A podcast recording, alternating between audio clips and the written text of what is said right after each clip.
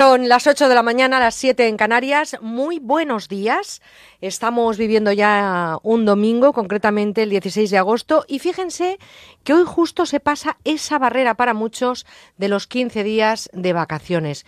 Y yo no es por molestar, de verdad, no es por molestar, pero ustedes saben que las vacaciones deben durar solo el tiempo suficiente para que el jefe te extrañe y no el tiempo en el que descubra lo bien que le va sin ti.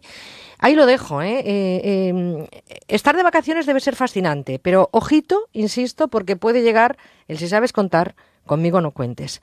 Ahí lo dejo. Nosotros siempre contamos con ustedes y por eso les digo que son una pieza clave para las próximas cuatro horas de radio que hasta las doce en Onda Cero se llaman Con Buena Onda. ¿Me acompañan?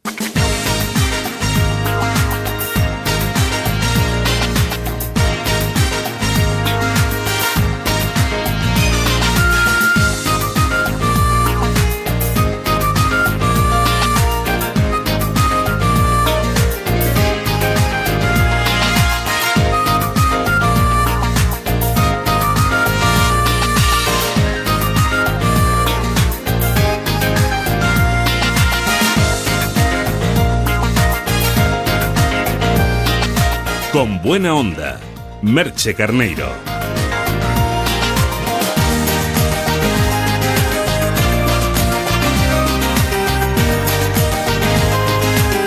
Si están en carretera, mucha atención al volante y disfruten del viaje y sin prisas para llegar al destino y sobre todo cuidadín con la velocidad. Si están haciendo planes a esta hora, pues ojalá que se cumplan. Y si todavía están en la camita, pues ya saben, siempre les digo, un bostecito, media vuelta y a ponerse lo más cómodo posible para escuchar este tiempo de radio, porque nosotros les arropamos y tenemos todo dispuesto para compartir y disfrutar junto a ustedes los contenidos que ya están listos para hoy. Enseguida tendremos información, seguridad vial, tecnologías, nos adentraremos en la neurociencia para descubrir las curiosidades del cerebro, los becarios nos traerán interesantes propuestas culturales y a las 9 con nuestro psicólogo Manuel Ramos celebraremos la vida.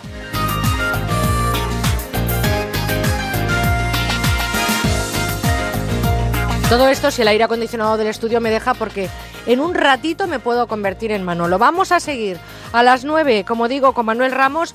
Vayan llamando 91 426 25 99. Y con Serafín Serrano hablaremos hoy de las últimas estafas relacionadas con las personas mayores. Un tiempo de radio en el que también les esperamos en las redes sociales en Facebook y en Twitter arroba con buena guion bajo onda. Y mándennos sus correos electrónicos con buena onda onda cero punto es, porque al final del programa hoy escucharemos algunos de los mensajes que nos han dejado en el contestador automático. Tomen nota 963 915347 y también daremos repaso a eso que nos han contado en Twitter y también en nuestro correo electrónico.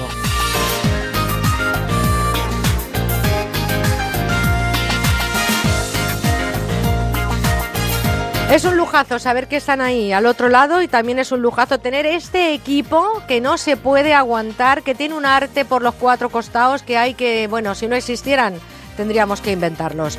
En la realización técnica en Madrid Gema Esteban y en Valencia Juanjo Pavía. En la producción María Rech y nuestros compis en prácticas Cristina Barba, Guzmán Pascual, Gema eh, Laura Sánchez y Ana González y por supuesto también María Vecino.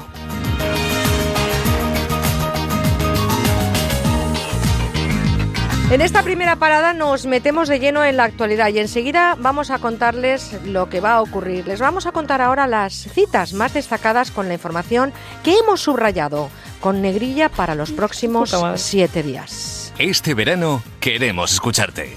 Déjanos tu mensaje en el 963 91 53 47.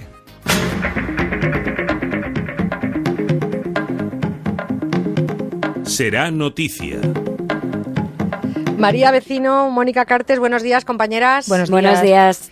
¿Cómo tenéis el estudio de fresquito vosotros por ahí? ¿Bien Pues o- también está fre- bastante fresquito. Estoy bien. ¿Cómo lleváis la garganta? Como para Si es que Mónica va en sudadera. ¿Ah, sí? Es que llevo aquí toda la noche. Imagínate.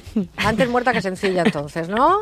Oye, pues cuidadito con el aire acondicionado porque yo me voy quedando afónica por momentos, pero lo voy a superar en cuestión de segundos. Em, vamos a contar a, a los oyentes eh, cuáles son esas citas que eh, tenemos eh, con mayor esencia en las previsiones informativas de la redacción. ¿Cuáles son, María, Mónica?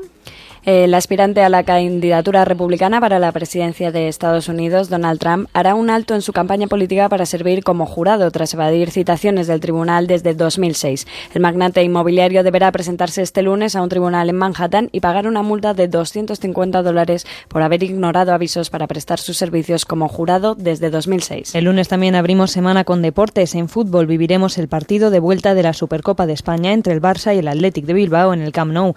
El Barcelona juega como local con un 4-0 en contra. Podrán disfrutar del encuentro en Onda Cero. Durante la jornada del martes habrá pleno extraordinario en el Congreso de los Diputados en el que el ministro de Economía y Competitividad, Luis de Guindos, explicará los detalles del acuerdo con Grecia y pedirá el respaldo de los grupos para la contribución de España. Más deportes para el próximo miércoles, día en el que el Valencia se jugará una plaza en la Champions frente al Mónaco. El partido de ira será en Mestalla.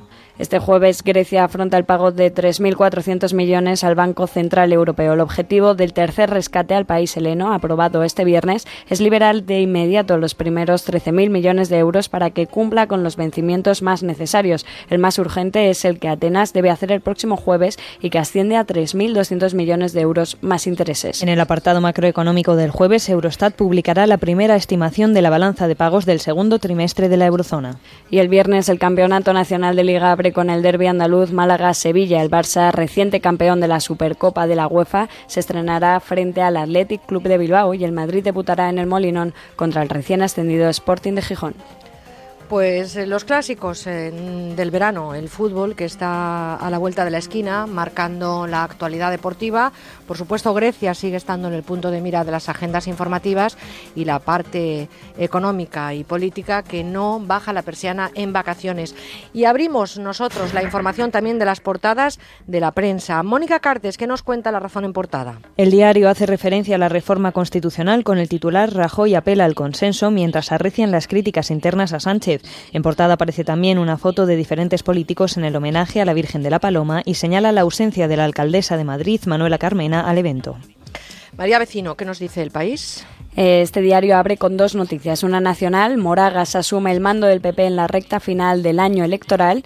El país cree que los cambios en el gobierno dejan al jefe del gabinete todo el poder en la hora decisiva. La noticia internacional tiene relación con Cuba y las posiciones que deben tomar tras la tomada por Estados Unidos, España y Europa.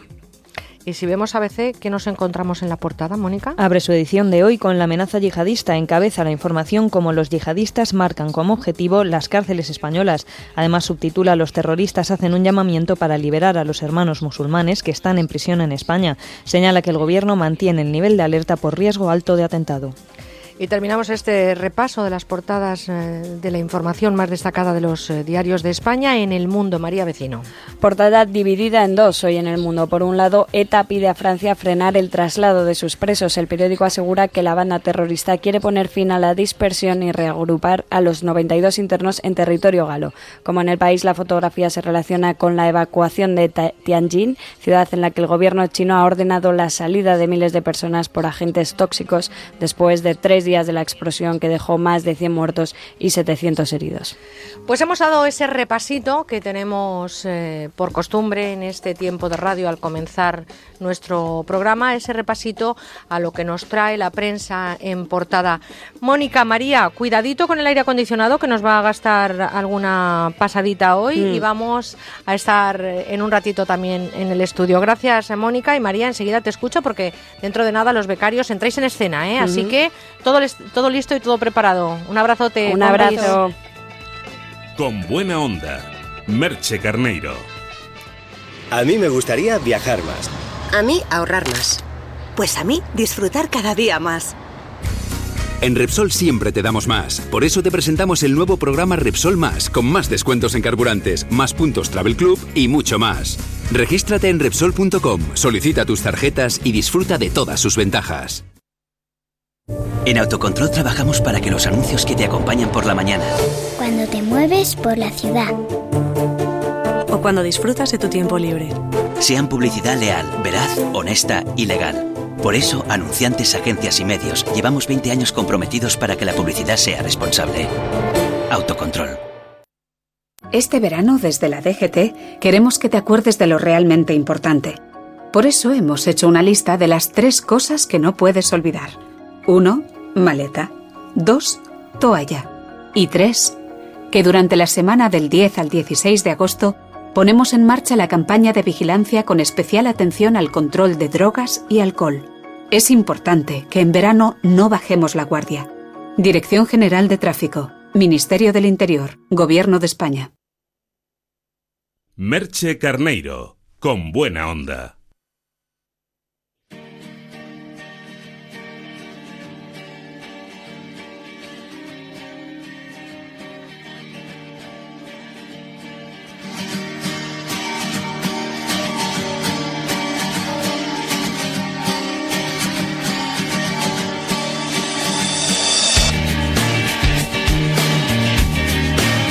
Toma nota y ponle freno. 8 y 11 minutos de este 16 de agosto, 7 y 11 minutos en la comunidad canaria. Vamos a hablar de seguridad vial y si ustedes han viajado a cualquier país de la Unión Europea y han cometido alguna infracción, se habrán percatado de que ya les está llegando la sanción correspondiente. Y es que por si no lo saben, el pasado 6 de mayo entraba en vigor la directiva que facilita el intercambio entre fronteras de la información sobre infracciones de tráfico en materia de seguridad vial. Hoy queremos hablar de este asunto, como no puede ser de otra manera, lo hacemos con Mario Arnaldo, es presidente de Automovilistas Europeos Asociado, es un gran luchador por la seguridad vial y además está con nosotros participando activamente en una plataforma que es un referente también de lucha en materia de seguridad vial, como es la plataforma Ponle Freno. Querido Mario Arnaldo, buenos días. Muy buenos días, Merche, y encantado de estar una semana más con todos los amigos de Con Buena Onda y contigo. Pues gracias por poner las calles con nosotros y sobre todo por ese trabajo que hacéis en Automovilistas Europeos Asociados. No sé cómo estáis por Madrid hoy, me imagino que hace también un poquito más de fresco, ¿no? Hemos notado todos ese... Eh, lo hemos notado y lo hemos agradecido sobre todo por las noches, esa bajada de la temperatura que, eh, bueno, pues permite facilitar por lo menos el que no sea tan agobiante, el pasar el, el mes de agosto pues de una forma más suave. Bueno, mi garganta no está muy de acuerdo con eso hoy, pero bueno, vamos a ver si soportamos cuatro horas en condiciones.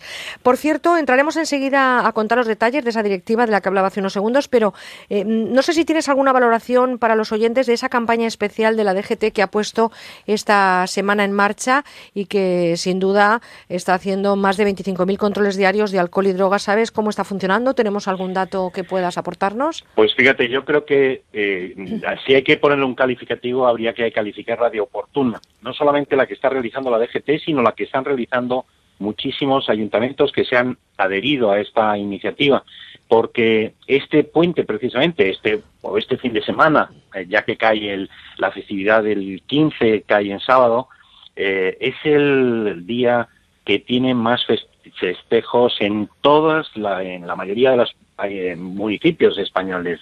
Y por eso es muy importante que se controle eh, el que los que vayan a utilizar el coche lo hagan en condiciones de absoluta seguridad.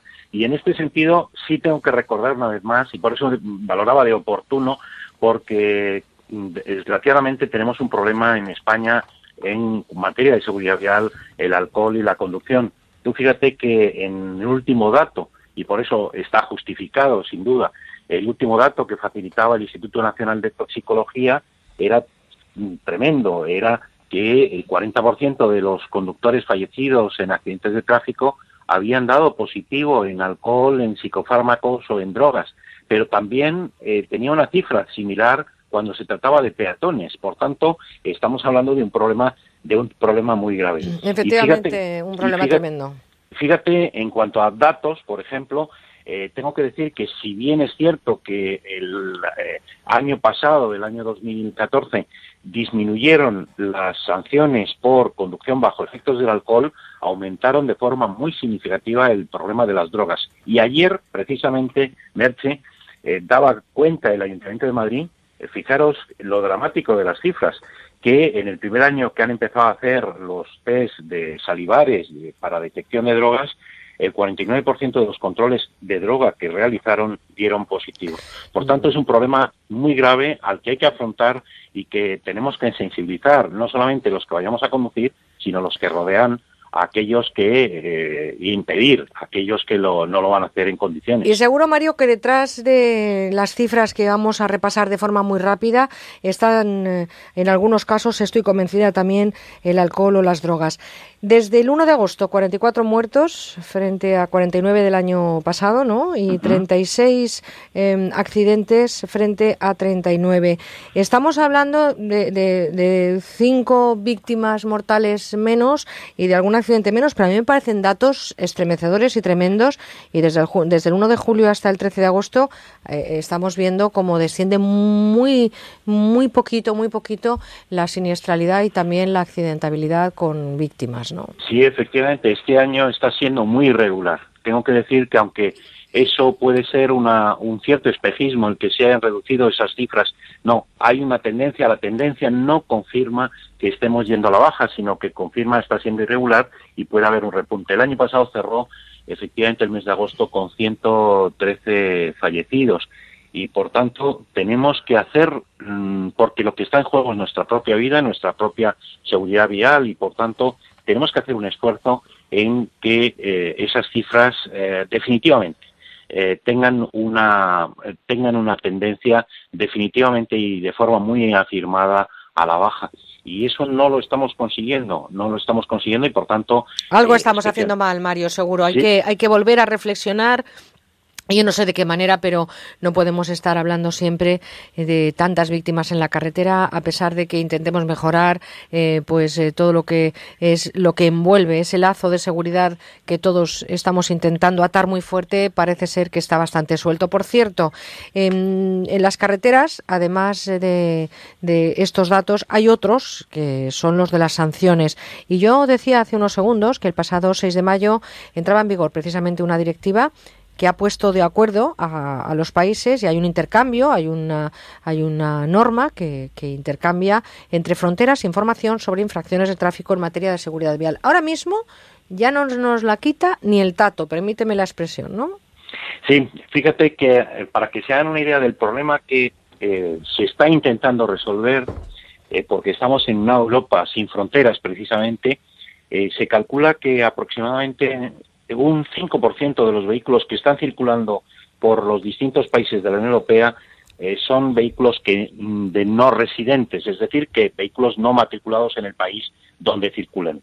En el caso de, eh, países como España o Francia, se calculaba que aproximadamente un 30%, entre un 25 y un 30% de los que de esos vehículos extranjeros, y para darte un dato, para que se haga una idea, de trasladarlo aquí a España, en España entran, circulan 8 millones de vehículos al año de extranjeros, ¿eh? de los que el importante número de turistas que vienen a nuestro país, 8 millones vienen en coche.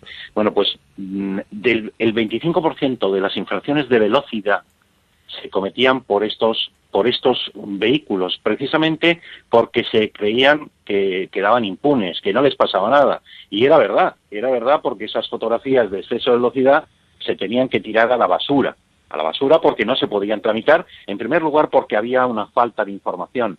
Tráfico, por ejemplo, de España, cuando un coche francés cometía una infracción en España, pues no sabía quién era el propietario, no sabía ni el domicilio, no podía mandarle ni tramitar esa multa. Bien, para terminar con esa impunidad en toda Europa, existe esa directiva comunitaria que, en primer lugar, lo que permite es facilitar el intercambio de información. Es decir, si yo me voy a Francia con un coche matriculado en España y cometo una infracción, un radar me capta allí, eh, inmediatamente las autoridades francesas van a entrar en la base de datos de la DGT mm, y van a saber en mis datos del titular del vehículo para poder tramitar esa multa. Por tanto, ya no van a quedar igual. Pero Mario, eh, tú sabes que hay muchas multas que no se pagan en el propio país. No sé, con esta directiva me imagino que se caminará hacia poder regularizar esta situación y que nadie se quede sin su sanción y que nadie mm, deje de mm, asumir esa responsabilidad, que en este caso se traduce en un tema económico. Pero, ¿qué pasa si mm, de repente un ciudadano recibe una multa que le han puesto, pues imaginemos en Londres, eh, le han eh, puesto en Francia, por ejemplo. ¿Qué pasa si no la paga ese ciudadano? ¿Qué, qué, qué repercusión va a tener? Bueno, ahora mismo, ahora mismo es una asignatura pendiente, es decir, se ha avanzado con el intercambio de información, se ha avanzado también con las garantías para el ciudadano, porque, atención, es importante, cosa que no hasta ahora no se venía cumpliendo. Primero, la multa tiene que venir por correo certificado. Atención, que esto es un dato muy importante. Si alguien lo ha recibido y no es certificado, puede darnos por no, no la recibida, la puede no atender. Pero eh, hay países en los que la segunda parte, que es la ejecución, es decir, alguien que no paga voluntariamente, ¿qué pasa con, con esa multa? Pues en principio no se ha firmado todavía eh, acuerdos de ejecución de las multas. Claro, porque aquí en España, por ejemplo, si tú no pagas una multa en un momento determinado, puede venir la agencia tributaria, pueden embargarte una cuenta, pueden eh, utilizar todos los trámites de, de, la justicia, ¿no? Eh, en este caso. Pero ¿Tiene atribución un país extranjero sobre mm, mm, mm, eh, por, el hecho de ser europeos eh, por, eh, en mis cuentas, en mis finanzas? Todo esto, ¿cómo lo van a regularizar? Porque tengo la sensación de que una vez más nos encontramos ante directivas que después o no se pueden llevar a cabo porque no tenemos los medios necesarios o los recursos humanos o nos faltan esos flecos legales para que se puedan cumplir. No sé, a mí ese titular me parece muy interesante, que se puedan llegar a, a cobrar las multas de los extranjeros que que son sancionados en nuestro país y viceversa, pero si luego al final esto se queda en agua de borrajas, me parece... Mm, pues fíjate, aquí hay una, una asignatura pendiente que con algunos países se ha resuelto o se ha resuelto mal. Eh, por ejemplo, eh, no en todos los países la ejecución de las multas las llevan los tribunales, pero hay algunos que sí. Por ejemplo, eh, yo si me salto un semáforo en Ámsterdam, en Holanda, esa ejecución de esa multa me va a venir a España a través de un juzgado. Fíjate, ni siquiera la agencia tributaria, sino a través de un juzgado penal. Y ya ha habido alguno que se ha llevado pues esa desagradable sorpresa. ¿Pero puedes ir a la cárcel por haberte saltado un semáforo no? No, no puedes ir a la cárcel, pero sí es verdad que la tramitación y la ejecución de esa multa, por ejemplo, con Alemania o con Holanda, viene a través del juzgado penal, que claro, dices, ¿qué delito he cometido? Bueno, pues lo cierto es que hay alguna asignatura pendiente, igual que también hay una asignatura pendiente que es que no se pierden los puntos. En el saldo de puntos eh, aunque en Francia, por ejemplo, ese exceso de velocidad tenga declaración de puntos, eh, tu saldo de puntos en España va a quedar eh, va a quedar intacto porque no hay ese mecanismo de ni en toda Europa, en todos los países de Europa existe el carnet por puntos, ni todos funcionan igual. Por tanto, sí es verdad que hay una mejora en cuanto a que tratarán de primero saber quién ha cometido esa infracción, en segundo lugar, en informarle de, en el idioma del país de matrícula, que eso era algo que no se estaba cumpliendo y era muy necesario que yo, si recibo una multa, la reciba en un idioma que pueda comprender y que sepa de qué me están acusando. En tercer lugar, me van a dar información de eh, si quiero pagar con descuento, acogerme a las medidas con descuento o si quiero recurrir, porque también pues verdad que puede haber errores. Y además, fíjate, en el caso de las multas de velocidad, algo que España va a tener que cambiar los formatos de las multas de velocidad porque tiene que venir obligatoriamente, primero, eh, datos del radar con el que me han captado esa supuesta infracción, datos referidos a la velocidad a la que me ha captado el radar, a la velocidad limitada y a la velocidad corregida, porque hay que recordar que los radares no son aparatos de precisión, sino que se admite y hay que aplicar unos márgenes de error. Sí, todo eso lo hemos, lo hemos comentado. Con lo cual, tráfico va a tener que cambiarlo. Pero en definitiva, lo que sí es un avance, todavía es verdad, hay aspectos que se quedan impunes. Se va a aplicar en principio, porque estamos hablando de millones de denuncias, no a todas las infracciones, sino a ocho, a las más graves, a las referidas a exceso de velocidad, cinturón de seguridad, semáforos en rojo, alcohol y drogas, al casco, circulación por carril prohibido y teléfono móvil. Todavía las de aparcamiento no se no en este paquete. Eh, si, si nos multan con un coche de alquiler, no nos olvidemos de que viajamos también, y lo hemos hablado en algún que otro programa eh, contigo, que hay un parque móvil importante ¿no? de coches de alquiler en la carretera. Por lo tanto, si nos multaran con un coche de alquiler en el extranjero... Pues nos va a venir la multa. Fíjate, en el caso hasta ahora, el que ha recibido, el que ha viajado por Europa, ah, veía que recibía las multas. Dice, bueno, ¿qué novedad nos están contando? Pues sí, porque el problema era cuando uno iba con su coche. Porque si alquilaba un coche eh, y cometías una infracción, ya se encargaba la empresa de alquiler de ese trabajo de identificación, de dar los datos de quién era el conductor que había alquilado ese coche. El problema que surge, y esto es algo que sí tenemos que advertir, es que en los contratos de alquiler de coches hay una cláusula, la letra pequeña normalmente, que establece que cuando se comete una infracción te van a cobrar un importe por los gastos de gestión, que puede ir entre 40 y 50 euros. Simplemente ese no es el importe de la multa, sino es simplemente lo que te cobra la empresa de alquiler por haber facilitado los datos a la administración del país donde has cometido la infracción para que te dirijan a ti la multa. Eso es un trámite administrativo puro y duro. Es trámite administrativo, pero hay gente que se cree, oiga, ya en la tarjeta ya me cargaron el importe de la multa. No, no, no, no. Estos son gastos de gestión por facilitar sus datos. Y sigue el mismo tratamiento. Eh, por eso digo que siguen el mismo tratamiento hasta ahora, que es países que tienen, como en España, nosotros, eh, si alguien comete una infracción de tráfico, eh, no tiene una cobranza judicial o no tiene una tramitación judicial. Hay países, como ponía el ejemplo de Alemania o de Holanda, que sí tienen una tramitación judicial y, por tanto, aquí el cobro de esa multa podría venir al final por un juzgado penal de nuestro domicilio aquí en España, que uno se lleva con cuidado y dice, bueno, una citación judicial de un juzgado penal algún delito habré cometido y es el cobro que pretenden cobrarte la multa aquella que cometiste en Alemania bueno, o, en, pues, Holanda. Lo que está claro, Mario, que ya no hay fronteras en la Unión Europea para cobrar las multas de tráfico. Nos tenemos que marchar, pero sin dejar de recordar que estamos en un operativo especial de seguridad vial para este fin de semana del 15 de agosto. Son muchísimos los conductores, en torno a los 5 millones de desplazamientos por carretera son las previsiones que hacía la Dirección General de Tráfico. Luego, claro, contar uno a uno es un poco complicado, pero sí que independientemente del eh, trayecto que usted tenga que hacer corto por autopista, etcétera, etcétera, etcétera, muchísima precaución al volante, cada dos horas eh, hacer una paradita, tomarse un refresco, estirar las piernas y, por supuestísimo, no llevar nunca a esos compañeros de viaje que hemos comentado, ¿verdad, Mario? El alcohol, las drogas, los eh, psicotrópicos, en fin, ya sabemos que todos esos son malísimos compañeros de viaje en un, Sin duda en una situación en la que a veces es un viaje sin retorno. Gracias, Mario Arnaldo, por estar con nosotros, eh, por estar un día más eh, pues compartiendo todas esas eh, noticias y esa sabiduría que tienes en materia de seguridad vial y te deseo lo mejor de lo mejor para esta semana, pero tenemos una cita el próximo domingo. Espero que vengas. Naturalmente que sí. Un cordial saludo y un último, solamente una última recomendación, Merche, precisamente porque este fin de semana es el que más celebraciones, más fiestas se celebran en España, antes de ponerse a, en, a celebrar esa fiesta en jarana, en animación, con los amigos y demás, tengan resuelto cómo vamos a ir y cómo vamos a volver. Es incompatible tener una llave de un coche eh, en el bolsillo si vamos a empezar a beber una sola gota de alcohol. El alcohol es mal compañero, el mejor compañero de la información. Mario Arnaldo, un besito muy fuerte y cuídate mucho. Gracias. Muchas gracias, un cordial saludo. Un abrazo.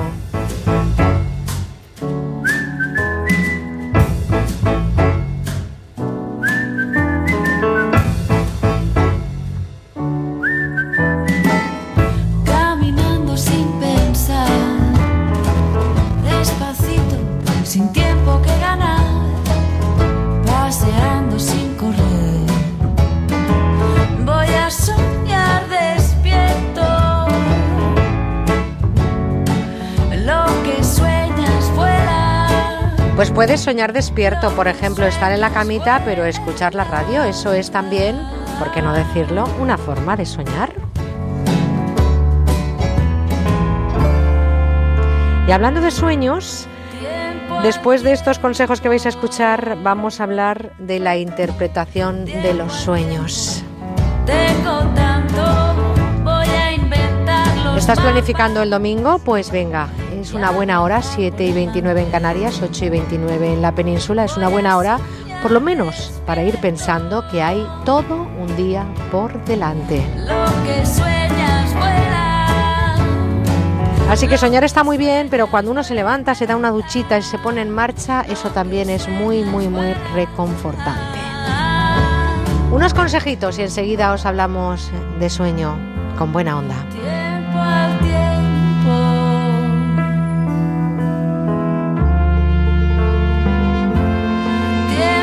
Al.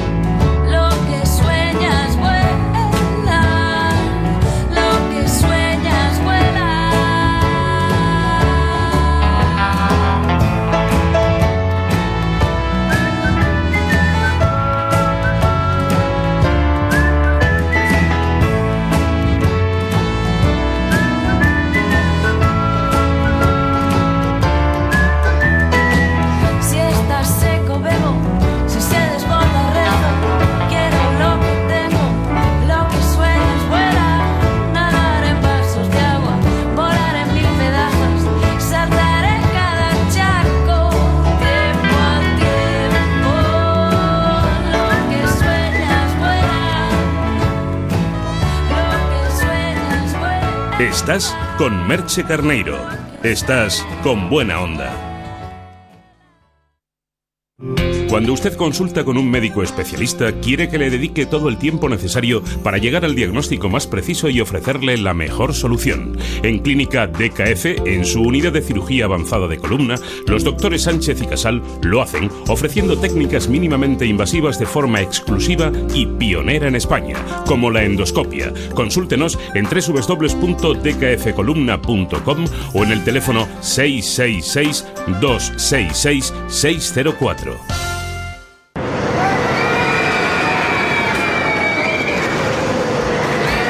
Este verano ven a los McDonald's de la Comunidad de Madrid y consigue un 2x1 para Parque de Atracciones de Madrid o Parque Warner y disfruta el doble. Date prisa, válido solo hasta el 20 de agosto.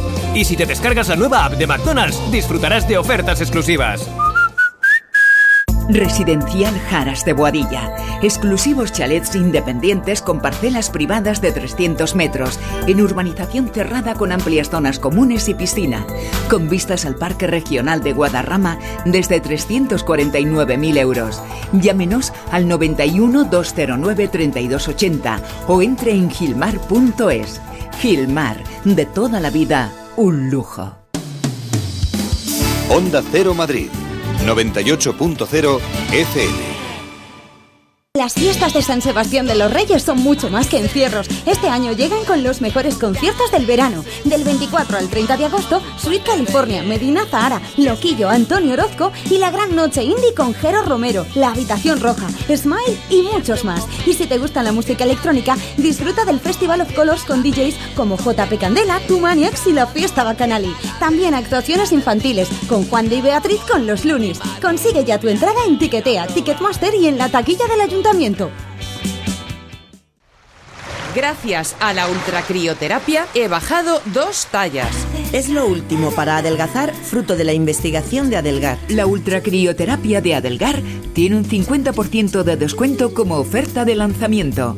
Infórmese 91 577 44 77. Además, puede salirle gratis. Con cada multa de tráfico, la administración se lleva tu compra de la semana, la calefacción del mes, las entradas para el cine, el depósito de gasolina.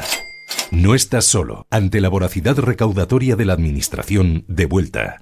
Entra en recursosganados.com y comprueba nuestra eficacia. De vuelta conductor. 900-200-240. 900-200-240. Tú conduce. Grupo Reacciona.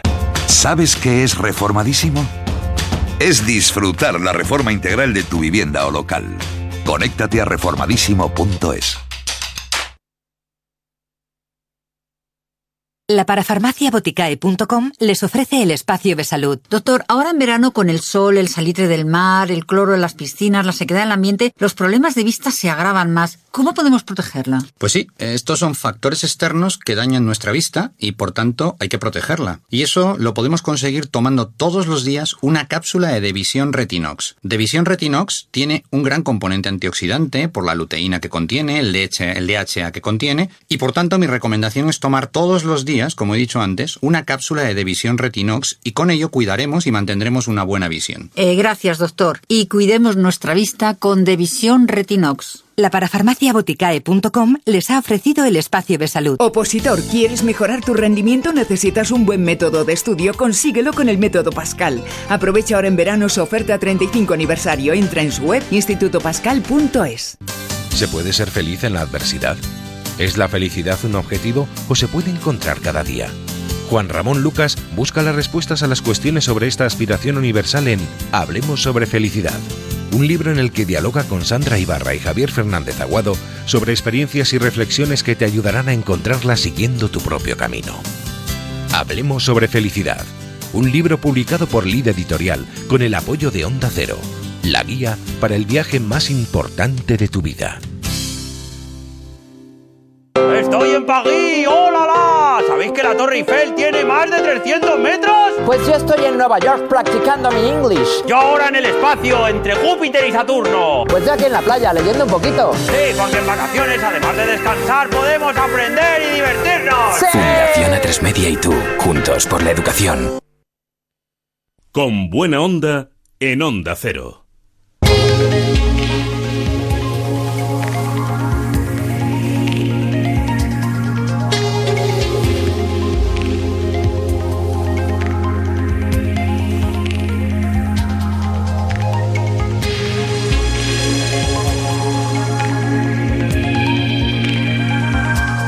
¿Sabías que...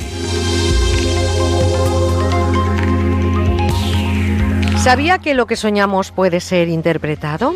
Mucho se ha escrito y hablado sobre la interpretación de los sueños.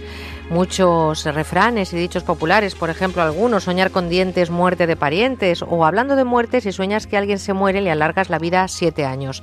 Todo esto pasa por esa parte de mesita camilla y de picaresca que tiene la interpretación de los sueños, pero el mundo onírico también puede ofrecer claves sobre lo que es esa parte de nuestra vida que corresponde a las emociones y a esa parte más profunda. Rafael Millán es psicólogo sanitario y con él vamos a hablar. Nos va a contar algo más de este mundo sobre el que planea un cierto, por qué no decirlo, halo de misterio. Rafael Millán, buenos días. Hola, muy buenos días, muchas gracias. Gracias por estar con nosotros esta mañana y la pregunta es clara. ¿Los sueños son una de las más espectaculares manifestaciones de nuestro vivir inconsciente? ¿Qué se construye en los sueños? Sí, así es. Para mí soñar no solamente es una manifestación de nuestra vida, sino que es otra forma de estar en la vida y otra forma de vivir.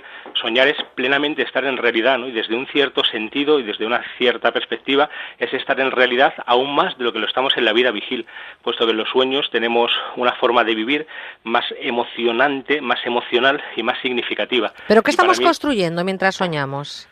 Bueno, en los sueños se puede estar hablando de cualquier cosa. Los mecanismos que operan en el mundo onírico y en la fabricación y en la formación de los sueños son los mismos que los del lenguaje. Un sueño puede estar diciendo cualquier cosa. Si quieres así, metafóricamente, podríamos decir que los sueños son una especie de comentario a pie de página de la vida del soñante. ¡Qué El bonito! Sí, así es. Es como si tuviéramos dentro una especie de autor o de dramaturgo, ¿no? que a través de las imágenes de los sueños y de una manera siempre genial y polisémica nos muestra aspectos de nosotros mismos que de otra manera no tendríamos en cuenta. Esta para mí es la función, aunque hay muchas otras, más importante de los sueños. Eh, Esa función precisamente, la de los sueños, ha sido muy discutida por las escuelas de psicología occidental. Podríamos citar, por ejemplo, a Freud. Eh, ¿Soñar es satisfacer los deseos que no podíamos o no podemos Sí, sí, cuando estamos sí. despiertos, por ejemplo? Bueno, en parte sí, ¿no? Que son muy famosos los sueños, por ejemplo, de campo de concentración, ¿no? En el que la persona soñaba que se daba grandes banquetes o que estaba en libertad, ¿no? Y de alguna manera el sueño estaba alucinatoriamente satisfaciendo ese deseo, ¿no? Bueno, todos hemos experimentado, podemos tener ganas de orinar y soñamos con un baño gigantesco o con las cataratas del Niágara o que vamos al baño y satisfacemos esa pulsión.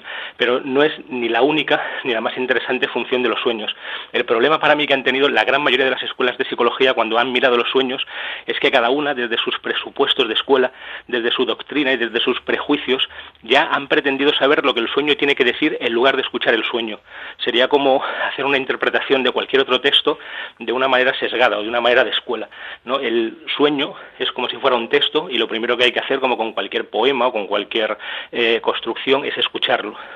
Pero existen los inspiradores, los premonitorios, realmente, ¿qué nos están diciendo los sueños? Porque yo al principio de, de esta entrevista decía, ¿no? Soñar con dientes muertes de parientes, si sueñas con alguien alargar la vida siete, siete años. Sí, sí, Esto que, como digo, son tonterías. Exacto, esa, esa parte de mesita camilla, como decía, y de también a veces picaresca, ¿no? Para sacar un beneficio de, de la interpretación de los sueños. ¿Existen realmente los sueños eh, inspiradores o premonitorios? Bueno, los sueños inspiradores, claro que existen, ¿no? Y la historia está llena de ejemplos y la mayoría de nosotros, si prestamos un poquito de atención a nuestro soñar y a nuestro mundo onírico, enseguida los descubriremos, ¿no? Yo mismo a veces sueño, quiero escribir un artículo y entonces tengo un sueño en el que viene alguna inspiración o alguna idea que no había contemplado para escribir ese artículo. Esto para mí es un dato empírico que ocurre en mi vida y en la de muchas personas que vienen a verme y a contarme sus sueños también pasa. Los sueños premonitorios, por extraño que suene, y en cierta manera también existen. Es más, yo diría que hay sueños premonitorios, monitorios y hasta postmonitorios. Sueños que están hablando o analizando cosas que ya nos han pasado, sueños que están hablando sobre nuestro presente y sueños que nos hablan sobre nuestro futuro. Pero es un futuro que ya está incoado o que ya está como germinalmente presente. Es, por ejemplo, muy habitual, y yo he tenido yo mismo en mis propios sueños el caso, eh, de soñar con una persona que iba como a jugármela, que iba como a darme una traición por la espalda y haber tenido el sueño ¿no? antes de que ocurriera. ¿no? De alguna manera mi vida inconsciente era más sabia que yo mismo ¿no? y ella ya había captado de alguna forma la información ¿no? necesaria para Pero esto. porque tú le habías dado la información. Pero, por ejemplo, eh, por terminar este, este, este resumen magistral que estás haciendo de lo que es soñar y la interpretación de los sueños, eh, si soñamos con cucarachas no quiere decir que estemos enfermos. Si soñamos con Hombre, serpientes, nos podría, habría que ver el caso, podría ser, ¿no? Porque los sueños otra función que tienen es, yo la llamo endoscópica, muestran estados internos tanto emocionales como a veces físicos. Si alguien tiene un dolor o una enfermedad, en el sueño baja el umbral de percepción, entonces es bastante fácil que aspectos o dolores o pequeñas dolencias que no nos damos cuenta en nuestra vida vigila aparezcan en los sueños. Pero claro que entonces, sí. ¿qué nos creemos, Rafa? Porque imagínate, si alguien nos dice, ha soñado con ratones, le van a robar. Oiga usted, mire, me está poniendo de los nervios, no. claro. Es decir, si, si, si uno por soñar determinada cuestión le va a ocurrir una determinada cosa, esto yo creo que ya empezamos a sentarnos en esa mesita camilla, ¿no? Sí, sí, los diccionarios de sueños yo no sé de dónde han salido, no soy capaz de comprender cómo esto puede tener tanto éxito porque son chorradas totales, con perdón directamente. Si Bueno. esto como tú dices, no sé, sueño con ratones, es que tengo un pariente que me está robando, eso son tonterías, ¿no? Lo que está claro es que el lenguaje de la calle, entonces, ese coloquial a la hora de interpretar no es tan correcto, es más comercial y no clarifican tanto. Podríamos dar ese último titular, ¿no? Sí, sí, no, no solo lo clarifican, sino que oscurecen. ¿no? No sacan lo que hay en el sueño, no hacen exégesis, sino hacen eisegesis, meten en el sueño lo que el sueño quiere decir, lo fuerzan, ¿no? Pues fíjate que yo me voy a quedar con un, eh, una palabra, una frase que has dicho al principio que me ha encantado. Me voy a quedar con los sueños, que al final son comentarios a pie de página de la vida del soñante. Algo tiene que ver, siempre, como digo yo, algo tiene el agua cuando la bendicen, pero no nos creamos todas las supertrerías estas que nos dicen, ¿no? Las, eh, las tonterías a veces que escuchamos. Ahí es donde hay que buscar, eh, sin duda, la respuesta a la interpretación de los sueños. Rafa Millán, psicólogo sanitario, gracias por haber compartido tu sabiduría con nosotros esta mañana en este ratito de radio. Un abrazo muy fuerte, gracias. Un abrazo, muchas gracias. Hubiera preferido escuchar un sueño tuyo para la próxima ocasión. Uy, muchas gracias. mis sueños son eh, estupendos, ya te los contaré algún día. Y además yo creo que la vida sin sueño no tiene mucho sentido. Un abrazo, gracias. Un abrazo, muchísimas gracias. Este verano queremos escucharte. Déjanos tu mensaje en el 963 91 53 47.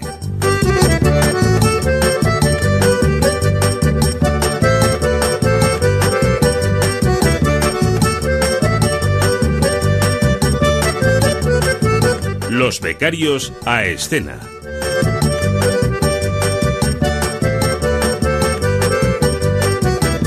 Y en este caso son las becarias a escena. Hay que ver qué equipo tenemos. Yo de verdad no, no tengo palabras. Si no existieran tendríamos que inventarlas. Son estupendas, auténticas, eh, trabajan fenomenalmente bien y, y- y- y yo lo que les deseo es que sean unas grandísimas periodistas en el eh, future, que dicen los que saben inglés. Em, Ana González, Hola, ¿estás ahí? ¿qué tal? Manifiéstate. Sí, ¿Cómo sí. estás? Pues muy bien, con un poco de frío aquí, fíjate. Os voy a dar Fíjate. envidia a los valencianos. No, no me des envidia porque aquí estamos. Yo acabo de pedir que me traigan una, una parca. Lo que pasa es que no Ah. era de la tendencia que se llevara este año y María no me ha dejado que me la ponga. Pero Vaya. voy a- acabo de pedir, o- eh, si no un batín de casa, una batita, una batita o algo, porque estamos aquí también muertas de frío. Eh, eh, tenemos también a Cristina con nosotros aquí. Cristina. Hola, buenos días. Estamos fresquitas, ¿eh? que se que nos van a dar envidia. Ya, ¿eh, las muy de Madrid? fresquitas, No, muy estamos muy fresquitas. Y tenemos a Laura también, ¿no? Buenos días, Merche. Buenos días, Laura Sánchez, ¿cómo estás? Muy bien, con fresquito, ya lo ha dicho Ana. Bueno, Bastante pero- fresquito. ¿Sabéis qué pasa? Que a estas horas o estamos fresquitas o nos dormimos. Y yo creo que hay que estar fresquitas, ¿eh? Sí, sí, sí, Hay viene estar mejor bien que el calor. despiertas. Y sobre todo muy atentas porque eh, esta semana también me vais a proponer lugares para disfrutar del ocio, libros, exposiciones, conciertos, teatro. Yo creo que vamos a dar un repaso para lo más interesante y disfrutar del tiempo libre. ¿Vosotras tenéis tiempo libre? Algo. Mm. Algo tenemos, sí, algo. Bueno, vamos a empezar con teatro, ¿os parece? A ver dónde nos lleva Ana González esta semana. Ana, ¿dónde Pues nos mira, llevas? primero nos vamos a Mérida. Dentro del Festival Internacional de Teatro Clásico de Mérida nos encontramos el Cerco de Numancia, que se representará del 19 de agosto de 2015 al 23 del mismo mes. Dirigida por Paco Carrillo, interpretada por Fernando Ramos, Ana García, Pedro Montero y Paca Velardiez, la obra está basada en la tragedia homónima de Cervantes. La obra hace que sean los propios espectadores los que reflexionen y saquen sus propias conclusiones sobre el patriotismo, el sacrificio, el poder y la revolución, lo que le otorga a la obra un carácter totalmente atemporal. No pinta mal, ¿eh? Y además ¿no? puede Y además ser... viene muy bien para estos tiempos, ¿no? Además yo creo que sí, el Sí. cerco de Numancia puede ser incluso, como decíamos, ¿no? Sueños premonitorios. Vamos a otro lugar donde me llevas. Pues a Sevilla. Y hablando de Sevilla, te voy a hablar de La Estrella de Sevilla, que es ese clásico de Lope de Vega que llega pues eso a la capital hispalense adaptada por Alfonso Zurdo.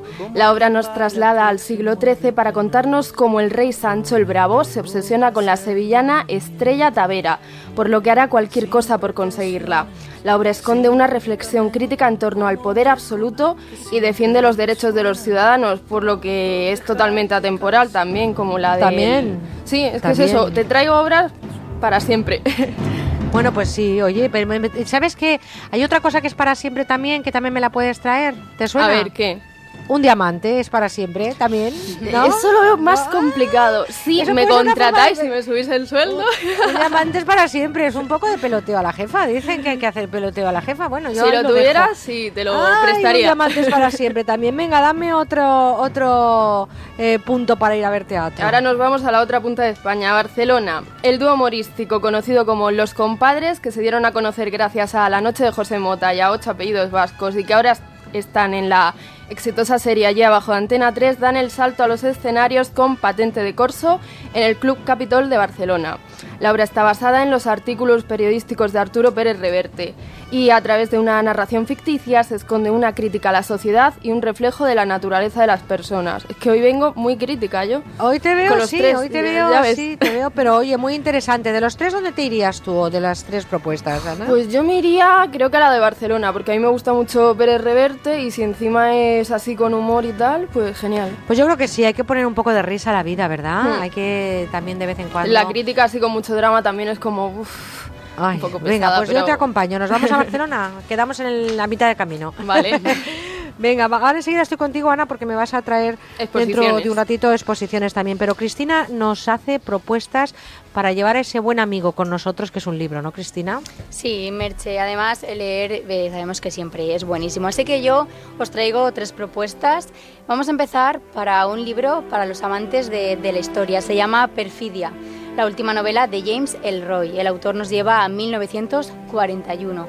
Miles de americanos de origen japonés son internados en campos de, prisio- de prisioneros. Elroy nos adentra en un clima de guerra y sospecha eh, donde las calles de Los Ángeles son un polvorín en el que se mueven criminales, políticos y policías. Vamos, una reconstrucción fascinante a la vez que oscura del pasado reciente pues de Estados Unidos. Bueno, nos has llevado un poco atrás en el tiempo, pero en la literatura es muy interesante encontrarse con narraciones Mm. de hace muchos años. Es muy gratificante también leer esa novela histórica.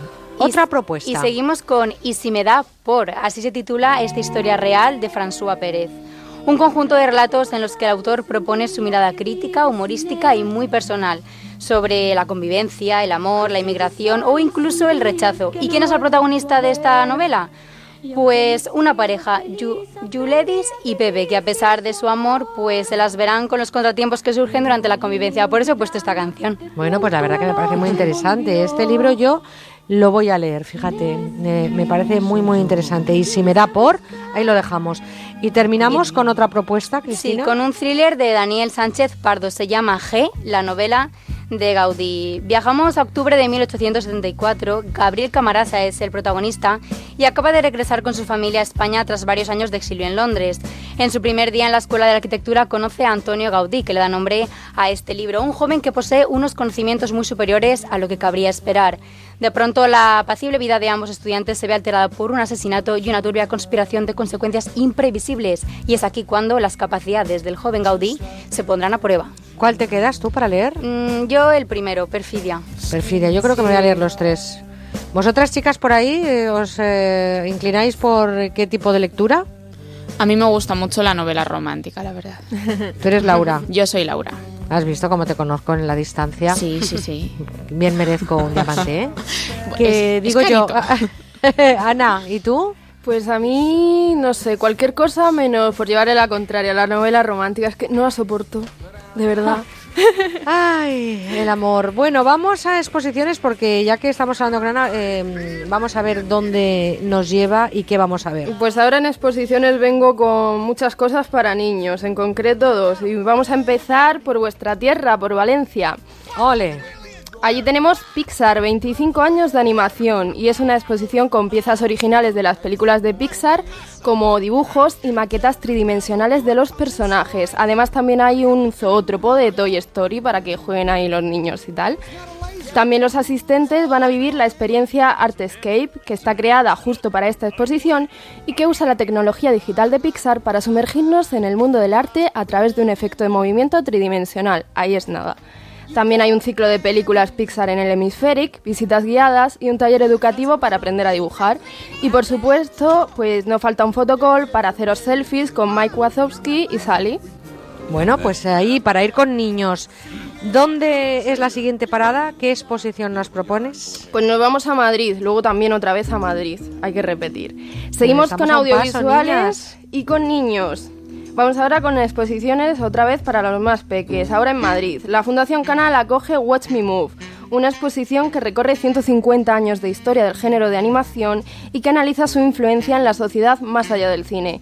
La muestra incluye desde trabajos de pioneros como los hermanos Lumière o Georges Méliès hasta las últimas creaciones de Tim Burton o Matt Groening. Bueno, ¿y de- ¿dejas ya esa parte de madraza o de tía que tienes ahí No, no, a mí, a mí eso no me... Pero es que, no sé, me parecieron interesantes. Hombre, que sí lo son, por supuesto que sí. ¿Y con qué exposición terminas? Pues ahora algo más para adultos, sobre todo para gente que le guste la fotografía. Y es que hasta el 23 de agosto la Fundación Mafre, también en Madrid, nos ofrece la exposición de Paul Strand, uno de los fotógrafos más importantes del siglo pasado. Cuenta con 200 piezas procedentes de importantes colecciones de museos y particulares, entre las que destaca la del Museo de Arte de Filadelfia.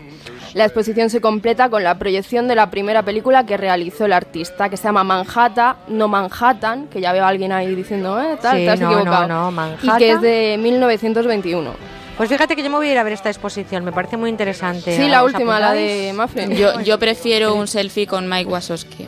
Ah, ¿sí? Hija, me está sorprendiendo ¿Ves? Laura, ¿eh? Del La madraza es ella. Ay, ya la veo, ya. Bueno, Laura, pues cuéntame a qué conciertos eh, me llevas. En ¿O primer lugar, llevas? en primer lugar, por fin tenemos en España a unos mexicanos que forman una de las bandas más famosas de rock en español, Maná. Llegan a nuestro país con Cama Incendiada Tour, donde darán a conocer los temas que componen su noveno álbum, el cual tiene el mismo nombre que la gira.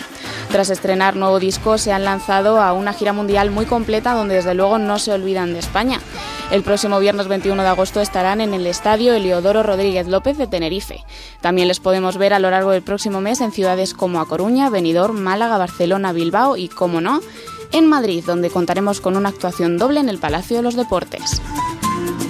Pues les estábamos esperando, ¿eh? Hay que ver, Sí. Maná, lo que se han hecho de rogar y de verdad. ya están es aquí, ya están aquí. delicia. ¿Les habéis visto alguna vez en directo? No, pero el nuevo disco merece la pena, ¿eh? Pues Todo yo que he visto en directo y son auténticos. Además es un espectáculo eh, verles. Venga, vamos con el siguiente concierto. Aquí atenta Cristina, que sé que te gusta. Mira dentro 2015 de Maldita Nerea es otra de las giras más destacadas de nuestro país. Es un gran grupo pop español que desde 2010 arrasa en los escenarios y este año apunta aún más alto. Tras haber arrasado fuera de España en su gira nacional recorre muchas ciudades de nuestro país ofreciendo grandes conciertos donde podremos escuchar todos los temas de su último disco. El próximo 21 de agosto Maldita Nerea estará en la Plaza Antonio Cortijos de Águilas en Murcia. También les podremos ver a lo largo de este año en Bilbao, Albacete, Guadalajara, Murcia, entre otros. Pero para poner fin a su gira, el 20 de diciembre estarán en Madrid, en el Palacio de los Deportes de la capital, con su invasión tortuga. Pues ahí está también Maldita Nerea y el último encuentro de esta agenda cultural, ¿dónde lo pones, Laura? no me puedo ir sin mencionar a Miguel Bosé. Su gira, a la que ha llamado Amo Tour, continúa al pie del cañón a nivel mundial. Tras haber recorrido gran parte de Norteamérica y Sudamérica, vuelve a nuestro país con gran fuerza para seguir presentando todas las canciones de su nuevo álbum. Hoy a las diez y media de la noche estará en la Plaza de Toros de Benidorm. Es una gira nacional que, tras haber arrasado hace unos meses en Madrid y Valencia, por ejemplo, continúa por Oviedo, Huesca, Valladolid y Barcelona. Tras terminar la gira nacional, se lanzará a América, donde la continuará hasta casi finales de año. Un exitazo. Bueno, pues tampoco está mal esa propuesta de Miguel Bosé, ¿eh? No, no. Bueno, examen. ¿Quién se sabe el correo electrónico? Uy, yo me lo sé, si quieres te A lo digo yo. venga, Con buena onda, arroba onda cero punto es. Ana, teléfono donde nos pueden llamar desde ya mismo porque llegamos enseguida a celebrar la vida. Pues 91 426 25 99. 91 426 25 99 y Cristina, el contestador, venga. 963 91 53 47. Y ya lo saben que también les esperamos en las redes sociales, eh, arroba con buena guion bajo onda. Oye, chicas, excelente trabajo. ¿Cómo estamos de animadas? Muy animadas. Bien, así me gusta. Eh, una toquita para ese frío que hace en Madrid y aquí en Valencia y seguimos porque vamos a escuchar unos consejos y muy atentos a lo que nos trae en el boletín informativo Laura Gil a las 9 de la mañana en la península, 8 en Canarias, con la última hora de la actualidad eh, nacional e internacional. A la vuelta, 91 426 25 99 porque celebramos la vida con Manuel Ramos. Ana, Cristina, Laura, besotes. There may come a time when a last needs Con buena onda en Onda Cero. Ocasión. 500 coches para todos los gustos. Plus. Cuatro tiendas en Madrid. Ocasión. Financiación total en el acto. Plus. Coches con hasta dos años de garantía. Ocasión Plus. Coches seminuevos. Coches como nuevos. Getafe, Las Rozas, Rivas, Collado Villalba y en ocasiónplus.com. Ver, ¿qué es este mes? ¿No cae?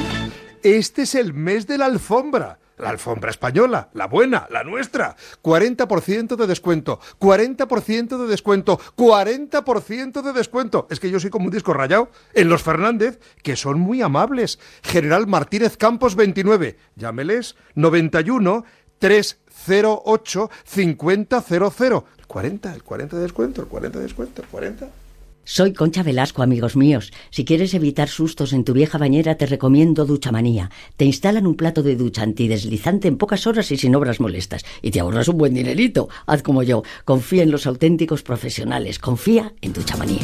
Haz caso a Concha. Duchamanía te lo instala desde solo 990 euros, IVA incluido. Paseo del Molino 6 en Legazpi, 91 468 4907 o duchamanía.es. Onda Cero, Madrid. Gracias a la ultracrioterapia, adelgazo sin sacrificios. Es lo último para adelgazar, fruto de la investigación de Adelgar. La ultracrioterapia de Adelgar tiene un 50% de descuento como oferta de lanzamiento. Infórmese 91 577 44 77. Además, puede salirle gratis.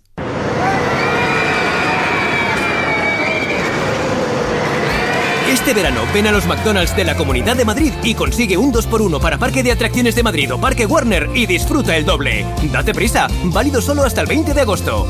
Y si te descargas la nueva app de McDonald's, disfrutarás de ofertas exclusivas.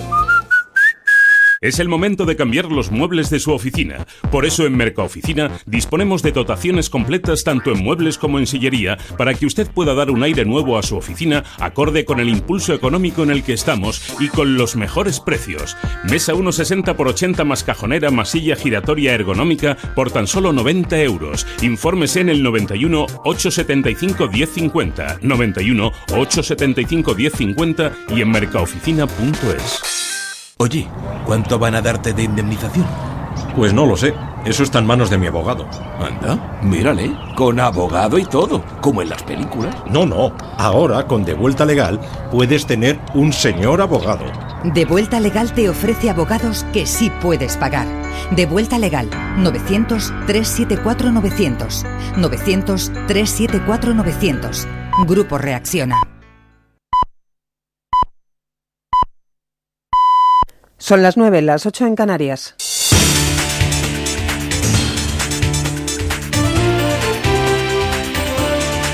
Noticias en Onda Cero. Buenos días, domingo 16 de agosto, vuelta para muchos a casa después de las vacaciones, nuevo día complicado en las carreteras y regreso también para muchos diputados que han tenido que acortar este año su descanso veraniego, ya que la próxima semana está llena de citas en el Congreso de los Diputados, entre otros el pleno del próximo martes para votar el reciente rescate a Grecia. Crónica política que recobra el pulso este mismo domingo con dos actos en los que participan líderes del PP y del PSOE. Sin ir más lejos, el secretario general de los socialistas, Pedro Sánchez, visitará al filo del mediodía la zona de la Sierra de Gata en Cáceres, afectada por el incendio. Cristina Rueda. El líder de los socialistas visitará la zona afectada por el grave incendio de la semana pasada y en su visita estará acompañado por el presidente de la Junta de Extremadura, Guillermo Fernández Vara. Pero Sánchez acudirá a varios de los pueblos más afectados, Hoyos, Acebo y Pirales del Puerto, y mantendrá reuniones con vecinos y colectivos. Por su parte, el vicesecretario general de Ayuntamientos y Autonomías del PP, Javier Arenas, estará en el mercado Sabor a Málaga para intervenir posteriormente en un acto con cargos del PP de la provincia de Málaga en la localidad de Coín. Seguimos además muy pendientes de las investigaciones por el doble crimen de Cuenca. El presunto autor del doble asesinato de Marina Okarinska y Laura del Hoyo, Sergio Morate, habría reconocido que mató a su exnovia ante el amigo rumano que le alojaba en Rumanía, Isvan Horvat, de 27 años, que asegura que no le creyó porque Morate solía alardear de historias que se inventaba. Siempre lo hacía como hacerse el machote delante de la gente. Siempre lo hacía, como mira quién soy, cosas así. Pero al final dice cosas, pero luego no los hace y cosas así. Y pues no me lo creían porque ellos se llevaban bien con Marina. Y de vez en cuando pues tenían sus broncas, pero la Marina lo calentaba, como pues le echaba las broncas, cosas así, pero en ningún momento pues que iba a creer lo que me había dicho. La policía investiga ahora a Orbat, actualmente en libertad con cargos como posible cómplice. En Onda Cero, la abogada María Concepción Torres, especializada en violencia de género, ha insistido en la necesidad de un cambio legislativo para proteger más a las víctimas que lleve consigo una educación que elimine el sistema patriarcal. En el ámbito de las relaciones personales que parten de una base de desigualdad. Y eso es lo que hay que visibilizar y eso se tiene que hacer, pues, obviamente, a través de medidas de sensibilización y de educación. Fuera de casa, la actualidad de nuevo pasa por China. En las últimas horas han aumentado a 112 los muertos por las explosiones en el puerto de Tianjin, según el último balance ofrecido por las autoridades del país, y 95 personas permanecen desaparecidas. El almacén que se estima guardaba cianuro de sodio, entre otros peligrosos químicos, continuaba todavía ayer en llamas y seguían produciéndose pequeñas explosiones dentro, lo que dificulta las tareas de rescate de un equipo militar de expertos en químicos que se adentró ayer al epicentro de las deflagraciones. En cuanto al tiempo que nos espera para este domingo en nuestro país, mejora la situación y suben las temperaturas 6 grados de media en casi toda España, pero sin llegar a un ambiente de calor sofocante, Concha Cerdán. Durante la jornada de hoy, los cielos de Galicia y Asturias amanecen con nubosidad. Estas nubes estarán acompañadas de lluvias débiles a lo largo del día que podrían extenderse de forma dispersa al Alto Ebro y extremo norte de Castilla y León. Más nubosidad llega a otros puntos de la península como el sur del Levante, zonas de Andalucía y el norte de las Islas Canarias con posibilidad de chubascos débiles. Temperaturas diurnas en descenso en Galicia, Galicia litoral este peninsular y Canarias en Baleares y el resto peninsular, temperaturas nocturnas en descenso y durante el día los termómetros subirán. En cuanto al viento se esperan fuertes rachas en Canarias y Gerona. Información deportiva ahora con Pablo Valentín Gamazo. El Atlético de Madrid es el nuevo campeón del trofeo Carranza tras ganar al Betis tres goles a cero en la final. Los tantos llegaron en jugadas a balón parado, estilo que según Coque, jugador rojiblanco, da resultado. El primer tiempo nos ha costado, nos ha faltado un poco más de, de movilidad y yo creo que en el segundo tiempo la hemos tenido, ¿no? Hemos ido por el partido, yo creo que, incluso si no fuera por el balón parado, yo creo que hubiese llegado al gol y bueno, sigue, sigue el balón parado funcionándonos y también es esto fútbol. El Granada queda tercero en este torneo tras ganar 3 a 1 al Cádiz y en Portugal hemos visto el debut con victoria y portería cero de Iker Casillas con el Oporto, su nuevo club contra el Vitoria Guimaraes. En baloncesto la selección española suma su primera victoria en Santander ante Polonia por 71 a 64. Estaremos pendientes de la final de badminton en Yakarta con Carolina Marín contra la número 2 del mundo, la India Neval y del Gran Premio de la República Checa con pole para Jorge Lorenzo. Más noticias de las 10, las 9 en Canarias. Les dejamos ahora en Onda Cero con Buena Onda y con Merche Carneiro. Gente Viajera cumple 25 años y quiere celebrarlo contigo. Participa en su concurso y consigue uno de estos fantásticos premios. Renfe, en colaboración con el Ipsos, te lleva a una de las ciudades francesas con más encanto, Marsella, en un viaje de ida y vuelta para dos personas. MSC Cruceros te regala un crucero para dos personas con salida desde Barcelona para conocer el Mediterráneo Occidental. Con turismo andaluz, disfruta de dos noches para dos personas con alojamiento y desayuno en cualquiera de los hoteles Villa de Andalucía. Turismo de Galicia te invita a la novena edición del Otoño Gastronómico, un fin de semana para dos personas combinando turismo rural y productos gallegos. Turismo de Puerto Rico y Air Europa te llevan a la isla Estrella. Vuelo directo Madrid-San Juan y cuatro noches en el Hotel La Concha de la capital puertorriqueña. Manda una foto de tus mejores vacaciones, cuéntanos lo mucho que te gusta viajar y lo que más te gusta del programa a postalesviajeras@ondacero.es o a Onda Cero, Gente Viajera, Ramblas 8894 08002 Barcelona. Gente viajera, 25 años viajando juntos. Por el amor de una mujer llegué a llorar y enloquecer mientras que ella se reía. Bueno, yo creo que esta quizás sea una de las baladas más bonitas de nuestra música. Dejé mis venas de sangrar, pues no sabía lo que hacía. Es Por el amor de una mujer, compuesta e interpretada por Dani Daniel. También la cantó otro grande de nuestra música, Julio Iglesias. Un canto a Galicia, hey, Bueno, bueno, este es otro de esos grandes éxitos que se acaban convirtiendo en himnos. Y está en la colección que traemos ahora. Son tres discos cuyo título lo dice todo, décadas de oro del pop español. Sé que para nuestro amor llegó el final. Ya de nada valen las palabras. Con las mejores canciones de los años 60 y los 70, porque ¿cuántas veces no habremos cantado esta canción? Como el sol cuando amanece Pues miles, es que fue un bombazo como el resto de temas de esta colección que son todos buenísimos. Solo están disponibles a través del teléfono que damos aquí en la radio, el 902 29 10 29. para que no me olvides ni siquiera un momento. Con canciones maravillosas como esta de Lorenzo Santamaría o esta otra de Mocedades.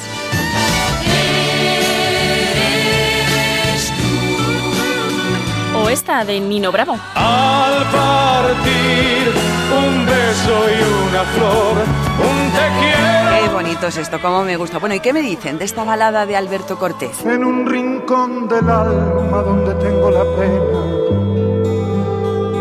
que me dejó tu adiós. Es preciosa esta canción. Se han reunido 60 grandes títulos de la música pop española. ¿Quién la escribía versos? Dime quién era. ¿Quién la mandaba flores por primavera? Décadas de oro del pop español es una colección maravillosa que, por cierto, se está regalando muchísimo. Claro, porque es la música ideal para nuestras madres, por ejemplo. Se han vendido tanto que se nos acaba ya. Hay que entrar en la web musicadesiempre.com o llamar ahora mismo al teléfono 902 29 10 29 para reservarla antes de que se termine. Amada mía, adúltera.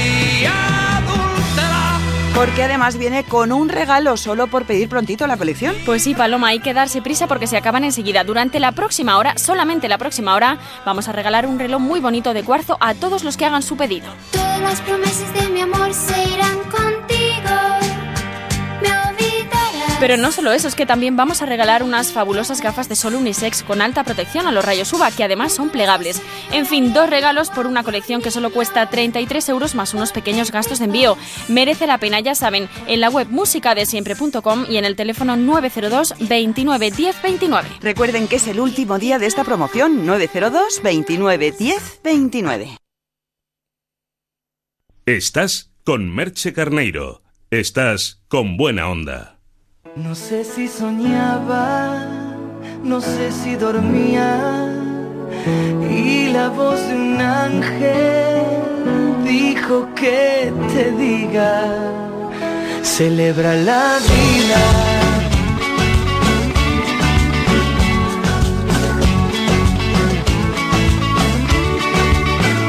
Piensa libremente, ayuda a la gente Son las 9 de la mañana y 9 minutos, 8 y 9 minutos en Canarias.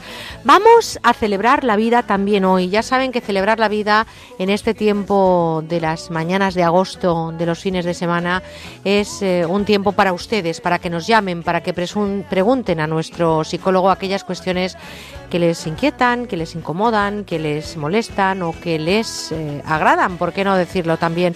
Es el momento en el que ustedes se ponen en contacto con nosotros a través del teléfono 91 426 25 99 y hacen sus consultas a Manuel Ramos, doctor en psicología, director del Instituto de Terapia Gestalt y por encima de todo yo utilizo una palabra que me encanta y que bien suena. Amigo, buenos días. Hola, ¿qué tal? Buenos días. Eh, ya saben ustedes que a través del correo electrónico también, con buena onda, arroba onda cero punto es, pueden consultarnos. Tenemos algunas consultas que se quedaron también ayer pendientes y vamos a intentar eh, hablar de ellas lo más rápido posible. 91 426 25 99.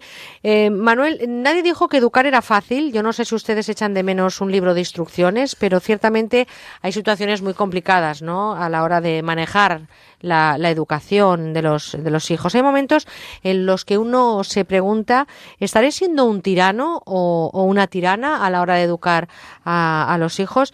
¿Es necesario, Manuel, sacar todo ese potencial de dureza en determinadas situaciones? Mujer, todo el potencial no lo sé. Lo que sí que está claro es que si uno mira el, el recorrido, por decirlo así, o los referentes actuales a la hora de educar a los hijos, nos encontramos con más dudas que seguridades. Para mí, el, el temor a parecer eh, un tirano o una tirana por parte de los padres y madres es una de las claves en las que podría explicarse esas dificultades que muchas veces tenemos. Por una parte no se quiere ser tirano y por otra parte tampoco hay un modelo claro de cómo ser firme eh, respetando. Es decir, eh, tú lo has dicho, no es que alguien dijo que no fuera fácil ser padres. Yo creo que es muy difícil ser padres y sobre todo es muy difícil el dar siempre y digo e insisto en la palabra siempre, la respuesta que uno cree que es la idónea.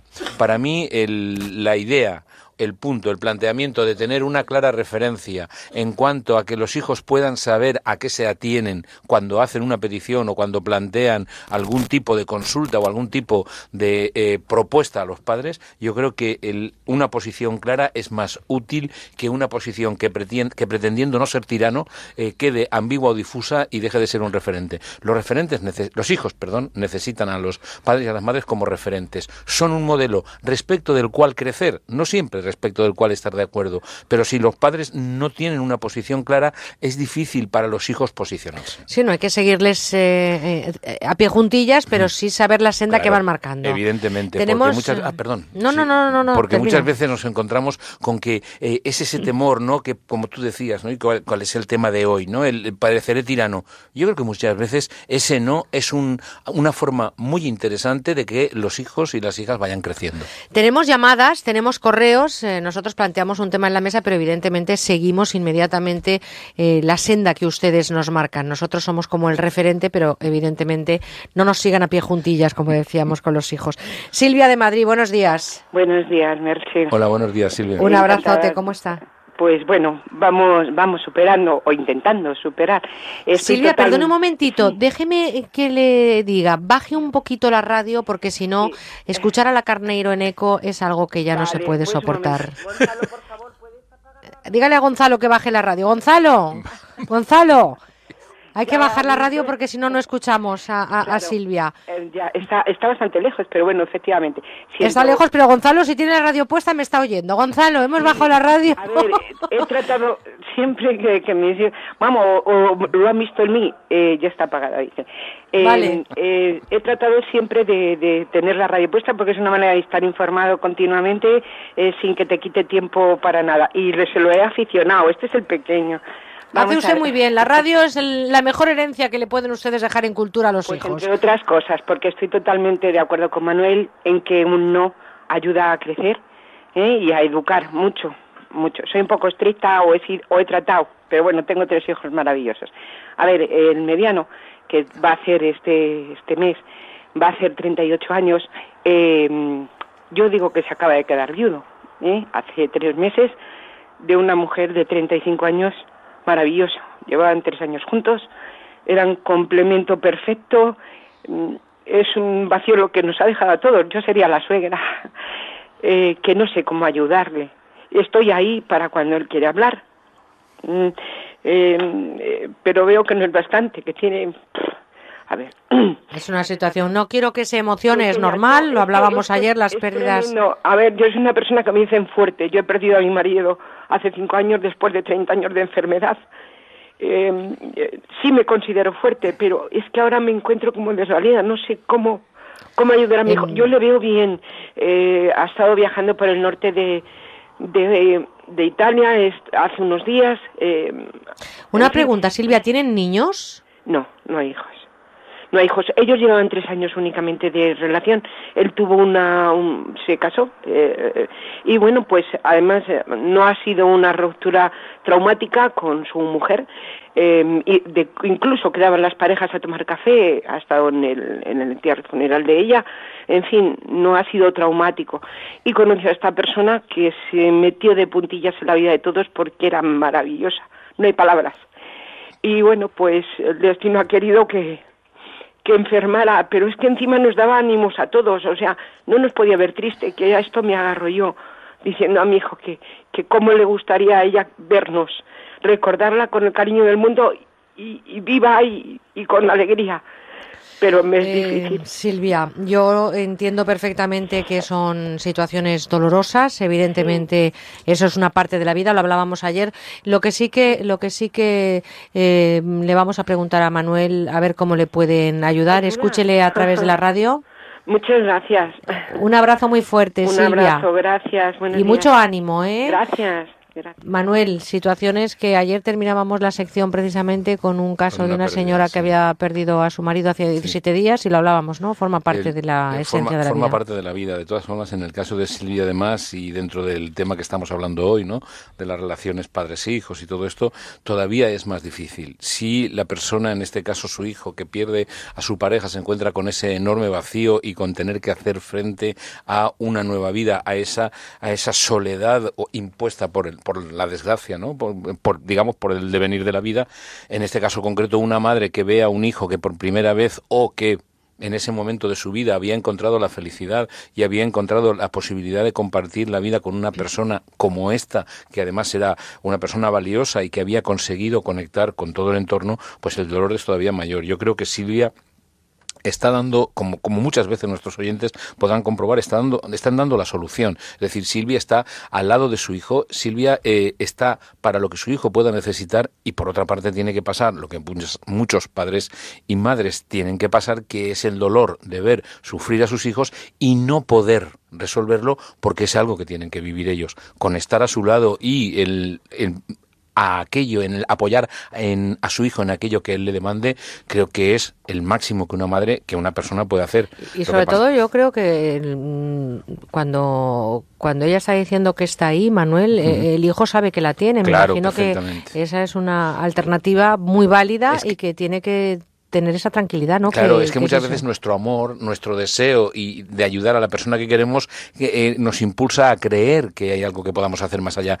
Y, y muchas veces la presencia, aunque pueda parecer o aunque no esté muy valorada, esa presencia, ese estar eh, eh, disponible para escuchar sin ningún tipo de reconvención, sin ningún tipo de, de, de consejo ni de ganas de empujar en un sentido o en otro la solución, es lo que muchas de las personas necesitamos en momentos tan duros como el que está pasando. Momentos de duros que de verdad, Silvia, mm, son parte de la vida, son tristes, pero que desde aquí le animamos a que lo pasen eh, pues de, de- de la manera más tranquila posible, independientemente de que, de que duela. Vamos a, a escuchar a Marta, nos llama desde Cuenca. Marta, buenos días. Sí, buenos días. ¿Qué tal Muchas está, gracias por Marta? atender mi llamada. Nada, gracias a usted por llamarnos. Hola Marta, Muy buenos amable. días. Buenos días. Bueno, mm, mi caso es simplemente una consulta porque eh, acabamos de, de dar cristiana sepultura a, a las dos chicas de Cuenca, una de ellas muy conocida, nuestra vecina y amiga, y, y estamos pues co- muy consternados. El problema que tenemos ahora es que no sabemos cómo actuar, porque hemos acompañado durante todos estos días a la familia y bueno, intentando saber algo, buscar, preguntar, hemos hablado con ellos, pero ahora desde que ya ha acabado todo, desgraciadamente, pues no sabemos porque queremos respetar su intimidad y, y no sabemos ni qué decirles, esperar un tiempo. Entonces es un poco cómo actuar después de todo lo que ha ocurrido. Eh, vamos a ver.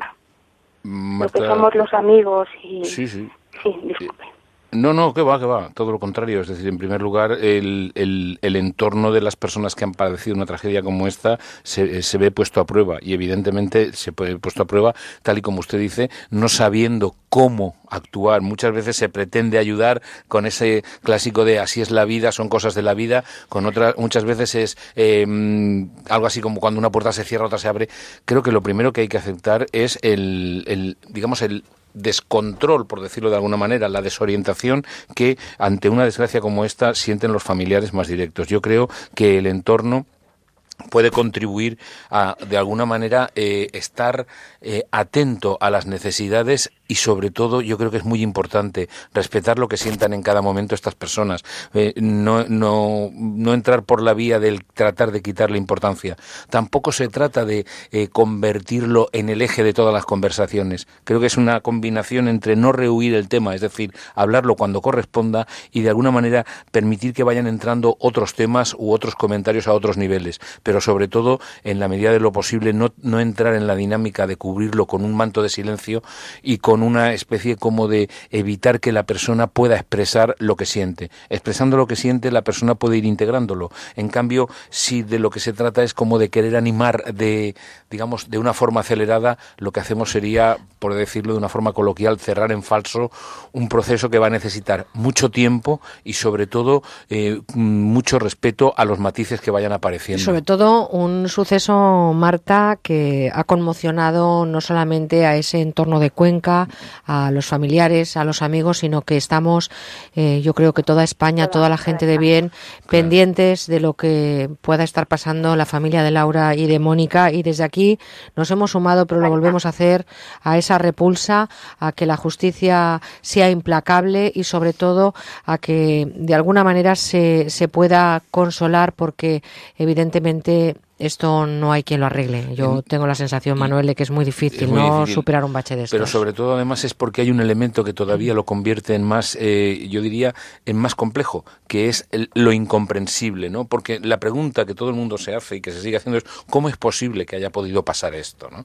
Entonces, muchas veces los seres humanos, ante un cúmulo de dolor tan grande, tratamos de entender con la razón cosas que solamente el corazón comprende, y es el dolor de la pérdida de estas personas. Mm, Buscar una explicación es un intento que en el futuro puede que tenga sentido y que nada más ha sucedido la desgracia se intenta por como como una forma de tranquilizar, pero pero no hay no hay No sabes qué decir decir- ni qué en esos momentos. Claro. Claro, pero Marta, Claro, por ejemplo, por, por cerrar y, y- y tenemos también más llamadas y no quiero tampoco mm, tenerle a usted mucho rato aquí con este dolor.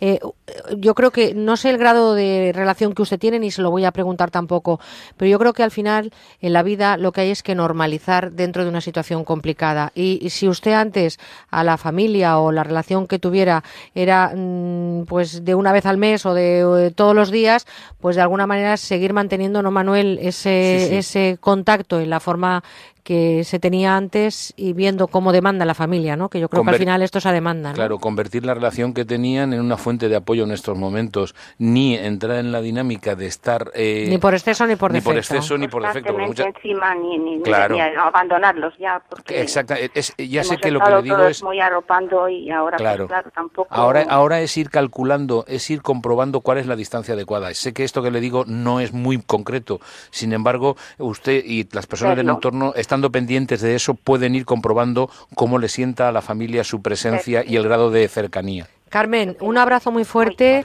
Eh, perdón, Marta, disculpe. Eh, Marta, un abrazo muy fuerte y, por supuesto, eh, no están solos y les mandamos nuestro cariño y nuestro pesar también a lo sucedido en, en, Cuenca. Un terrible doble crimen que jamás se debería de haber producido. Un abrazo muy fuerte, un abrazo. Gracias. gracias, Marta. Vámonos ahora hasta Ciudad Real. Antonio, buenos días. No, me llamo Manuel Antonio. ¿Perdón? Manuel Antonio. ah, Manuel Antonio. Bueno, bueno, Manuel Antonio. Pues, ¿cómo quiere que le llame? ¿Manuel Antonio o Manuel? Ponme Manuel, porque es que es el, primer nombre.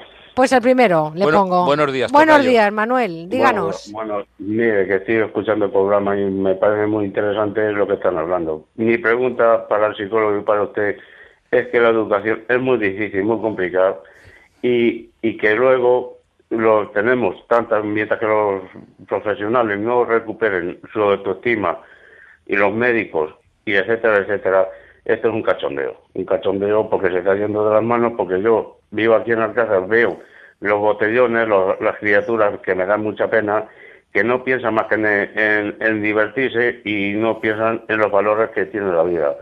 Los padres también tienen culpa porque los padres ahora digo quiero un teléfono el teléfono a lo mejor es más caro no, si puedes darle una cosa, se la das, pero no, no, no se la des si no puedes. Si puedes, bien, y si no, no se la des. Yo creo que falta un poco de diálogo, un poco de, sentido común, y mientras que esto no se reconduzca, no vaya a buen puerto, esto, esto se va de las manos, mire usted. Pues sí, la verdad que hay veces, ¿verdad, Manuel? Lo hablábamos, que no es fácil, no tenemos libro de instrucciones.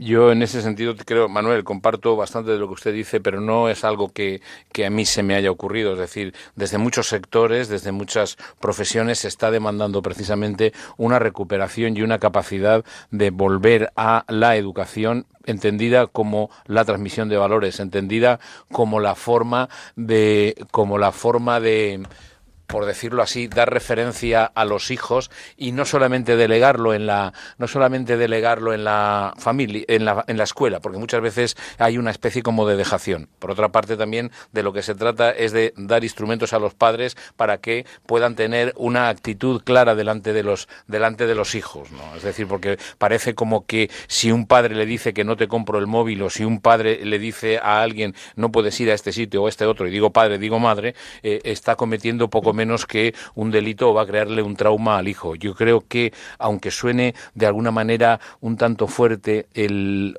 y, está, y esto está comprobado, la capacidad para desarrollar la tolerancia, la frustración, es decir, para entender que hay cosas que en un momento determinado no pueden ser, es una de las formas de crecer, es una, forma de la, una de las formas de madurar la personalidad. Y en ese sentido comparto lo, que usted me dice y hay que recuperarlo, entre otras cosas, en el marco de la familia. Tenemos eh, más llamadas, estamos eh, recibiendo llamadas en el 91 426 25 99, pero permítanme que haga una pequeña paradita porque tenemos también muchos correos electrónicos. Fíjate que lo hablábamos el otro día, la soledad, Manuel. Nosotros hemos creado un grupo, eh, lo dijimos un poco mm, así de, abuela, pluma, Y, hay mucha gente que está mandándonos teléfonos y correos electrónicos para contactar con otras personas. No pretendemos nada más que si ustedes quieren contactar con otras personas, que nosotros seamos ese cordón umbilical, siempre y cuando ustedes estén de acuerdo en recibir correos electrónicos de las personas que están en la misma situación. La soledad. Nos dice Ingrid, eh, envío pregunta para psicólogo, intentaré ser breve. Con 56 años estoy paralizada de miedo. No tengo hijos ni hermanos. Mi padre es muy mayor y al verlo yo solo pienso en mi vejez, enferma y con esta soledad. Me levanto y me acuesto con miedo y solo pienso en el futuro tan, tan triste que me espera. ¿Qué puedo hacer? La angustia me come y no puedo vivir el presente pensando en ese futuro tan amargo. Intento salir y hago un voluntariado, pero nada me aleja de mis pensamientos. Por favor, necesitaría algún consejo, Ingrid. Bueno, yo con, toda la humildad del mundo lo primero que diría es pues, aceptar eh, los miedos y las fantasías catastróficas que uno tiene en el presente ayuda a hacerlas más, más llevaderas. Por otra parte, también en la medida de lo posible, y e Ingrid está dando una respuesta, yo creo que muy adecuada a lo que está viviendo, es ir buscando ocupaciones que le den sentido. Y hay una, a su vida actual. Y hay una cosa que creo que también es importante. Yo le propondría a Ingrid un cuestionamiento de sus creencias. 56 años, no sé si son muchos o son pocos. Pero son verdad. Eh, pero son verdad, son los que están ahí y tiene una vida por delante que, que puede darle la posibilidad de... Eh, ir al encuentro de personas, al encuentro de gente que comparta sus criterios. Muchas veces la idea o el estereotipo de que a determinadas edades o determinadas situaciones, como por ejemplo, pues una mujer de 56 años ya no puede tener ningún tipo de relación afectiva, a mí me parece una me parece una creencia, me parece una especie de estereotipo. También es cierto que hay una cosa que está diciendo Ingrid y es que ella está pudiendo presenciar también lo que puede ser una posibilidad de futuro en cuanto que está viendo la realidad de su madre. Pero yo creo que las personas siempre tenemos en nuestro interior recursos y sobre todo, aunque mm, sea sin ganas, yo creo que de lo que se Pues trata es de fortalecer el presente. Si quiere participar en ese grupo de gente que estamos ya mandándoles correos y teléfonos que ustedes nos mandan, no tiene más que pedírnoslo en conbuenaonda.es. Quiero participar del grupo que está intentando contactar para hacer amigos. Unos están en Marbella, otros están en Madrid, otros están en Barcelona y entre ustedes, pues si se toman un café, además nos lo cuentan. Eh, fíjate que tenemos ya a María de Valladolid y algunos otros correos que también quiero a ver si me da tiempo a comentar contigo, Manuel. María, desde Valladolid, buenos días. Hola, buenos días. Buenos días, María. ¿Qué tal por Valladolid, María? Bueno, pues ahora un poco bien. Ha hecho mucho calor, ahora hace un poco mejor. Bueno, pues cuéntenos, ¿qué quería hablar con Manuel Ramos? Pues eh, nada, yo he tenido un montón de problemas que no, no quería mucho, bueno, de mis hijos que se fueron ya hace mucho, se fueron al cielo. Ahora se ha ido mi marido. Y yo estoy bastante estresada, angustiada, con miedos. Tengo una mm, lesión pequeña, pero bueno, tengo que tomar Sintrón. Y he querido consultarles a ver si podía animarme, porque estoy, tengo 75 años, estoy muy sola y muy, Pues eh, la soledad de nuevo, María. Vamos a ver cómo podemos animar a María, porque 75 años con pérdidas de hijos y del marido es un difícil camino, pero hay que, hay que subir ese ánimo, ¿eh, María? Hay que animarse.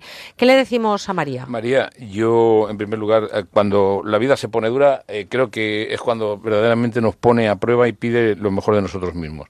Yo no tengo del todo claro cómo habrá sido su vida, pero sí que le puedo decir que si usted tiene 75 años y ha contribuido a la felicidad de personas como sus hijos o su marido que desgraciadamente ya han fallecido, creo que ese es un elemento en el que usted necesita tenerlo presente y sobre todo mm, ser consciente de que ha sido usted la causa de la felicidad de ellos.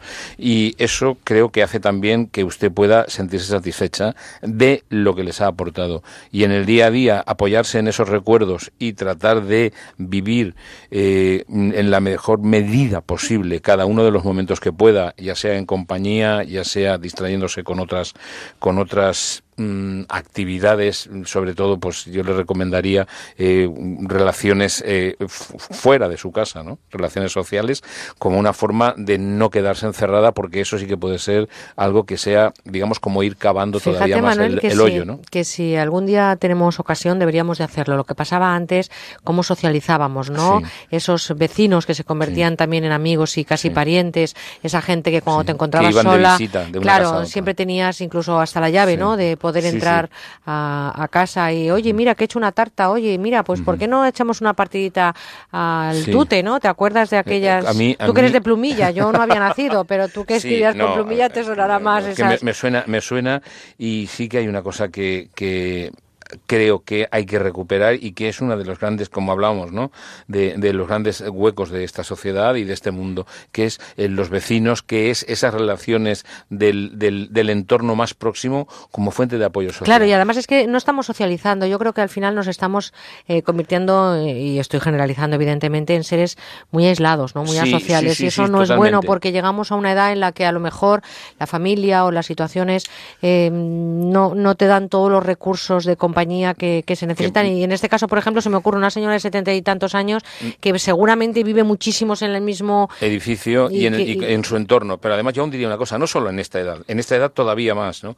Pero es que hemos perdido también ese, ese contacto humano fruto de esa velocidad y no se trata de decir, como decía un amigo mío, yo no estoy tan claro que todos los adelantos sean avances, ¿no? Es No, decir, claro. que, o que todos los progresos sean avances. Para mí en este momento, y esto es una, nuestros oyentes lo están demostrando y el- este grupo que tú comentabas, que estás promoviendo desde aquí, eh, están hablando de esa necesidad de poder compartir momentos con personas. Las personas vivimos en los otros. No estamos haciendo parejas, por si acaso. ¿eh? si No, alguien no, se cree no, que estamos no. haciendo parejas, no. No, Lo que no estamos, estamos- haciendo grupos de gente que quieran conocerse para no estar solos. Estamos hablando precisamente de algo que yo creo, no voy a decir que sea más valioso, pero sí más imprescindible, que es el, com- el, el poder compartir momentos de soledad con otras personas. Y eso nos convierte, por una parte, en humanos y nos lo hace más llevadero. María Dolores, desde Madrid, buenos días. Hola, buenos días. Buenos días, María Dolores. Bueno, yo quería dar mi opinión sobre este tema tan bonito que habéis cogido hoy, ¿no? Y tan Muy bien, importante. díganos, María Dolores. Eh, bueno, yo soy una persona que tengo 64 años, con unas vivencias como todo el mundo. Me quedé viuda súper joven, con dos niños. Y bueno, hoy quiero decir que mi mayor orgullo es eh, mis dos hijos, ¿no? Eh, que son dos buenos padres, dos buenos seres humanos y que los veo pues y me llenan de satisfacción, ¿no? Eh, por otro lado, quiero decir que hace muchos años empezamos a oír sobre los derechos de los niños, ¿no? Pero yo en aquel momento me preguntaba, ¿y los derechos de los padres y los derechos Buena de los abuelos? buena pregunta. Entonces mm, me da muchísima tristeza que nuestra sociedad haya perdido a los abuelos, eh, los hayan apartado porque ya no valen. Y la mayor riqueza de un niño, de un ser humano, son sus abuelos, porque es los que nos transmiten la sabiduría y nos transmiten tantas cosas y entonces los hemos llevado, los hemos apartado porque ya no valen, porque estorban, porque no tenemos tiempo, porque no podemos cuidarlos. Y entonces les hemos también privado a los niños de sus abuelos, ¿no? Y eso me llena de tristeza, una gran tristeza que me dan ganas hasta de llorar, ¿no?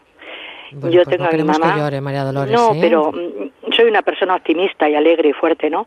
Pero sí me da mucha pena cuando ves las residencias y bueno, hay personas que efectivamente no pueden atender a los abuelos, ¿no? Pero muchas veces sí se pueden atender, pero es más cómodo. Y entonces la mayor pena es eso, de privar a esos nietos que hayan compartido y convivido con sus abuelos, ¿no? Entonces ahora estamos pagando esas consecuencias. Creo que se han perdido muchísimos valores, eh, se ha mm, creado falsos emperadores, que son estos niños que hemos criado eh, sin que les falte de nada, pero sin respetar a sus mayores, no a los suyos nada más, a los mayores. Entonces, a un chico joven no le puedes llamar la atención por la calle. No quiero tampoco generalizar, ¿eh? porque hay juventud muy maja que hace muchísimas cosas, voluntariados, etcétera, etcétera. Pero sí es verdad que te da hasta miedo cuando ves algo que no está bien, llamarles la atención porque dices cualquier cosa me pueden hacer, ¿no?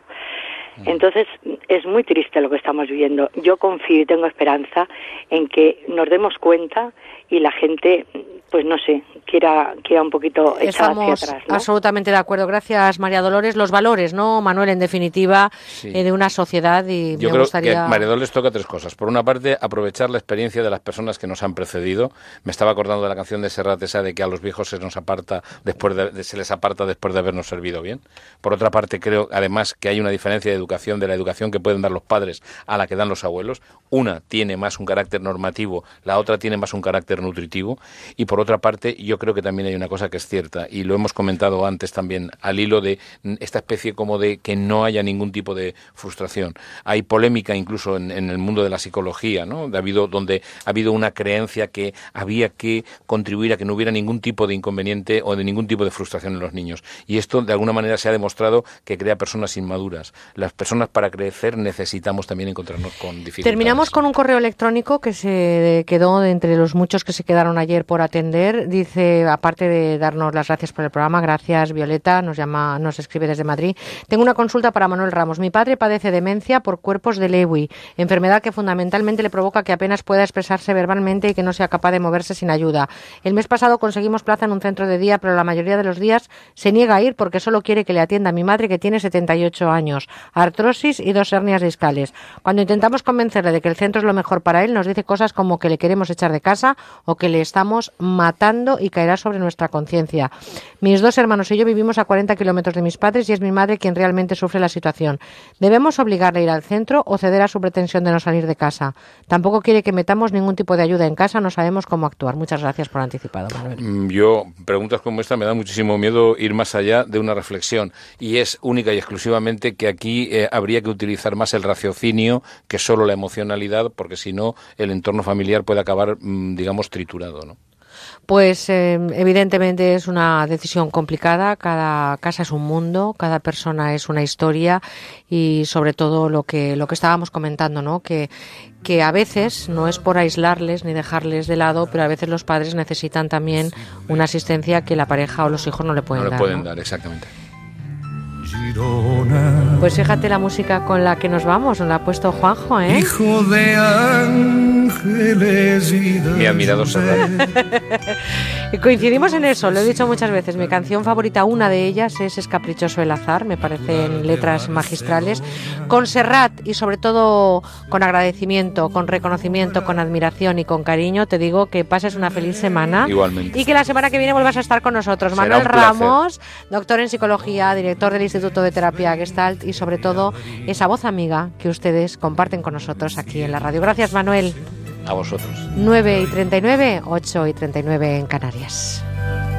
con las fuerzas de que dispone, atentamente expone dos puntos que las manzanas nadie conoce al vecino, que a los viejos se les aparta después de habernos servido bien. Seguimos con buena onda. ¿Y a quién no le han puesto una multa tonta por pasarse unos kilómetros en el límite de velocidad? Para evitar que este verano nos frían a multas, les recomendamos el F10 de Angel Driver, el mejor avisador de radares del mercado. Precisamente para hablarnos del F10 de Angel Driver está con nosotros Ramiro de Publipunto. Ramiro, buenos días. Buenos días, buenos días, Berche, ¿qué tal? Encantada de tenerte con nosotros y que me expliques qué podemos hacer para que nuestro presupuesto de vacaciones no se lo lleven las multas. Pues muy sencillo, llamar al 902-180-190 o entrar en publipunto.com y pedir el avisador de radares F10 de Angel Driver, el más avanzado tecnológicamente, que es el único que tiene un chip Star GPS de última generación para disponer de cobertura y por lo tanto de toda la información para evitar que nos fríen a multas. Oye, pero ¿qué tiene el F10 que no tengan otros? Bueno, la principal cualidad del Angel Driver es su potente base de datos actualizada continuamente mm, para saber dónde están todos los radares, pero no solamente los de las DGT, sino los de la Generalidad de Cataluña y el Gobierno vasco. Se puede utilizar en cualquier tipo de vehículos, incluso motos. Es de tamaño reducido, no tiene complicaciones, es pedirlo, enchufarlo y a funcionar. Es tan bueno que la revista Autofácil, la de mayor venta del mundo del motor en España, lo recomienda. Y algo importante, Merche, que es totalmente legal. A nosotros no nos pueden denunciar por, por utilizarlo, ¿eh? Eso es importantísimo, pero ¿qué información? Eh, muchísimo, Ramiro, pero ¿qué información nos ofrece? Pues mira, es el único con pantalla LED con los día y noche para que veamos mejor toda la información. Para, con él sabremos la zona donde operan los radares móviles y camuflados. Esos que hay 1500 esta- esta- este verano por ahí dando vueltas. Donde se encuentran los ocultos en pórticos, farolas, eh, semáforos, túneles, los nuevos tramos de velocidad controlada, que son muchos, los radares multicarril y además dispone de aletas configurables de velocidad real, que es la que nos va a tomar de referencia el radar que nos enfoque. Si son 40, es 40, no 41. ¿eh? Está muy bien eso, pero yo he visto algunos avisadores que se encienden luces o señales acústicas cuando se acercan a un radar. ¿Cómo nos avisa el F10 de Angel Driver? Mira, yo también conozco estos y realmente no sabes lo que te vas a encontrar. ¿Qué tipo de radar? ¿Qué, li- qué, qué límite de velocidad? Mira, el Angel Driver es el único del mercado que con mensajes de voz como este nos va a decir qué nos encontramos, dónde nos encontramos y qué nos vamos a encontrar. Atención. Entra usted en un tramo de velocidad controlada. Límite de velocidad 120. Velocidad excesiva. Reduzca. Qué maravilla, ¿eh? Qué pues maravilla, ¿eh? Una auténtica maravilla, Ramiro. Además, se convierte en un elemento de seguridad que nos ayuda a conducir mejor, ¿no? Sí, sí, que no nos crujan a multas porque nos están esperando para meternos la mano en el bolsillo en los descuidos, especialmente en la zona de playa y la zona turística. Pídalo porque si no lo va a pagar muy caro. Pues solo lo pueden adquirir llamando a publipunto 902 180 190 o publipunto.com. Ramiro, ¿cuál es el precio? ¿Tenéis ahora mismo alguna oferta especial de verano? Sensacional, su precio es de 205 euros y todos los pedidos que recibamos durante los próximos 30 minutos van a pagar solo 119,99 o mejor, llévese tan, dos por tan solo 200 euros. Hoy los gastos de envío son totalmente gratuitos y la entrega en 24 horas. Oye, pues eh, no hay que dejar pasar esta oferta, ya lo saben, no salgan sin él o lo pagarán muy caro. 902 180 190 o publipunto.com. Ramiro, vamos a por eh, el F10. El F10, de el Angel F10, ya que no nos fríen a multas. Hasta luego. Un abrazo. Un abrazo. Hay un 62% de personas que no oyen bien y hay un 90% que no se pueden gastar un dineral para solucionarlo. Sonovida pone a su alcance el nuevo Sonovida K Plus, el más pequeño, potente y ligero del mercado que funciona sin pilas. Su sistema digital System Pro de tecnología japonesa le permitirá escuchar con total nitidez la vida que le rodea en un radio de hasta 30 metros. Su precio es de 109 euros y los 25 primeros pedidos pagarán solo 59,99 y la segunda unidad por solo 20 euros más. Ah, pero si usted es jubilado parado, pagará solo 10 euros más. Llame ahora mismo a Publipunto 902 180 190 o publipunto.com y pida esta oferta. Recibirá de regalo un kit de limpieza, un microestuche ergonómico y un juego de 11 pipetas de silicona. Llame ahora mismo y pídalo 902 180 190 o publipunto.com. Está garantizado de por vida. La parafarmaciaboticae.com les ofrece el espacio de salud. Doctor, la sequedad del ambiente nos irrita mucho más los ojos, perjudica la vista. ¿Y hay algo que podamos hacer para evitar esto? Bueno, esto es muy frecuente, sobre todo en zonas cálidas, ambientes secos, con mucha contaminación. Yo en estos casos siempre recomiendo tomar una cápsula diaria de Devisión Retinox, porque Devisión Retinox contiene una alta concentración de luteína y DHA que ayuda a mantener una buena salud ocular. Tomando Devisión Retinox podremos contrarrestar estos efectos del medio ambiente y nos ayudará a mantener una buena visión. Pues gracias, doctor. Y es muy importante, ¿eh? cuidemos nuestra vista con Devisión Retinox. La parafarmaciaboticae.com les ha ofrecido el espacio de salud. ¿Sabes qué verano te mereces? María. Tienes sal en los labios y en los pies. Esas sandalias que son. Oh my god. Te mereces un 50% de descuento en una selección de colchones de las principales marcas. Hasta el 31 de agosto en las rebajas del Corte Inglés. Triatlón Madrid Kilómetro Cero, el triatlón de larga distancia que recorrerá las calles de Madrid el 27 de septiembre. ¿Afrontas el reto? Información en triatlonmadridkm0.com. Merche Carneiro, con buena onda.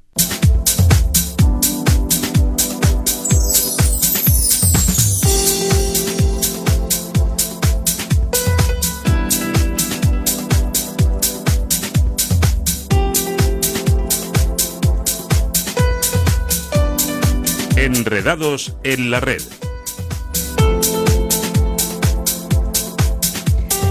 Casi 300.000 seguidores en Facebook, 1.600.000 seguidores en Twitter y un concepto de patrulla que se incorpora con el nacimiento de las nuevas tecnologías. Hablamos de enredarnos en la red de la Policía Nacional. Carlos Fernández Guerra es responsable de redes sociales de la Policía Nacional. Carlos, buenos días. Hola, buenos días. Oye, primero enhorabuena porque es interesantísimo ver cómo ha crecido en poco tiempo ese trabajo que hacéis en la investigación policial a través de las redes sociales. ¿eh? Enhorabuena. Pues muchas gracias. Oye, mira que eh, he estado mirando y la clasificación mundial de cuerpos de seguridad os sitúan los primeros de la lista con más seguidores incluso que el mismísimo FBI. ¿Cómo se coordina esta cuenta? Pues bueno, la verdad es que eh, tenemos medio millón de seguidores más que el FBI, pero lo más importante es que tenemos una comunidad enorme de 1.715.000 usuarios y la verdad es que es fantástico porque se coordina con, bueno, en primer lugar yo soy el único no policía, todos los demás son policías, Son agentes de policía del gabinete de prensa, ocho licenciados en distintas carreras universitarias que atienden, que trabajan en comunicación y que estamos muy coordinados mediante grupos de WhatsApp con otras unidades policiales también, ¿no? Tenemos un jefe de la unidad, que es un inspector jefe, que tiene mucha experiencia policial y mucha experiencia en comunicación, y vamos hablando mucho de comunicación y sobre todo atendemos muchísimo a lo que nos dicen los ciudadanos, ¿no? Eh, en primer lugar, les atendemos sus consultas, pero aprendemos de términos de Internet, de sus necesidades y nos orientamos absolutamente a lo que podamos ayudarles. Oye, ese jefe del que hablas es que es el que te miró cuando abriste el Twitter arroba policía, como, oye, ¿cómo te aburres? Ese fue otro, eh, es otro jefe que está también por ahí, que la verdad es que me miraba como, "Pff, ah", pero bueno, entender que hace seis años y medio Sí. eh, cualquiera te miraba así.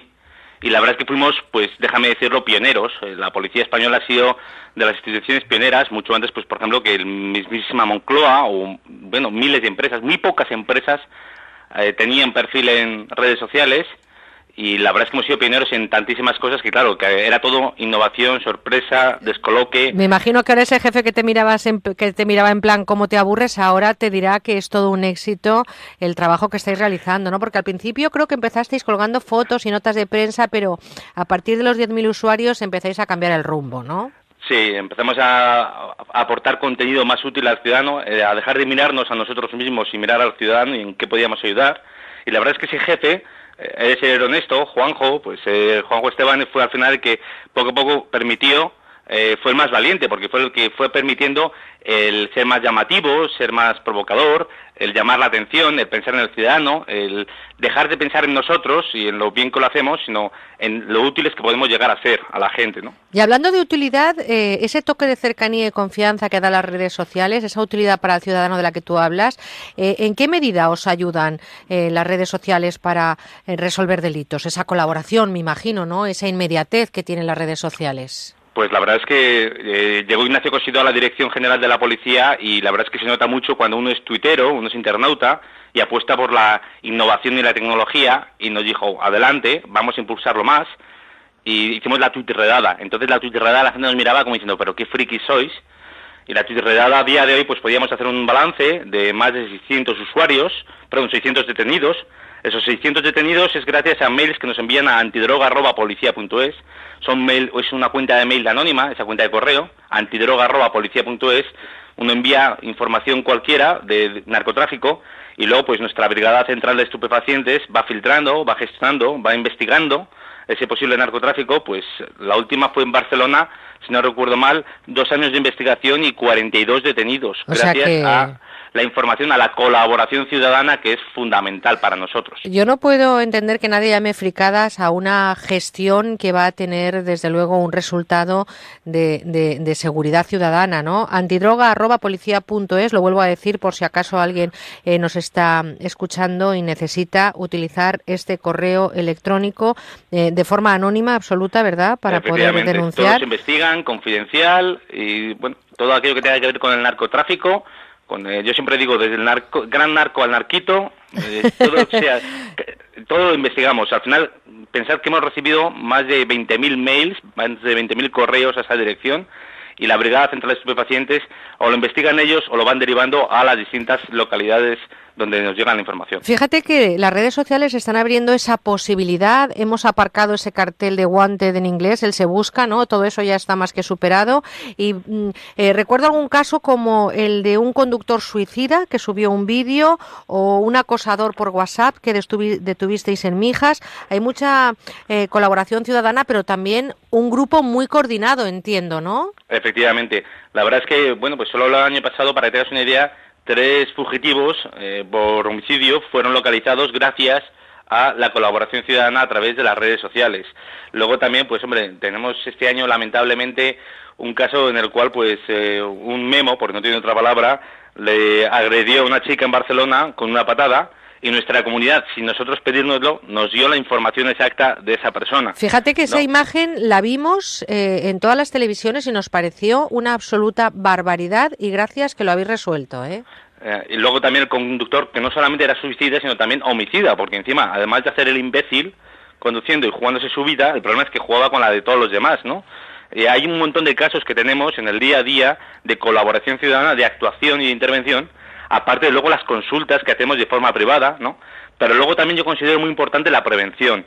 Si logramos evitar distintos delitos y de- sobre todo las víctimas, que es lo más importante, pues es para nosotros fundamental la violencia de género, ¿no? Eh, luchar contra la trata, hemos hecho campañas contra la trata, o el acoso escolar, nos importa mucho, y las redes sociales eh, es un vehículo fantástico para llegar a esa gran comunidad, eh, bueno, pues más Sí, de pero, dos millones de pero, usuarios. pero Carlos, si las redes sociales han evolucionado, no sería posible conseguir lo que estáis haciendo si no existiera más. No sé si es en realidad el policía 2.0, ¿no? Ya no estamos hablando del policía al uso, estamos hablando del policía que utiliza las nuevas tecnologías, vamos, el 2.0. Hombre, eh, Ignacio Cosillo suele hablar de Policía 3.0, y que yo creo que es cierto que es la innovación y la tecnología aplicada a la seguridad, tanto preventiva como operativa. Y ahí estamos pues tratando de, por un lado, la prevención y luego también la operatividad, en permanente conexión con distintas unidades de la policía.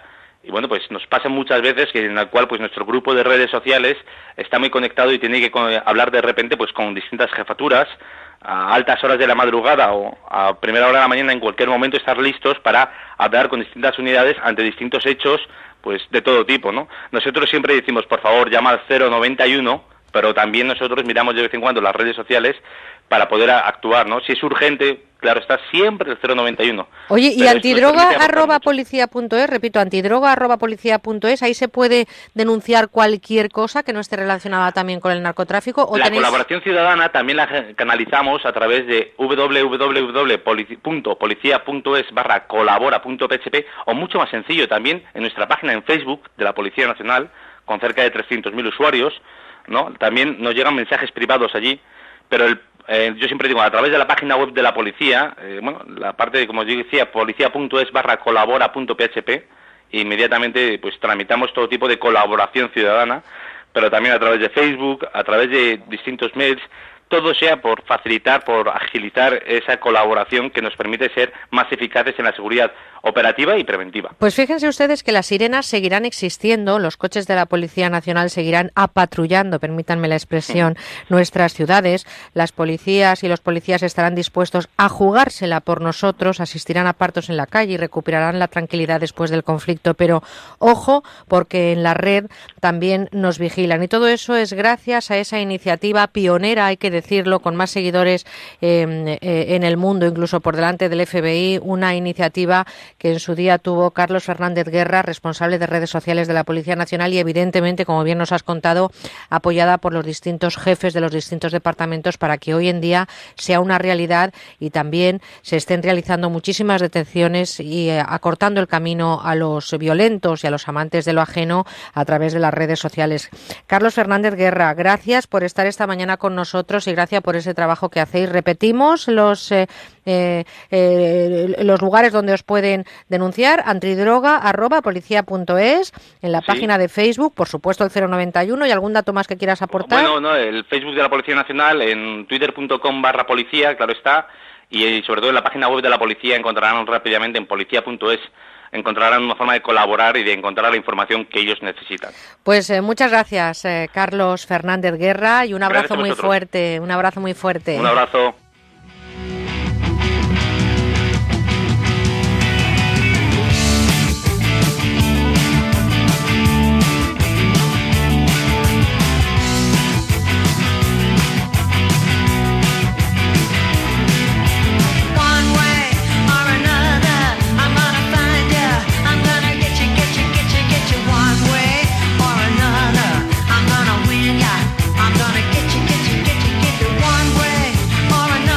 También recordarles nuestras redes sociales. Estamos en Facebook, también en Twitter, eh, arroba con buena guion bajo onda.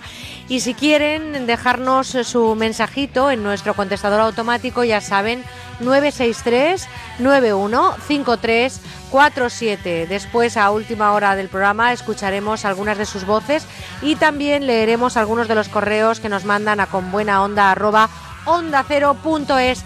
Arriba que son las 10 de la mañana, las 9 en Canarias y hay que disfrutar porque estamos viviendo el tercer fin de, de agosto, o sea, traducido en fecha 16 de agosto, Dios mediante, del 2015. Y ahora llega la información, no os perdáis la última hora de la actualidad, lo que ocurre en España y en el mundo, con nuestra compañera de los servicios informativos, Laura Gil.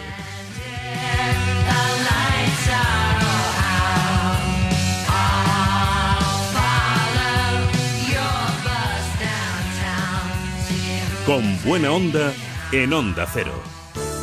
Saludos amigos, seguro que no se les había ocurrido pensarlo, pero es un hecho que en verano nos pasamos muchas horas sentados en sillas bastante incómodas. Es verdad, Paloma, en las sillas plegables de piscina o de playa, en las de plástico de las terrazas o del jardín, no nos damos cuenta y nuestra espalda se acaba resintiendo. Y es que es muy importante una buena postura al sentarnos para proteger nuestras vértebras. Claro, por eso los médicos recomiendan que utilicemos asientos adaptados a nuestras necesidades. Claro, pero a veces eso es imposible. No podemos llevar una buena butaca a todas partes. Lo que sí podemos hacer es poner sobre el asiento nuestro cojín con Forgel que tantísimo se ha vendido aquí en la radio y ustedes seguro que lo han visto en televisión. Llevamos miles de ventas y los clientes están encantados. Es un cojín de gel de última generación especialmente ideado para nuestro máximo confort por expertos en terapias posturales. Hoy amigos pueden conseguirlo también a través de nuestro teléfono, el 902 29 10 29. Y digo yo que si se han vendido millones en todo el mundo, será porque es comodísimo. Es comodísimo, Paloma. Combina dos capas de espuma de alta densidad la más cómoda que existe con una capa central de gel. Esto hace que el peso de la parte superior del cuerpo se distribuya por todo el cojín, eliminando puntos de presión en músculos, vértebras y articulaciones. Así podremos pasar más tiempo sentados sin que se resienta nuestra espalda. Por muy incómoda que sea la silla, yo te aseguro que con el Conforgel estaremos comodísimos. Yo, amigos, les aconsejo de verdad que lo prueben llamando al teléfono 902 29 10 29. Y por cierto, que es un regalo fantástico, por ejemplo, para nuestros padres. Bueno, siempre es un buen momento para regalarles algo que mejore su calidad de vida porque ellos se lo merecen. Se lo podrán llevar a la terraza, a la playa, al jardín, donde quieran. Con este cojín estarán más cómodos en cualquier silla. Además, al estar un poco más alto, les costará muchísimo menos levantarse. Lo pueden llevar incluso en el coche, en el asiento del copiloto, como hace mi padre, que así le resulta mucho más fácil entrar y salir. La verdad que es un cojín que merece la pena. Yo les recomiendo que lo prueben llamando al 902 29 10 29 y en la web universotao.com. ¿Y por un precio buenísimo? Solo cuesta 39 euros más unos pequeños gastos de envío. La verdad es que es muy poco dinero para la comodidad que proporciona. Y es que hoy además tenemos una oferta estupenda, Paloma. Durante la próxima hora ponemos a la venta dos cojines por el precio de uno. Esta oferta, amigos, se termina hoy. Así que hay que llamar ahora mismo, por favor, al 902 29 10 29 para encargar este cojín de gel y se llevará dos por el mismo precio. Bueno, Margas, que son 10 euros menos que en la televisión. Merece la pena llamar. Claro que merece la pena porque los 40 primeros pedidos, además que recibamos en el 902 29 10 29, además de 2 por 1 se llevarán completamente gratis de regalo unos comodísimos calcetines unisex de compresión de estos antivarices paloma que ahora en esta época vienen también para evitar que las piernas se hinchen, se encarguen. Lo usa muchísima gente. Esto es gratis de regalo al hacer su pedido. Pues ya saben, dos cojines por el precio de uno. Hoy último día de esta promoción en la web universotao.com y en el teléfono 902 29 10 29.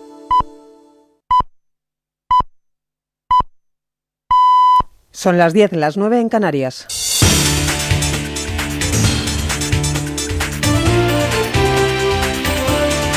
Noticias en Onda Cero.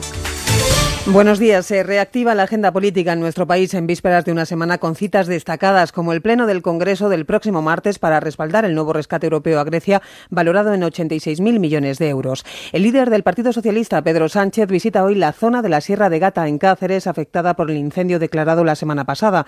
Recorrerá algunos de los pueblos más afectados en compañía del presidente de la Junta de Extremadura, Guillermo Fernández Vara, y se reunirá con colectivos y vecinos. En el Partido Popular, el vicesecretario general, Javier Arenas, participa en un acto con cargos de su partido en Coín, Málaga, y reunión destacada también en Castilla-La Mancha y de interés sobre todo para los trabajadores de la empresa El Cogas. El presidente manchego, Emilio Gar Emiliano García Paje, recibe hoy al comité de empresa y a la alcaldesa de Puerto Llano, Maite Fernández, para estudiar el futuro de la empresa.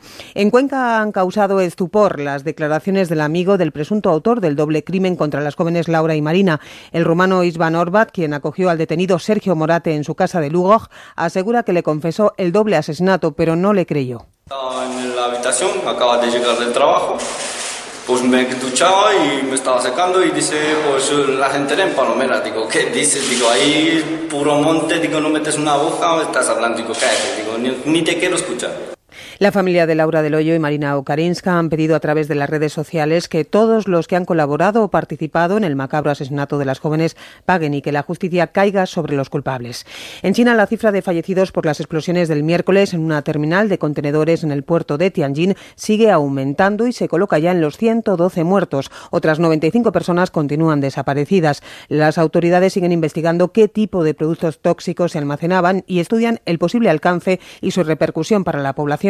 Cerdán. El gobierno chino ha ordenado el despliegue de en Tianjin de más de 200 militares expertos en armas químicas y nucleares y ha reunido a varios fabricantes de compuestos químicos como asesores. El malestar en la población es cada vez mayor y empieza a haber protestas de ciudadanos que denuncian el mutismo del gobierno.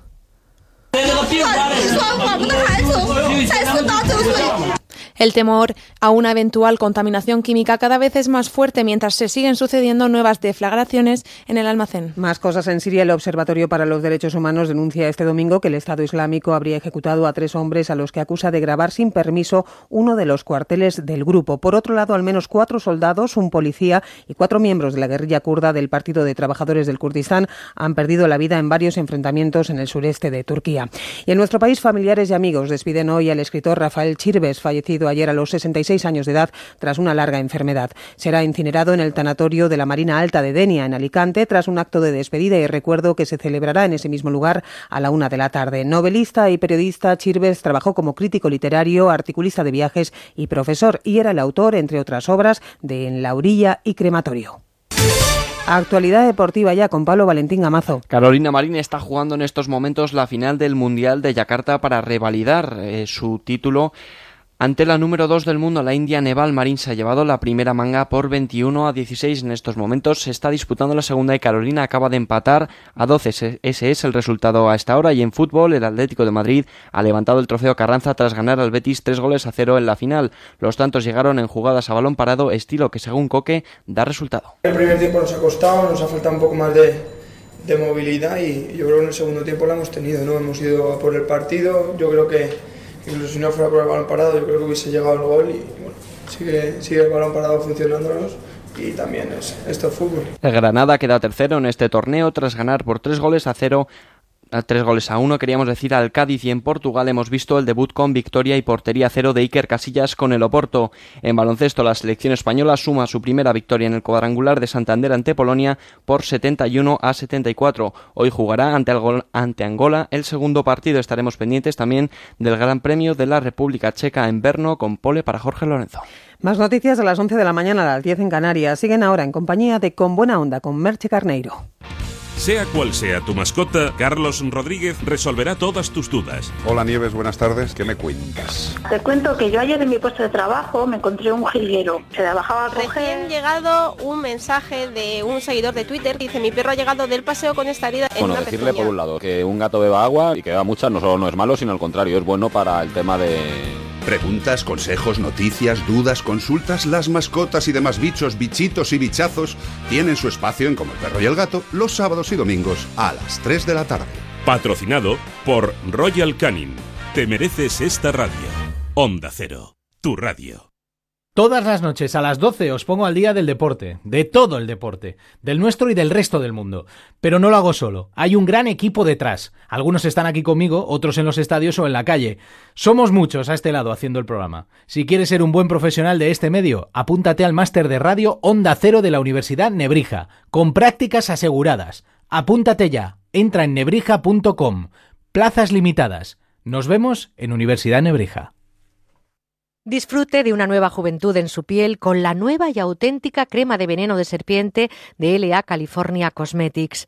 Snake Cream solo la puede conseguir en exclusiva en American Shopping 902 206 216 o en americanshopping.es.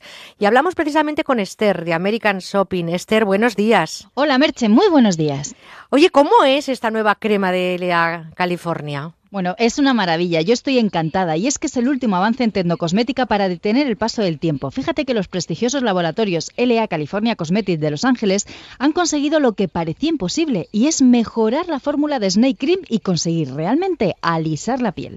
¿Pero realmente contiene veneno de serpiente? Por supuesto que sí. Además es la auténtica crema de veneno de serpiente y, como no, la única en Europa que contiene la máxima concentración del polipéptido exclusivo. Fíjate que contiene hasta un 4%.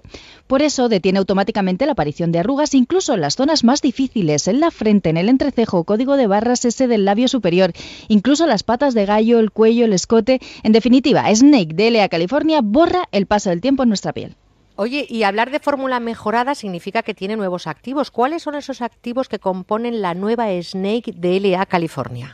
Así es, Merche. Ten en cuenta que estamos hablando de la tecnocosmética más avanzada. Por eso contiene los activos antiedad más efectivos. Fíjate, el colágeno que va a aportar elasticidad a nuestra piel, el ácido hialurónico que va a devolver luminosidad y juventud, y como no, ese imprescindible retinol, la vitamina A, y algo totalmente novedoso en su composición. En lugar de agua lleva aloe vera, que por tanto nos aporta un extra de hidratación. Snake Cream, sin duda, es la cirugía de la cosmética. Yo creo que todos nos lo estamos preguntando, Esther, ¿cuáles son los resultados y cuándo empezamos a verlos? Eso es lo más importante, pero ahí viene otra de las ventajas de Snake de LA California. Es cosmética para impacientes. Los resultados son inmediatos. Se ha comprobado clínicamente que en tan solo dos horas el polipéptido ya es efectivo. Desde la primera aplicación, elimina arrugas en el rostro y en el cuello, revitaliza, regenera, ilumina el tono de la piel. Vamos, una maravilla. Y todo esto hidratándonos en profundidad. Por tanto, consigue un efecto tersor completamente desconocido. Y es que actúa un 60% más rápido que cualquier crema antiedad que hay en el mercado. Por eso decimos que Snake Cream consigue un efecto lifting natural porque te cambia la piel. Fíjense que es importante que sepan que para disfrutar de la exclusiva cosmética de Hollywood en su casa, tienen que llamar ahora mismo a American Shopping al 902-206-216 o en americanshopping.es. Esther, ¿cuánto cuesta Snake Cream? El precio no va a ser problema. El precio internacional de la nueva Snake de LA California es de 70 euros, pero vamos a hacer una oferta exclusiva a estos amigos de Con Buena Onda y lo tienen por tan solo 49,95 más gastos de envío. Pero mejor aún, elige nuestra oferta Juventud Total. Dos envases por solo 59,95 y los 50 primeros pedidos en American Shopping 902 206 216 o americanshopping.es hoy recibirán completamente gratis un tercer envase. Pues eh, hay que decirlo de nuevo, haga su pedido ya en American Shopping 902 206 216 y recupere luminosidad y juventud. Qué suerte tenemos. Gracias, Esther. Un abrazo. Un beso fuerte. Estás con Merche Carneiro. Estás con buena onda.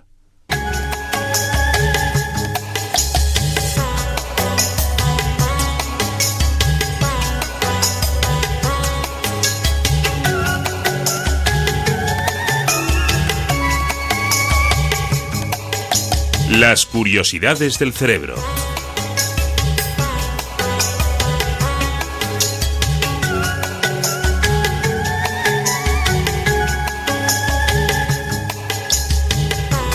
Seguir dando pasos cada vez más certeros en la investigación del comportamiento humano pasa por investigar nuestro cerebro, ese órgano complejo y sabio que hasta hace un tiempo era el gran desconocido y también, hay que decirlo, el gran olvidado.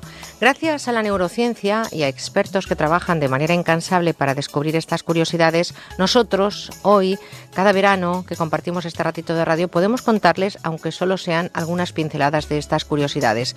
Les propongo explorar nuestros sentidos y además por la puerta grande de la profesionalidad. Ignacio Morgado, catedrático de psicobiología en el Instituto de Neurociencia de la Universidad Autónoma de Barcelona, ha escrito y ha publicado muchísimos eh, artículos y libros, pero el último es una auténtica delicia y un placer detenerse en cada una de sus hojas. la fábrica de las ilusiones, conocernos más para ser mejores. Buenos días, Ignacio. Buenos días, Merche. Todo un lujo tenerte y todo un placer leer este último libro que tiene enganchados a la neurociencia a medio mundo ya, ¿eh? Por los bueno, datos. Bueno, no hay nada como el cariño entre las personas, ¿eh? Ay, Ignacio, lo hemos contado muchas veces. Nuestro cerebro tiene muchísimas eh, neuronas, creo que en torno a unos 80.000 millones de neuronas. Un número importante de ellas están en la corteza cerebral y cada zona de la corteza está íntimamente relacionada con una función. Lo hemos comentado, la de hablar, la de movernos, la de ver. Deteniéndonos unos minutos en la vista, ¿por qué necesitamos gafas para ver el cine en 3D? ¿Existe realmente la tercera dimensión o la crea también nuestro cerebro? La crea nuestro cerebro y está fuera de nosotros, en este caso no hay ninguna duda. Pero eh, el cerebro tiene un mecanismo especial para percibir de forma automática, instantánea, eh, la tercera dimensión, la profundidad, el relieve de los objetos.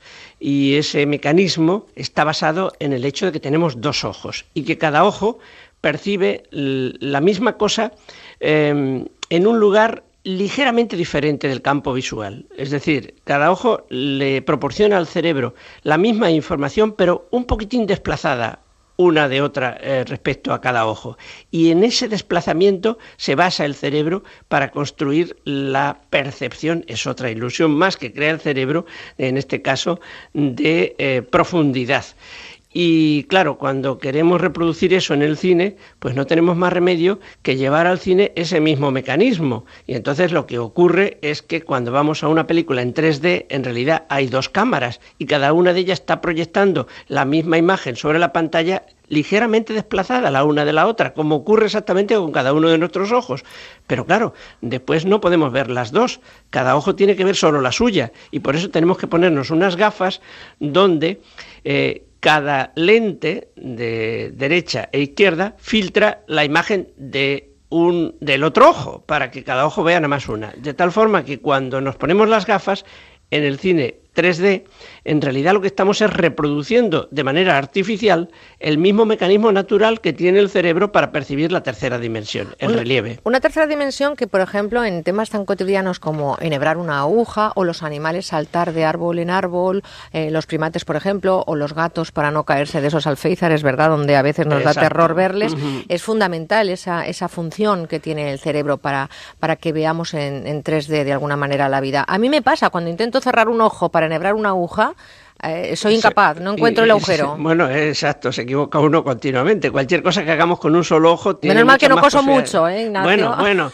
eh, ahora ya hasta los hombres podemos coser en algunos No, momentos. no soy ¿eh? yo muy, Ya. no soy yo muy de coser. Fíjate que soy más de ir al cine, por eso me interesaba mucho el tema de las gafas en, en 3D. Pero fíjate que hay otro tema que me, que me tiene también eh, absorta. Este año eh, los Oscars de Hollywood, siguiendo con el cine, han reconocido la teoría del todo, ese universo de investigación de uno de los grandes astrofísicos que ha tratado de dar respuesta en su teoría del tiempo, que es el tiempo, tuvo un principio y tendrá un final. En fin, todo esto que se ha preguntado desde la neurociencia, ¿qué aportamos a estas preguntas? ¿Existe el tiempo o es otra ilusión del cerebro? Bueno, pues de entrada el tiempo es también una ilusión del cerebro. Si existe más allá de nuestro propio cerebro y si existe tal como nosotros lo percibimos ilusoriamente, eso ya es otra cuestión. Los físicos tienen en este tema sus propias explicaciones, no siempre fáciles de entender, porque la, física de este nivel es una física compleja. Yo a veces hablo con algunos físicos, en un blog que tengo también comentamos algunas veces estas cosas, y la idea que, que podemos tener del tiempo unos y otros es diferente, aunque en el fondo nos estemos refiriendo a una misma cosa. Pero lo que sí es cierto y lo que la neurociencia mm, descubre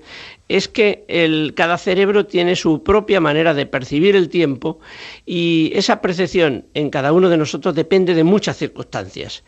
Mm, mm, cualquier cosa que nos pueda pasar en un momento determinado puede influir mm, positiva o negativamente en nuestra percepción del tiempo. Cuando lo estamos pasando mal, pues el tiempo va muy lento. Cuando lo estamos pasando bien, el tiempo va rapidísimo. Cuando llegamos una, llevamos una carga encima, el tiempo va muy lento. Cuando esperamos al autobús y tenemos prisa, pues eh, eh, eh, también horrible. O sea, mm, dos personas no perciben, digamos, el mismo tiempo de la misma manera. Y eso influye tremendamente, y aquí viene lo importante, que estudia el cerebro y que estudia la neurociencia, aquí mm, eso, eh, la percepción del tiempo influye extraordinariamente en nuestra salud somática y nuestra salud mental. Cómo percibimos el tiempo está muy relacionado con nuestro bienestar.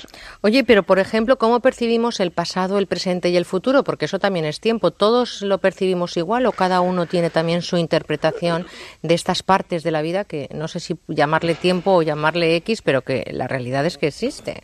No, no, no lo percibimos igual. Eh, el propio mecanismo natural, eh, biológico, normal, de, que tiene el cerebro para percibir el tiempo, mm, mm, incluye esa influencia tremenda de muchos factores que hacen que, la percepción consciente que al final tenemos mm, sea muy diferente en unas circunstancias o en otras. Pero claro, también hay que decir que los mecanismos que tiene el cerebro para percibir el tiempo, pues también sufren alteraciones con la edad o en situaciones de enfermedad. Y entonces, claro, se puede, por ejemplo, cuando uno tiene una enfermedad neurodegenerativa, pues una de las cosas que puede ocurrir tremendamente es una alteración muy profunda de la percepción del tiempo. Pero esa alteración que ocurre en situaciones, digamos, de enfermedad, de anormalidad, no tiene nada que ver con las alteraciones naturales en percepción del tiempo que todos tenemos diariamente, ¿no? y, que están influyéndonos tanto en nuestra vida. Eh, eh, cuando uno no está pendiente del tiempo, pues vive mejor que cuando está muy pendiente del tiempo. El trabajo a destajo, por ejemplo, es una cosa horrible para el bienestar, porque está uno sufriendo co- con, ello tre- tremendamente, ¿no? Eh, por tanto, el regular el tiempo en todas las facetas de nuestra vida, de nuestra vida, eh, digamos, laboral, de nuestra vida personal, familiar, etcétera, es algo que a lo que deberíamos prestarle una cierta atención, una especial atención, porque si no lo hacemos se nos puede descontrolar esa percepción y podemos pasarnos más mal de lo que debiéramos. Por lo tanto, mm, e- el tema de la conciliación de la vida familiar y personal y laboral y todo lo que conlleva la organización de lo que se llama tiempo sería importantísimo, eh, desde luego necesario para que nuestra mente o nuestro cerebro estuviera mucho más eh, tranquilo y vivir eh, con mayor bienestar, ¿no? Exacto, exacto. Fíjate que nos hemos ido a hablar del tiempo, pero me gustaría detenerme en otro, eh, eh, en otro punto, en el de los sonidos, en el mundo de los sonidos. A veces me he hecho una pregunta y leyendo tu libro, mm, la verdad que lo, lo termino de entender un poquito mejor. A mí me gusta mucho la música y no tanto escucharla, que evidentemente muchas veces que uno no puede, no puede escuchar un Frank Sinatra si no es a través de la música grabada. Pero ¿por qué preferimos la música en vivo a la grabada, Ignacio? Bueno, yo tengo ahí mi propia teoría, ¿no? Eh, la he consultado también con algunos neurocientíficos y, bueno, parece ser que sí, que podía tener algo de razón. Yo creo que mmm, la música pues tiene el componente de audición eh, básico y luego tiene el componente emocional. Es decir, si una melodía, si un determinado sonido, pues te emociona o no te emociona. Y el que te emocione más o menos yo creo que está muy relacionado con los, con los armónicos, no con, no con las notas fundamentales, sino con los sobretonos y los armónicos, que son esas notas que acompañan en cualquier interpretación a, las, a las fundamentales, a las notas principales de una melodía y que son las que le dan el timbre, la característica que nos permite saber si el sonido que oímos lo ha producido una guitarra o un piano o un saxofón, etcétera. ¿no? Bueno, pues en, esos, en esas notas que acompañan a las fundamentales, yo creo que radica mucho la capacidad de estimular el cerebro emocional. Y como cuando oímos la música en vivo, no se pierde prácticamente ninguna de esas notas que acompañan a las fundamentales, es decir, oímos no solo las notas fundamentales, sino también los armónicos, los sobretonos, etcétera, eh, mm, se estimula más nuestro cerebro emocional. Es cierto que los modernos equipos electrónicos han adquirido una tremenda capacidad para incluir también en, lo que expresan eh, los sobretonos, los armónicos, es decir, todos los, todas las notas, eh, las frecuencias que acompañan a, a, cualquier sonido fundamental, ¿no? Pero yo creo que incluso, incluso los mejores de todos no son tan buenos como la realidad misma. O sea que en la música en vivo para decirlo de una forma mm, inteligible, tiene características físicas que hacen que se estimule más al cerebro emocional y es por eso que nos suele gustar más que la música grabada. Además, hay que incluir que la música en vivo, pues suele uno oírla muchas veces pues en un ambiente social y eso también influye. Claro, al final son tantos los ingredientes que se le ponen, evidentemente, que, que nos llegan más adentro, pero sí que es cierto, ¿eh? y, y, bendita música grabada que hace que sigamos escuchando a grandes que ya no están con nosotros y que han dejado un legado musical importantísimo. Ignacio, hemos pasado por la vista y también por el oído, pero el olfato nos hace sentir emociones. Hace un momento hablábamos del pasado, del presente, del futuro. Algún que otro anuncio lo ha utilizado para sus campañas publicitarias. Es cierto que el olfato nos lleva a nuestra infancia y esto, ¿por qué ocurre? Pues sí que es cierto. El olfato nos retrotrae a la, infancia remota, aquel tiempo de nuestra vida en que teníamos 8 o 10 años o incluso menos, ¿no? Y esto ocurre porque, mm, fíjate, el olfato fue el primer sentido que empezó a desarrollarse con fuerza en la evolución del cerebro.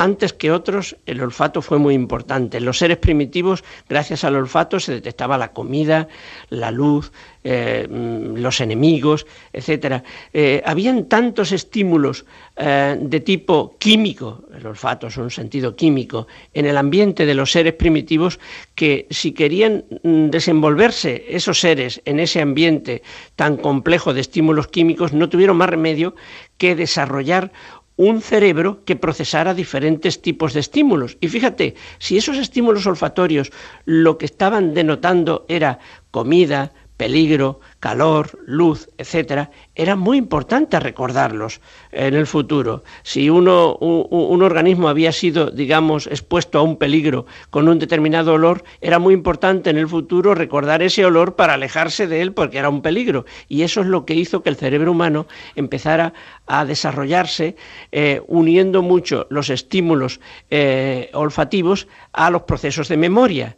Y eso todavía está en nuestro cerebro, que es un que ha evolucionado de una forma muy conservadora. Todo lo, lo, primitivo lo seguimos teniendo todavía ahí y por eso hoy día nuestros estímulos olfatorios nos retrotraen tanto a nuestra infancia remota porque el cerebro humano conserva esos mecanismos que ligan el olfato a las estructuras y los circuitos cerebrales. Por de lo la tanto, memoria. podríamos decir que esto es una selección natural que se estableció hace millones de Exacto, años y y que a día todavía de hoy. ahí. Pero si lo conservamos, seguramente es porque es muy importante, ¿no? Sobre todo para alertarnos a veces de los peligros, ese olor a gas o ese, en fin, todo eso que asociamos. Es cierto, Merche, pero fíjate que como se han desarrollado otros sentidos y otras muchas posibilidades en el entorno humano, incluido el tecnológico, pues han perdido fuerza esas capacidades olfatorias que, que- que- que- que fueron tan importantes para la supervivencia en los seres primitivos, pero que hoy día ya, aunque las perdiéramos, tenemos otros recursos que nos permiten saber dónde está el peligro, dónde están las ventajas, ¿no?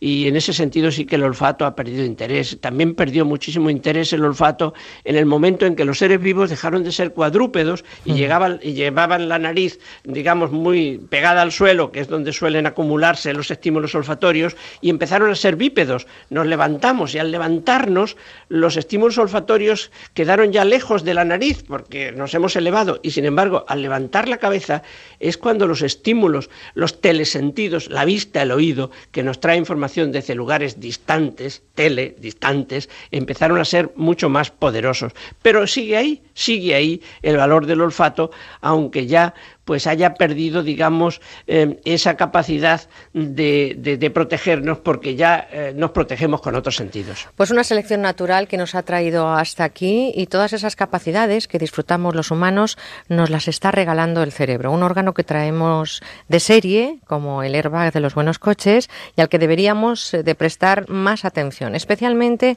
y lo quiero decir, la investigación y la ciencia. Por lo tanto, hay que seguir apoyando esa labor que hacen nuestros grandes neurocientíficos y de los que además nos sentimos tremendamente orgullosos. No dejan de estudiar, de reciclarse, de investigar y también de escribir. Les recomiendo La fábrica de las ilusiones, conocernos más para ser mejores. Es el último trabajo en forma de libro de nuestro querido Ignacio Morgado. Ignacio, un placer siempre compartir contigo estos ratitos. Te espero la próxima semana y te agradezco mucho que nos elijas para compartir tus vacaciones. Pues nada, estas buenas compañías ayudan siempre a mitigar los calores. Bueno, pues que tengas una feliz semana y hasta el próximo domingo. Un abrazo, Ignacio. Un abrazo grande para todos.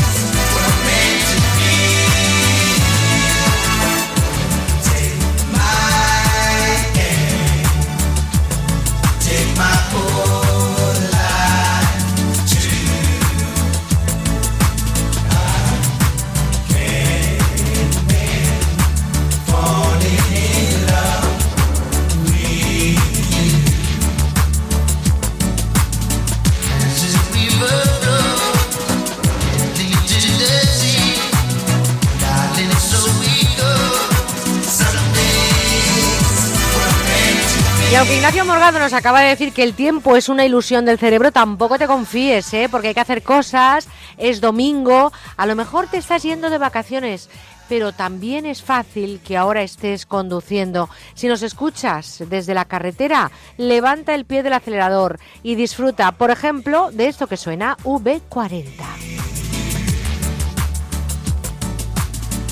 y tiene el suficiente tiempo como para disfrutarlo y no tanto como para pensar que somos mayores. 91 426 25 99, contestador automático 963 915347 y correo electrónico con buena onda arroba onda cero punto es. Por cierto, Twitter arroba con buena guion bajo onda.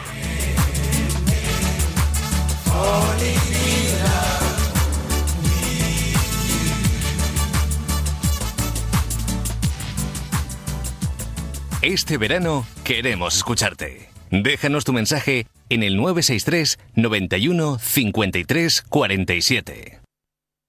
Muchos de nuestros oyentes van a quedar encantados con el producto que les presentamos hoy. Se llama Segur Bastón. Es un bastón, pero es el más seguro del mercado y lo tienen en exclusiva todos ustedes en la radio a través del 902 29 10 29. Hola Marga. Hola Paloma, pues sí, son muchos los oyentes que tienen que recurrir a la ayuda de un bastón para sentirnos seguros cuando caminamos. El peligro que tiene a veces es que este bastón pues se puede resbalar, se puede caer de las manos, se puede hundir en terrenos inestables. Por eso el Segur Bastón el bastón más seguro del mundo, gracias a su innovador sistema antideslizante que está basado en cuatro puntos de apoyo. O sea que podemos decir que es un bastón todoterreno. Pues así es, porque tiene una base redonda muy ancha de la que salen cuatro puntos de apoyo para que se pueda utilizar en cualquier tipo de terreno, por muy inestable que sea. Además, la base del bastón se articula, no se queda rígida, así que va siguiendo el movimiento natural de nuestro paso. Es estupendo y otra cosa muy importante es que este sistema de apoyo hace que el bastón permanezca vertical cuando lo soltamos. Así es, no se cae, no hay que agacharse a recogerlo, no estorba. Tú dejas el bastón de pie y de pie se mantiene. Su mango es ergonómico, es suave al tacto y muy cómodo. Y por último, incorpora una novedad que es muy importante, Paloma. Tiene una linterna de LED en el mango. Bueno, qué buenísima idea, la verdad, para ver cuando caminamos por sitios oscuros o para iluminar la entrada a casa o la O cerradura, claro. Sí, sí. Bueno, es un bastón fabuloso, seguro, práctico, con luz, con buen apoyo. Solamente se consigue en el 902 29 10 29 y allí mismo le vamos a informar de todas las prestaciones que tiene. Marga, ¿pesa mucho? Pues no, este bastón es de aluminio ligero y además tiene otra ventaja más, es completamente plegable. Así cuando no lo necesitamos, pues lo podemos llevar en una bolsa, en el bolso nosotras, que resulta muy cómodo. Hoy amigos lo ponemos a la venta en exclusiva para los oyentes a través de este número 902 29 10 29. Bueno, yo me acuerdo que cuando operaron al rey Juan Carlos le enseñó a los periodistas un bastón súper moderno. Sí, sí, sí. Con luz, articulado, plegable, es como este, Es ¿no? como este, es idéntico, es un bastón desde luego digno de un rey, es el bastón del futuro. ¿A qué precio sale? Pues muchos lo habrán visto anunciado en televisión por 39 euros más gastos de envío. Hoy en la radio solo cuesta 30 euros más gastos de envío, pero hay que darse un poquito de prisa porque ponemos a la venta nada más que 30 unidades a este precio. O sea que se pueden ahorrar bastante dinero. Un regalo práctico para nuestros padres y madres por un precio excepcional en la web universotao.com y en este teléfono que le damos para que llame ahora mismo 902 29 10 29. Pues tomen nota, el bastón todoterreno es plegable, es seguro, se mantiene de pie cuando se suelta, lleva una linterna de LED y solo cuesta 30 euros en el 902 29 10 29 y con un regalo por hacer el pedido. Pues un regalazo, un fabuloso reloj de pulsera elegante, grande, con la esfera redonda, solo por hacer su pedido durante la próxima hora. Recuerde, el bastón de la tele directamente al consumidor por solo 30 euros más gastos de envío en la web universotao.com o en el teléfono 902 29 10 29. ¿Sabes qué verano te mereces? María. Tienes sal en los labios y en los pies. Esas sandalias que son. Oh my god. Te mereces un 50% de descuento en una selección de colchones de las principales marcas. Hasta el 31 de agosto en las rebajas del Corte Inglés. Si eres un verdadero viajero, deberías formar parte del exclusivo club Gente Viajera. Un club que te ofrece estupendos reportajes multimedia sobre multitud de destinos preparados cada semana por grandes viajeros. Además, disfrutarás de descuentos, ventajas y sorteos relacionados con viajes. Tienes toda la información en genteviajera.es. Entra y hazte ya del club. Gente Viajera, 25 años viajando juntos por los cinco continentes. Un 62% de personas que no oyen bien y hay un 90% que no se pueden gastar un dineral para solucionarlo. Sonovida pone a su alcance el nuevo Sonovida K Plus, el más pequeño, potente y ligero del mercado que funciona sin pilas. Su sistema digital System Pro de tecnología japonesa le permitirá escuchar con total nitidez la vida que le rodea en un radio de hasta 30 metros. Su precio es de 109 euros y los 25 primeros pedidos pagarán solo 59,99 y la segunda unidad por solo 20 euros más. Ah, pero si usted es jubilado parado, pagará solo 10 euros más. Llame ahora mismo a Publipunto 902 180 190 o publipunto.com y pida esta oferta. Recibirá de regalo un kit de limpieza, un microestuche ergonómico y un juego de 11 pipetas de silicona. Llame ahora mismo y pídalo 902 180 190 o publipunto.com. Está garantizado de por vida. Con buena onda en Onda Cero. Busco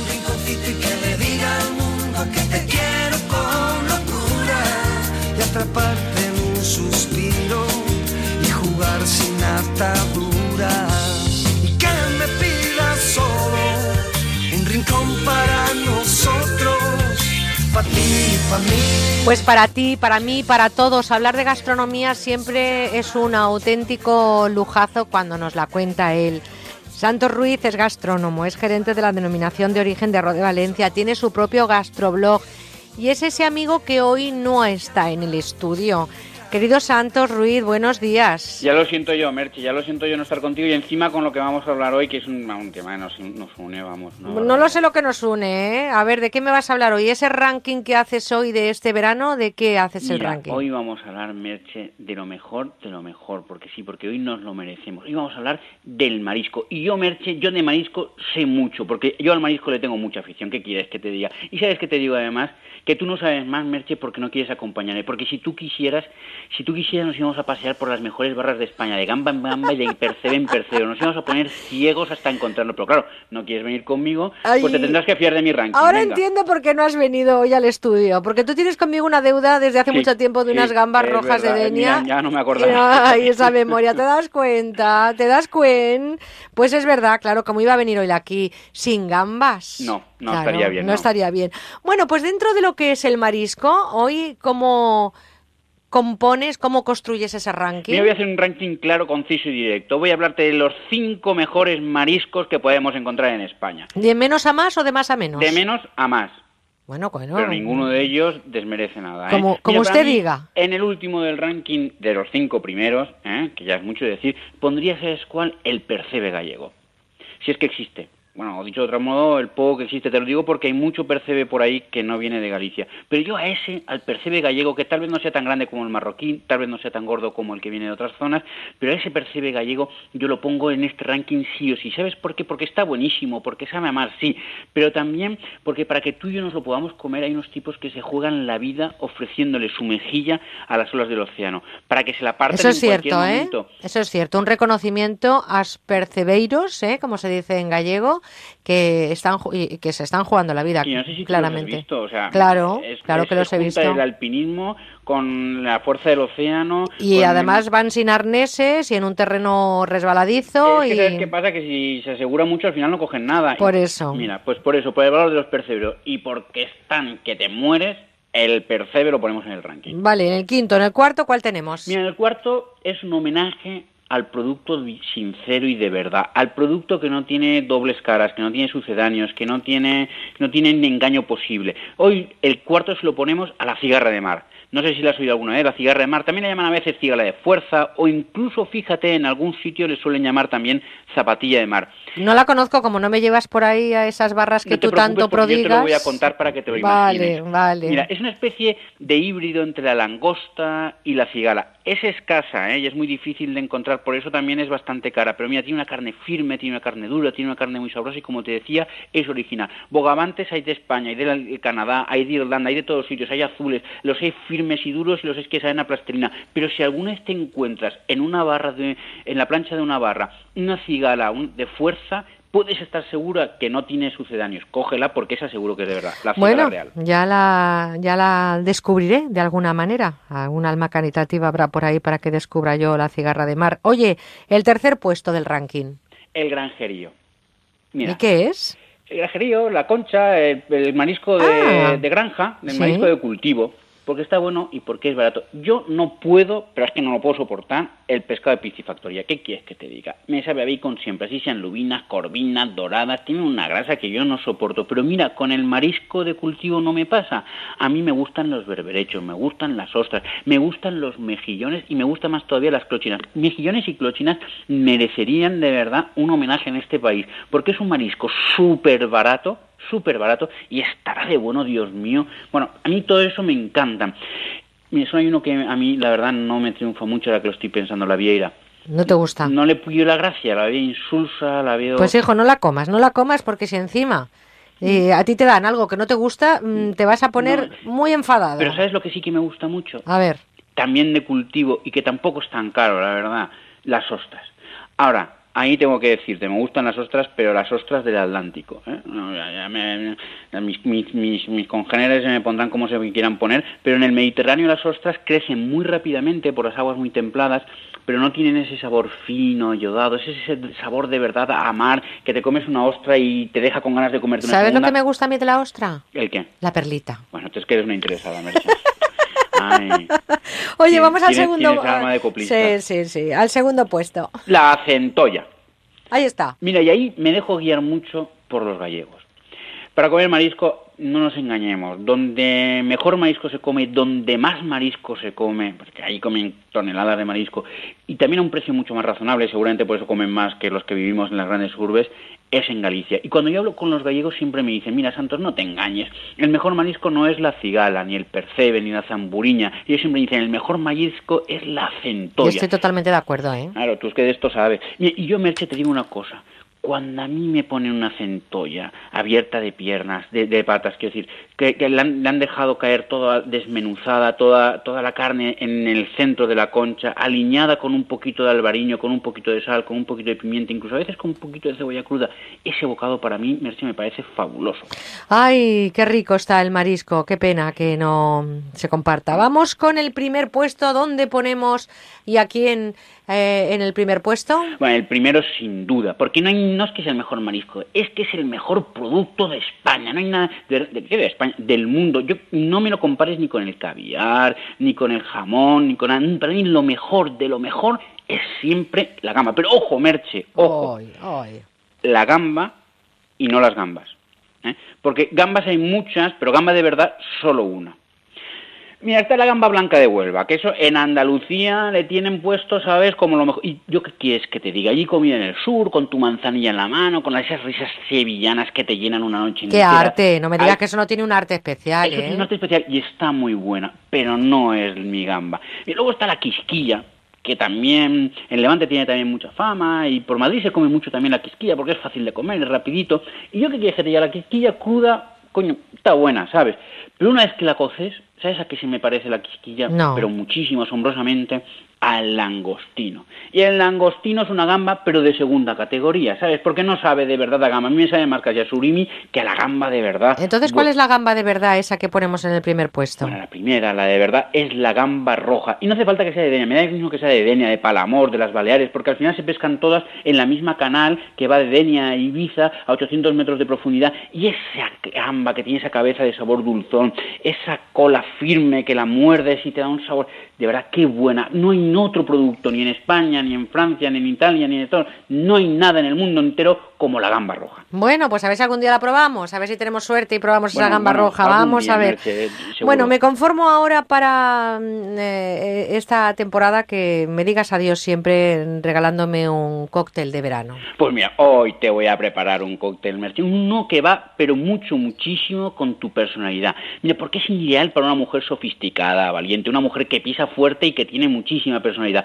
Para esa mujer que no tiene complejos y que no se deja chantar como tú, para esa tía bien plantada, que sabe lo que quiere y cómo ir a cogerlo, para ti, Merche. Mira, es que, es que yo te veo a ti que con este cóctel en la mano podías protagonizar un capítulo, que es un capítulo, una temporada entera de la serie en Nueva York. Hoy vamos a hablar del Cosmopolitan y te lo dedico a ti, sí señor. Venga, pues dime cómo se Mira, hace. el Cosmopolitan lo tiene todo para seducir un hombre, porque tenía, tiene, lleva un quinto de zumo de lima, ¿sabes? Es como ese puntito agrio que tenéis las mujeres Claro. de verdad cuando queréis sacar el carácter. ¿eh? Luego llega un quinto de Cointreau, que es la cantidad de alcohol necesaria para que nosotros perdamos el sentido. Un quinto de zumo de arándanos, que es ese punto goloso que sabéis poner vosotras cuando queréis coger algo de verdad y firmemente, y luego dos quintos de vodka. Hay que agitar mucho con la coctelera durante por lo menos 15 segundos porque todo esto es difícil de combinar. Servirlo en una copa martini adornada preferiblemente con una cortecita de limón. Tú me haces eso, Merche, y me sacas lo que quieras. Ah. Yo lo que Así digo- sean gambas o percebes. Bueno, voy a tener que ponerlo en práctica. Pero este Cosmopolitan, ¿sabes qué le falta? ¿Qué? un labio rojo, mucho rímel y unos estiletos. Madre Ahí mía. lo dejo. Es que eso ya sabes tú. Ahí lo dejo. Querido Santos, la semana que viene te quiero aquí en el estudio. No faltaré. Un abrazote muy fuerte, Santos Ruiz. Un beso, guapa. Hasta la semana que viene, chao. Que se la sartén. Ay, qué rica y qué sabrosa es la tortilla cuando están las baratitas bien cuajas. Y a pesar de que su cara es amarilla, qué buena que está, qué rica está. No me cuente usted de cocina extranjera, que no me convencerá. Porque donde esté la tortilla española, lo demás no vale nada. ¿Qué prefieren los? Con buena onda en Onda Cero. Tortilla de.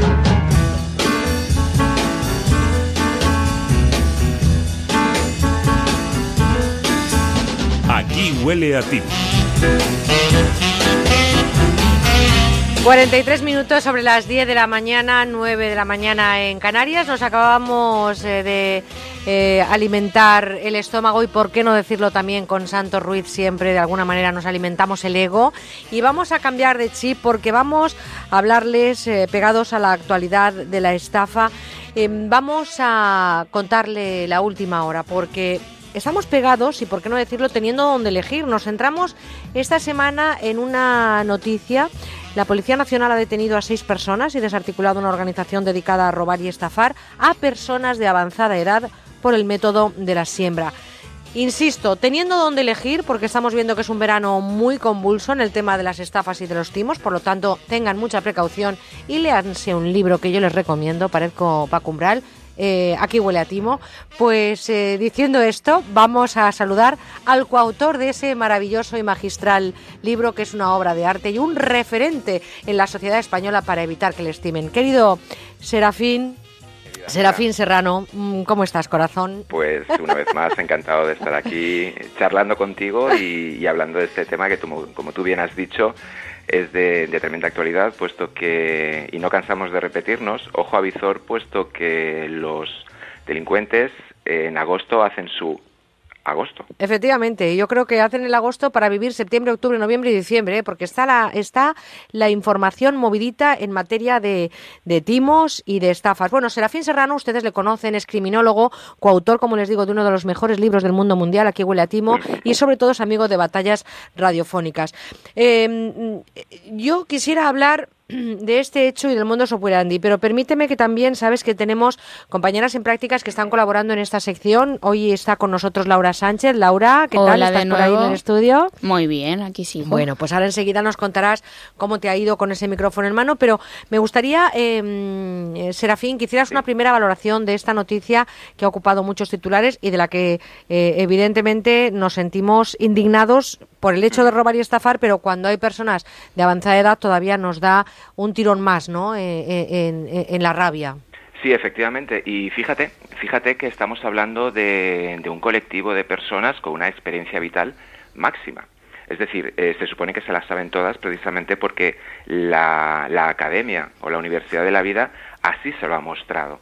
Y, y, y es curioso, es curioso y además eh, es alarmante hasta cierto punto que, efectivamente se ceben en este colectivo y desgraciadamente y, además mm, con una, una carencia, con una cantidad que, parece que no va a disminuir y es que vamos sigan siendo víctimas de timos tradicionales o bueno, como en este caso sean víctimas de estafas o de engaños debido al desconocimiento de las nuevas tecnologías y ahí nosotros somos los que tenemos un papel muy importante.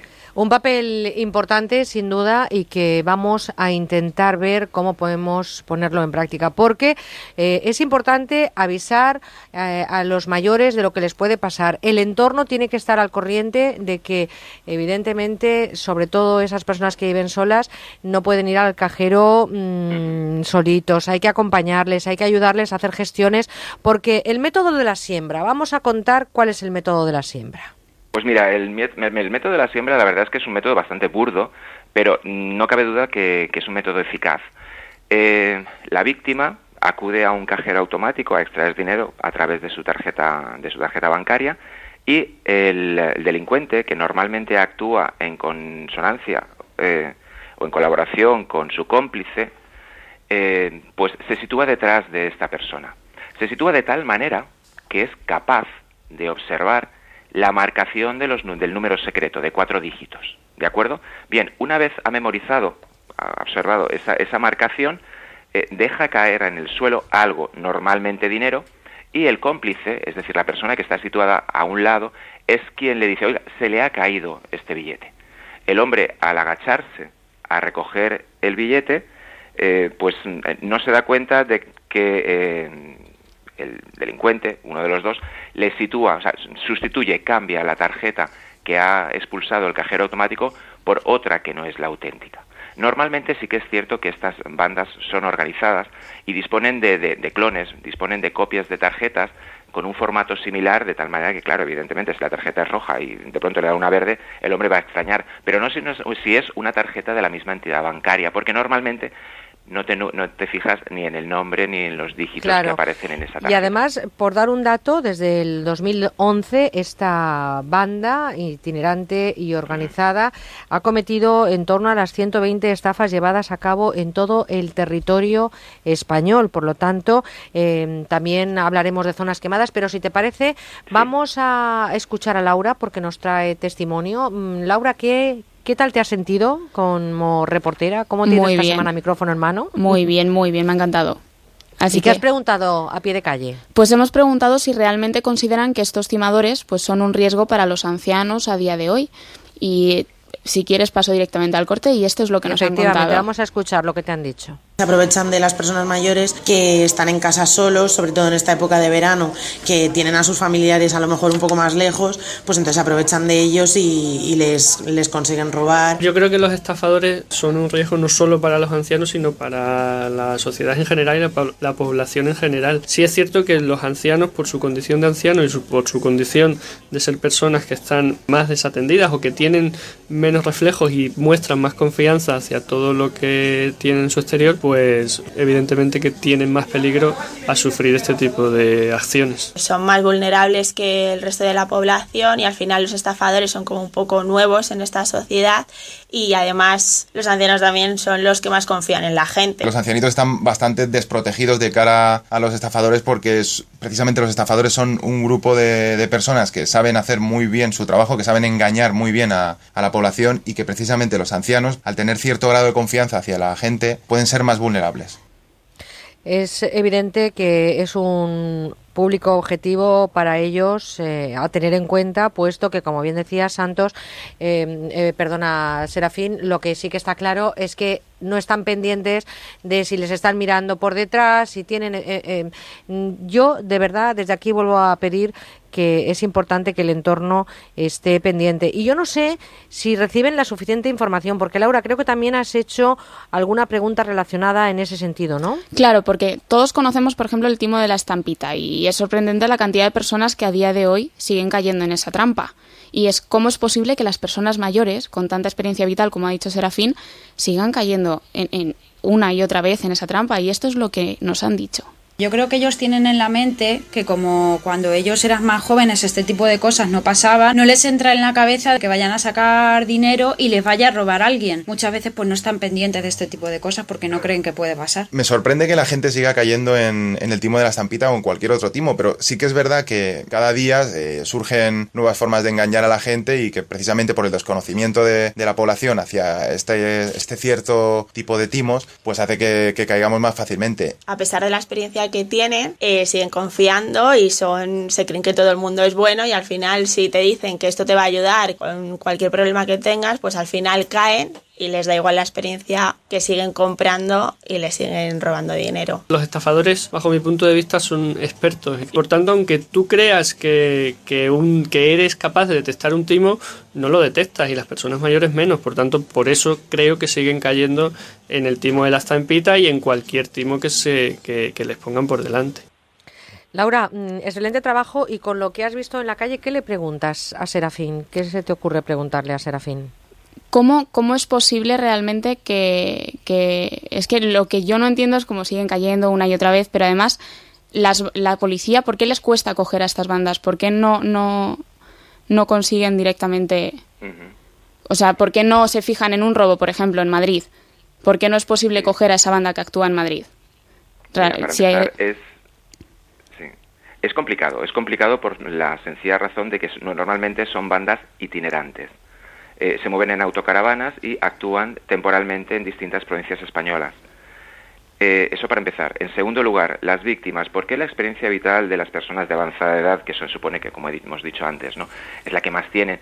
Y si hacemos una encuesta a todas las víctimas de la estampita o del tocomocho y les preguntamos, eh, ¿tú conoces el timo de la estampita y sabes cómo se desarrolla? Dirán, por supuesto, y además te dirán Tony LeBlanc o Lina Morgan. Claro que lo saben. ¿Dónde está el problema? El problema quizá está en que eh, a, medida que vamos avanzando en edad, sí que es cierto que desconfiamos de unas cuestiones y confiamos en otra. ¿En qué confiamos? Fijaros, una de las, uno de los ganchos o de los estafadores que actúan en primera instancia es un tonto. El otro es un señor bien vestido, confía mucho de los trajes, porque representa a la persona seria, curiosamente. Y, y ahí es donde entramos. Además que ellos eh, nunca van a pensar o nunca piensan que van a ser víctimas de esta estafa. Y bueno, y luego ya el remate es que normalmente cuando son conscientes de que han sido estafados, en más del 50% de los casos no reconocen la estafa para que sus, famil- sus familiares o sus allegados no los tilden, no los tilden de incrédulos, de confiados o de Lo hemos comentado tantas veces, Serafín. ¿Verdad eh, que es sí? que no sabemos hasta qué punto somos capaces de reconocer que nos ha pasado algo que jamás pensábamos que nos podía ocurrir y que eso le pasaba a otros. En un minuto, con esa capacidad de síntesis que tienes tú, ¿cómo reflexionamos sobre este tipo de delitos que se cometen con los mayores? A mí sabes que no me gusta dar consejos y tampoco tengo 6.000 euros para darlos, pero sí el tiempo para dar una reflexión en voz alta, para intentar evitar y, por supuesto, la justicia que se encargue de estos personajes detenidos. Sí, vamos a ver, la justicia y la sociedad se encargan normalmente porque eh, tanto el Cuerpo Nacional de Policía como la Guardia Civil o como otros colectivos en los que, entre los que pues, tengo la fortuna de, de contar, impartimos charlas. Charlas de seguridad, charlas en las que eh, planteamos, escenificamos y, exponemos todos estos casos para decirles, señores, no hay nadie que dé duros a cuatro pesetas, que los tontitos con sobres llenos de dinero no existen, que son estafadores, no os fiéis. Papel muy importante, aparte de la sociedad, por supuesto, es la familia. Hijos, eh, hermanos, eh, cualquier familiar o allegado, eh, acompañarle a la hora de sacar dinero en un cajero, en un cajero automático, estar en casa y sobre todo que nunca, jamás eh, firmen nada o entreguen dinero o permitan entrar en su casa si no hay un familiar, eh, vamos, en el interior o al menos próximo, o que tenga conocimiento. Y sobre todo a los mayores, protejámosles porque de verdad que son víctimas y son eh, sin duda el blanco de muchos estafadores. Afortunadamente voy a reconocer, y ahí te incluyo, querido Serafín, ese trabajo que hacéis desde la policía, desde la investigación en criminología y sobre todo ese duro trabajo que hacéis en la calle. Cuidado ahí fuera, chicos. ¿Te acuerdas de esa serie? Pues gracias Laura Sánchez por ese testimonio que nos has traído y también eh, gracias Serafín por este trabajo. La próxima semana volveremos a contar algo de la actualidad que, insisto, tenemos donde elegir. Un besito muy fuerte, Un Serafín. besito muy fuerte, querida amiga. Nos marchamos a escuchar unos consejos y a la vuelta la información con Laura Gil y tenemos muchas cosas que contarles en la última hora del programa arriba, que son las 11, las 10 en Canarias. Con buena onda en Onda Cero. Presten mucha atención ahora porque fíjense lo que nos trae publipunto.com. Nos presenta la cocina programable de última generación. El robot chef cocina fácil para que cocine todo tipo de comidas sin necesidad de que tenga que estar presente. Solo lo puede conseguir en publipunto.com o en el 902 180 190. Vamos a hablar con Ramiro de Publipunto. Ramiro, buenos días. Muy buenos días, Merche, ¿qué tal? Encantada. ¿Cómo es este nuevo robot chef de cocina? Cocinar nunca fue tan fácil. Con este nuevo chef robot Cocina Fácil cambiará nuestro concepto de cocinar. Simplemente tendremos que introducir los ingredientes, seleccionar el programa y el tiempo deseado y presionar un botón y a cocinar. Despreocúpese de todo el proceso de cocinado. Deje que su chef robot Cocina Fácil haga el trabajo sin que usted tenga que estar presente. Y todo esto es gracias a la tecnología más avanzada que existe en robots de cocina.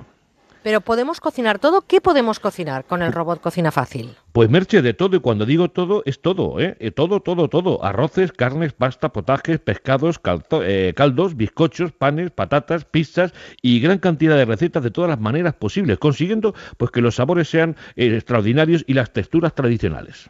¿Estaríamos hablando entonces, Ramiro, de la revolución de la cocina fácil? Efectivamente, Merche, Cocina Fácil tiene un sistema exclusivo de calentamiento 3D tridimensional. Calienta homogéneamente repartiendo el calor desde el fondo hasta la superficie, evitando que la comida se cocine más por debajo que por arriba, ¿no? Cocina Fácil dispone de ocho maneras distintas de disfrutar de su comida. Podrá preparar alimentos a la plancha, al vapor, freír sin casi sin aceite, esto es muy importante, ¿no? Guisos, sopas y la exclusiva función fuego lento que emula esos eh, guisos tradicionales que necesitan tiempo y cariño. Y luego tiene una función de horno que es como un horno tradicional en toda su extensión, alcanzando hasta los 180 grados de temperatura. Es la diferencia entre un robot de cocina de verdad y una olla que calienta. Oye, esto es ideal entonces para los que trabajamos fuera de casa o para los que están en cuarto de primero de cocinar, ¿no? y los que no quieren cocinar, ¿eh? los que no quieren cocinar. los que saben de cocina van a disfrutar desde luego con este revolucionario chef de cocina fácil. ¿Pero es fácil realmente utilizarlo? Pues mira, Merche, igual de sencillo que una vitrocerámica. Dispone de un panel de control con pantalla LED iluminada y usted solo tendrá que elegir lo que quiere cocinar, apretar un botón y ya está, así de sencillo. ¿Y ya está, seguro? Y ya está, y ya está. Cocina Fácil dispone de una, cubeta de 5 litros de capacidad, revestida de un material antiadherente con textura panal de abeja de alto rendimiento, para mantener la pureza de los sabores, de lo que te hablaba antes, ¿no? Es programable 24 horas de fácil limpieza y además dispone de un sistema de memoria en la programación que en caso de corte de energía garantiza que seguirá cocinando en el mismo punto que se quedó. Y otra función que lo hace diferente es cuando usted acaba de cocinar, pasa al modo calentar, para que usted disfrute de su sabrosa comida caliente, calentita y a punto, por mucho que se retrase a la hora de comer. Vamos, eh, verse es casi como una madre. que me estás convenciendo. De hecho, me has convencido. No existe otra igual y además un diseño precioso, ¿no? Estamos hablando, Merche, de la revolución de la cocina. Es muy ligero, pesa solo 4 kilos y te lo puedes llevar de vacaciones. Así que cocine, cocina fácil. Solo lo puede adquirir en publipunto.com o llamando al 902-180-190. Ramiro, ¿cuál es su precio? ¿Tenemos ahora mismo alguna oferta? Merche, desde luego su precio es de 99 euros, pero si usted lo pide ahora mismo y es de los 50 primeros pedidos, pagará solo 69,99 y recibirá el Chef Robot Cocina Fácil, varios accesorios de regalo y un magnífico libro con más de 200 exclusivas recetas de cocina y una práctica shopping bag para sus compras, para la playa o para transportarlo. Todo por tan solo 69,99 y lo tendrá en casa en 24 horas. Pídalo ahora mismo en publi.com o en el 902 180 190. 902 180 190 dan ganas ya de echar el arroz. Olvídese de cocinar. Prepare los mejores platos con el chef Robot Cocina Fácil. Ramiro, un lujazo. Un lujazo ya probarlo, ¿eh? ¿eh? Seguro, seguro. Gracias. Menuda paella vamos a hacer. adiós, adiós. Son las 11, las 10 en Canarias.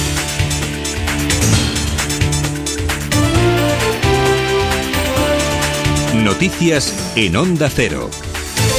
Buenos días. Nuestro país ha puesto en marcha este fin de semana los trámites necesarios para la extradición de Sergio Morate, detenido por el asesinato en Cuenca de las jóvenes Laura y Marina. Morate, quien se declaró inocente y sostiene que teme por su vida. Si regresa a España, permanece en una prisión de Rumanía, país donde fue detenido junto a su amigo Isvan Orbat en libertad con cargos. El ciudadano rumano ha declarado que no creyó a Morate cuando éste le confesó el doble crimen.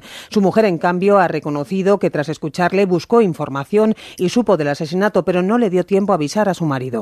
Vi que estaba desaparecido y le iba a decir a este y de repente viene la policía y fue todo tan rápido y yo en Italia, el grupo de más de 300 inmigrantes y los 40 cadáveres recuperados este pasado sábado en una embarcación frente a Libia cuando se dirigía a Italia será trasladado en las próximas horas hasta un puerto del sur del país. El drama de la inmigración se mantiene también en la isla griega de Kos. Cristina Rueda. Allí cientos de refugiados sirios han comenzado a embarcar este domingo a bordo de un ferry enviado por el gobierno para aliviar la crisis migratoria en este lugar, donde han llegado miles de personas procedentes en su mayoría de Turquía. Los sirios tienen de embarque por su condición de refugiados. La mayoría, como este inmigrante llegado a Kos, cree que no tiene más salida. Tenía la esperanza de no tener que abandonar Siria, pero no hay lugar para nosotros para vivir con el Estado Islámico. Esperamos alcanzar un país que nos acepte como somos, cristianos sin armas, sin matar ni nada. Mientras se reconduce la crisis migratoria, el alto comisionado de Naciones Unidas para los Refugiados ha calificado las condiciones de las islas griegas de Kos de totalmente bochornosas para un país de la Unión Europea. En China, miembros del ejército y asesores especializados en productos tóxicos inspeccionan la zona donde se produjo la explosión de un almacén de productos eh, tóxicos y peligrosos en Tianjin, que ha provocado 112 muertos. Cada vez es mayor el temor de la población a una posible contaminación química por el aire tras las recomendaciones de las autoridades de vestir pantalón y camisa de manga larga a quienes se encuentren en localidades próximas. La policía ha confirmado que se han detectado restos de cianuro de sodio altamente tóxico en partículas de la atmósfera. Más cosas. El presidente de Venezuela, Nicolás Maduro, elogia a Cuba tras el paso dado hacia una nueva era de entendimiento con Estados Unidos, materializado en las últimas horas en la reapertura de la embajada norteamericana en La Habana. El mandatario opina que la isla ha dado una lección de dignidad después de declarar que este cambio no significará un cambio de rumbo de la política por parte del gobierno de los hermanos Castro. Cuba está dando una lección de lo que es la diplomacia de la dignidad, diplomacia de paz. Al mundo es admirable lo que ha logrado Cuba. La presidenta brasileña Dilma Rousseff afronta hoy una jornada de masivas protestas en su país contra su gestión económica. Concha Cerdán. La oposición brasileña encabeza estas manifestaciones, las terceras desde que la mandataria, que se encuentra en su momento de popularidad más bajo, asumiera su segundo mandato tras su reelección en octubre de 2014. Una situación a la que ha contribuido el escándalo de corrupción en la, en la estatal Petrobras y una economía al borde de la recesión. Y un punte final sobre Pakistán. Al menos cuatro personas han muerto y unas 20 permanecen atrapadas bajo los escombros tras un ataque con bomba en la residencia del ministro del Interior en la provincia de Punjab, en el este del país. Información deportiva con Pablo Valentín Gamazo. Carolina Marina ha ganado hace unos momentos la final del Mundial de Yakarta y revalida el oro por segunda vez consecutiva. La andaluza consigue la victoria en dos sets sobre la India Neval, la segunda del mundo, y se convierte en la primera jugadora no asiática en lograr dos mundiales. Y en fútbol, el Atlético de Madrid se lleva su décimo trofeo Carranza tras superar al Betis por tres goles a cero, los tres tantos conseguidos de cabeza. Jiménez, Jackson Martínez y Correa. Coque, jugador colchonero, se mostraba contento con que ese estilo funcione. El primer tiempo nos ha costado, nos ha faltado un poco más de, de movilidad y yo creo que en el segundo tiempo la hemos tenido, ¿no? Hemos ido a por el partido, yo creo que incluso si no fuera por el balón parado, yo creo que hubiese llegado al gol y bueno, sigue, sigue el balón parado funcionándonos y también es esto es fútbol. El Granada queda tercero en este torneo tras vencer 3 a 1 al Cádiz y en Portugal estreno de Iker Casillas con la camiseta del Oporto y con la portería cero en la Liga Portuguesa, victoria de los Dragones también por 3-0. En baloncesto la selección española suma su primera victoria en el cuadrangular de Santander ante Polonia por 71 a 64. Hoy juega ante Angola el siguiente encuentro a partir de las nueve y media de la noche. Estaremos pendientes además del Gran Premio de la República Checa en Brno. Jorge Lorenzo saldrá en la pole seguido de Marc Márquez y Valentino Rossi. Más noticias a mediodía, las 11 en Canarias. Siguen escuchando con buena onda con Merche Carneiro. Las tardes de Arturo Tellez. Gelo en verano. Desde las 4, toda una tarde por delante. Actualidad, entrevistas y debate. Cocina, libros y tendencias. Cine en cuatro dimensiones. Deportes al sol. Guías de viaje por todo el país. Si quieres un rato entretenido con la radio, te proponemos Gelo en verano. Luz estival en la multitud de voces que escucharás con nosotros. Tenemos un verano y juntos le vamos a sacar partido. Gelo en verano. De lunes a viernes desde las 4 de la tarde con Arturo Tellez. Te mereces esta radio. Onda Cero, tu radio. Nunca sabré cómo tu alma ha encendido mi noche. Nunca sabré el milagro de amor que ha nacido por ti. Amigos, hoy se termina la colección Baladas en Español. Se han vendido miles de copias, ha tenido un éxito sin precedentes y se ha regalado muchísimo también. Pues si ustedes también quieren disfrutar o regalar estas baladas, reserven uno de los últimos ejemplares que quedan en el 902 2910 29. Se alejó de mí en un atardecer con un beso a flor de piel. Tres discos y 50 canciones preciosas, números uno de los años 60 y 70, interpretadas por los mejores artistas. Soledad es tan tierna como la amapola que vivió siempre en el trigo sola. Pero todas cantadas en nuestro idioma y es que es una selección fantástica y muy exclusiva porque solo se puede encontrar aquí, esto no se vende en las tiendas, solo se vende aquí en la radio en el número 902 2910 29. Hoy daría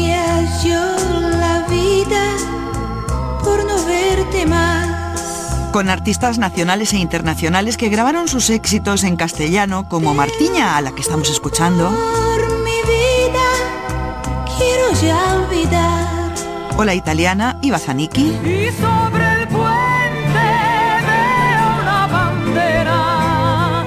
Paz no es la misma que está. O Sandro Jacobe y su Jardín Prohibido.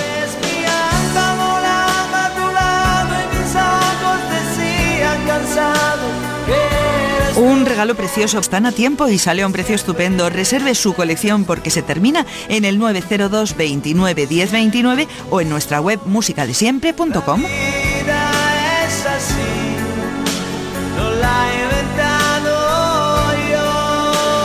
Y por muy poquito dinero, porque los tres CDs mantienen la rebaja de 40 euros más gastos de envío a solo 33 euros más gastos de envío. Está muy bien.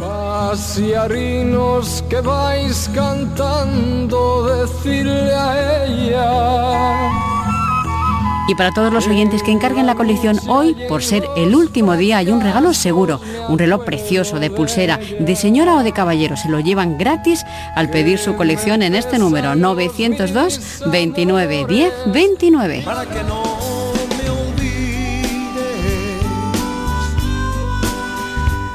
No se olviden ustedes de que es el último día para conseguir estas maravillosas baladas en español. Pídanlas en el 902 29 10 29.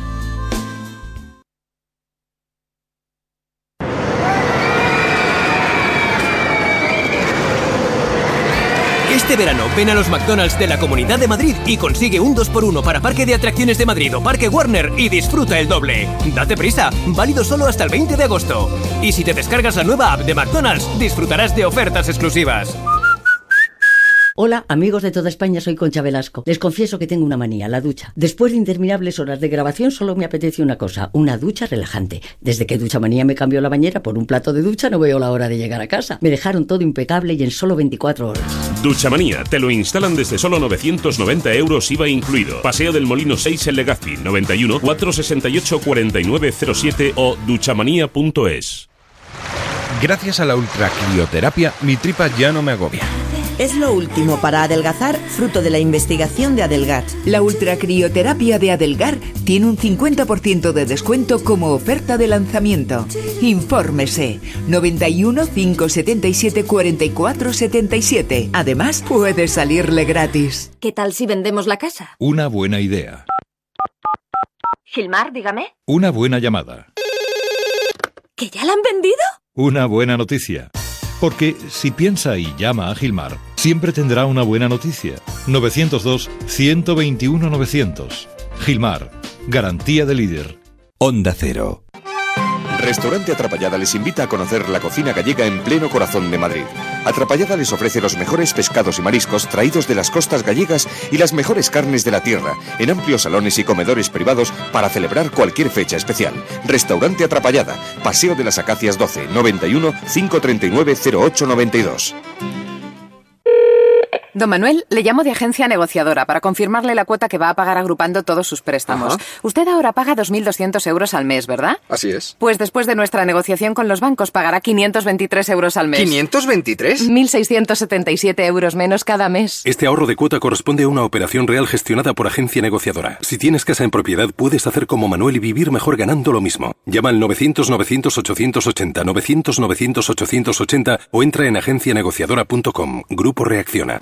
Ya está a la venta la tercera edición de Alimenta tus oídos, el libro del Discoforum de Onda Cero, la más completa guía interactiva que te da las claves para usar cientos de canciones en cualquier momento de tu vida. Alimenta tus oídos, el libro del Discoforum de Onda Cero, escrito por José Luis Salas, diseñado por másfotogénica.com y publicado por Lid Editorial. Alimenta tus oídos, el libro guía que le pone música a los capítulos de la película de tu vida, con la colaboración de Si quieres escuchar los audios de nuestros programas, entra en ondacero.es.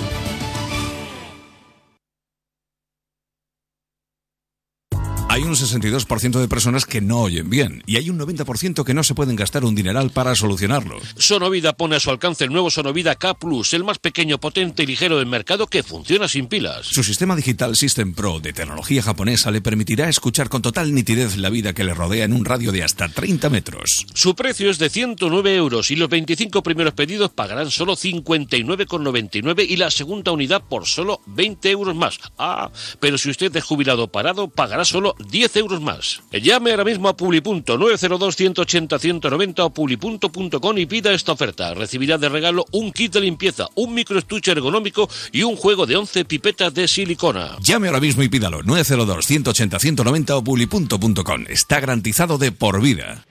A mí me gustaría viajar más. A mí ahorrar más. Pues a mí disfrutar cada día más. En Repsol siempre te damos más. Por eso te presentamos el nuevo programa Repsol Más, con más descuentos en carburantes, más puntos Travel Club y mucho más. Regístrate en Repsol.com, solicita tus tarjetas y disfruta de todas sus ventajas. La parafarmaciaboticae.com les ofrece el espacio de salud. Doctor, la presbicia es un problema inherente a la edad, pero ¿de alguna forma podemos paliar o retrasar este problema? Bueno, podemos retrasarlo y controlarlo. Yo siempre recomiendo ante los primeros síntomas de presbicia tomar todos los días una cápsula de Devisión Retinox. Devisión Retinox, al contener altas concentraciones de luteína y DHA, ayuda a retrasar este problema y además fortalece la visión. Insisto, una cápsula de Devisión Retinox es una gran ayuda para mantener una buena visión. Pues gracias, doctor. Y ya saben, cuidemos nuestra vista con Devisión Retinox. La parafarmaciaboticae.com les ha ofrecido el espacio de salud. Estás con Merche Carneiro. Estás con buena onda.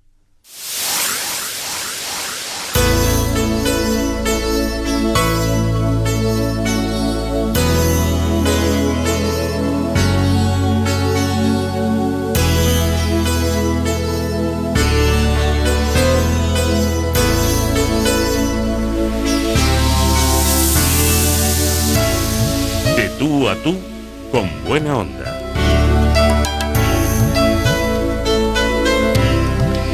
Dijo Richard Holmes que la guerra es una experiencia universal que comparten todos los países y todas las culturas. Una forma de conflicto sociopolítico que es para mí la más grave expresión entre dos o más grupos humanos. También pediríamos que reflexionáramos sobre lo que hay detrás de todos esos conflictos, desde la paz hoy y con la única intención de conocer los entresijos de la información en esas zonas de conflicto, les pido que presten atención a lo que nos cuenta esta mañana una compañera que realiza su trabajo como reportera de guerra. Rosa Meneses es periodista de la sección de internacional del diario El Mundo desde el año 1999. Está especializada en Oriente Próximo y el Magreb. Está enfocando su trabajo en temas de derechos humanos, crisis humanitarias, desarrollo democrático, conflictos, terrorismo, islam político, paz, seguridad. En fin, ya saben todos esos eh, adjetivos que hay que colocar en torno a lo que es esa forma de conflicto sociopolítico que yo les decía que es la más grave que hay entre los seres humanos. Rosa, buenos días. Hola, buenos días. Un trabajo apasionante que compartimos, el de la información, pero evidentemente desde posiciones bien distintas. ¿Cómo trabaja una reportera de guerra, Rosa? Bueno, no, no es, en el fondo no es muy distinto de, un reportero local, ¿no? Se trata de, de, ir al sitio y hablar con la gente que está allí y contar lo que ocurre, eh, con las herramientas básicas de, del periodismo, ¿no? Pero bueno, con el eh, quizá el, el, añadido de que a veces pues son sitios remotos, eh, lugares pues donde es un poco más difícil trabajar por por eh, pues bueno pues si es un conflicto no o es eh, otra clase de, problemas. Y, y, bueno pero en esencia es, es prácticamente eso lo básico es ir al lugar y contar lo que ocurre. A mí me encanta escucharos con esa humildad y con esa naturalidad eh, del entorno en el que trabajáis. Habláis con una naturalidad tremenda. Imagínate la diferencia que yo veo no el estar por ejemplo informando sobre el balance económico de un banco en un hotel con un desayuno que no te falta detalle a en un lugar en el que no sabes si te puede ocurrir algo a ti a nivel personal o te puede caer una bomba. Es decir, yo de verdad que os admiro muchísimo. Es, importante hablar de, de la ética en las informaciones sobre violencia, trauma, conflictos, injusticias sociales. ¿Cómo os movéis eh, eh, en ese campo? ¿Es complicado cumplir con esos valores en la información? Bueno, yo creo que, que los periodistas en general mm, llevamos un poco implantado e, ese chip, ¿no? Eh, eh, el de la ética profesional, el, el, el ir eh, tratando la, la, información pues con, con la máxima responsabilidad. Eh, yo a, a, mí lo que lo que me sirve cuando voy a, situaciones de, conflicto o a, o países de, Oriente Medio que normalmente cubro, sobre todo es hablar con la gente y, y, bueno desde el respeto, no dejar un poco que ellos cuenten lo que quieren contar.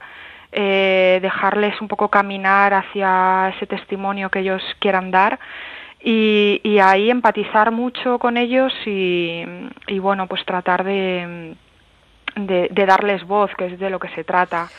Fíjense ustedes que eh, Rosa, eh, desde su estallido en 2011, está cubriendo las revoluciones árabes y los conflictos y procesos de transición. En Siria, como enviada especial, ha informado eh, desde ese terreno sobre la guerra civil. Eh, especialmente ella está trabajando por las necesidades humanitarias de los refugiados y desplazados, pero eh, me gustaría detenerme en el 2011, en esa rebelión contra Gaddafi y cuando muere el líder libio, tú sigues informando y en abril del 2011 ocurre algo. Mientras estás cubriendo un conflicto en Misrata, recibes un disparo en la espalda. Eso, eso es una experiencia, ¿cómo la vives? Eh, bueno, la verdad que me marcó mucho la, la experiencia. Eh, yo estaba entonces, eh, pues bueno, empotrada con el gobierno de Gaddafi. Estaba del lado de, de del lado gadafista, cubriendo la guerra y eh, pues bueno eh, surgió la oportunidad de, de, poder ir a Misrata para, para ver cuál era la situación del conflicto allí. La ciudad entonces llevaba meses asediada, había muchos combates entre rebeldes y gadafistas y bueno, eh, pues eh, al entrar en la ciudad había muchos tiroteos y, y, en uno de esos tiroteos pues me alcanzó un disparo, ¿no? Pero, pero bueno, tuve muchísima suerte porque me había puesto un chaleco antibalas. La verdad que era un chaleco prestado, me lo había prestado los compañeros de Channel 4 de una cadena británica eh, porque vieron que mi chaleco, el que yo llevaba, era antifragmentos y no tenía la pues la, el nivel adecuado para, para este tipo de, de, conflictos que bueno requiere chalecos con placas nivel 4 entonces eh, bueno gracias a ese préstamo Madre pues mía. y gracias a que algo eh, en mí o sea yo eh, tuve muchísima responsabilidad de, de ponérmelo porque muchos compañeros no se lo habían puesto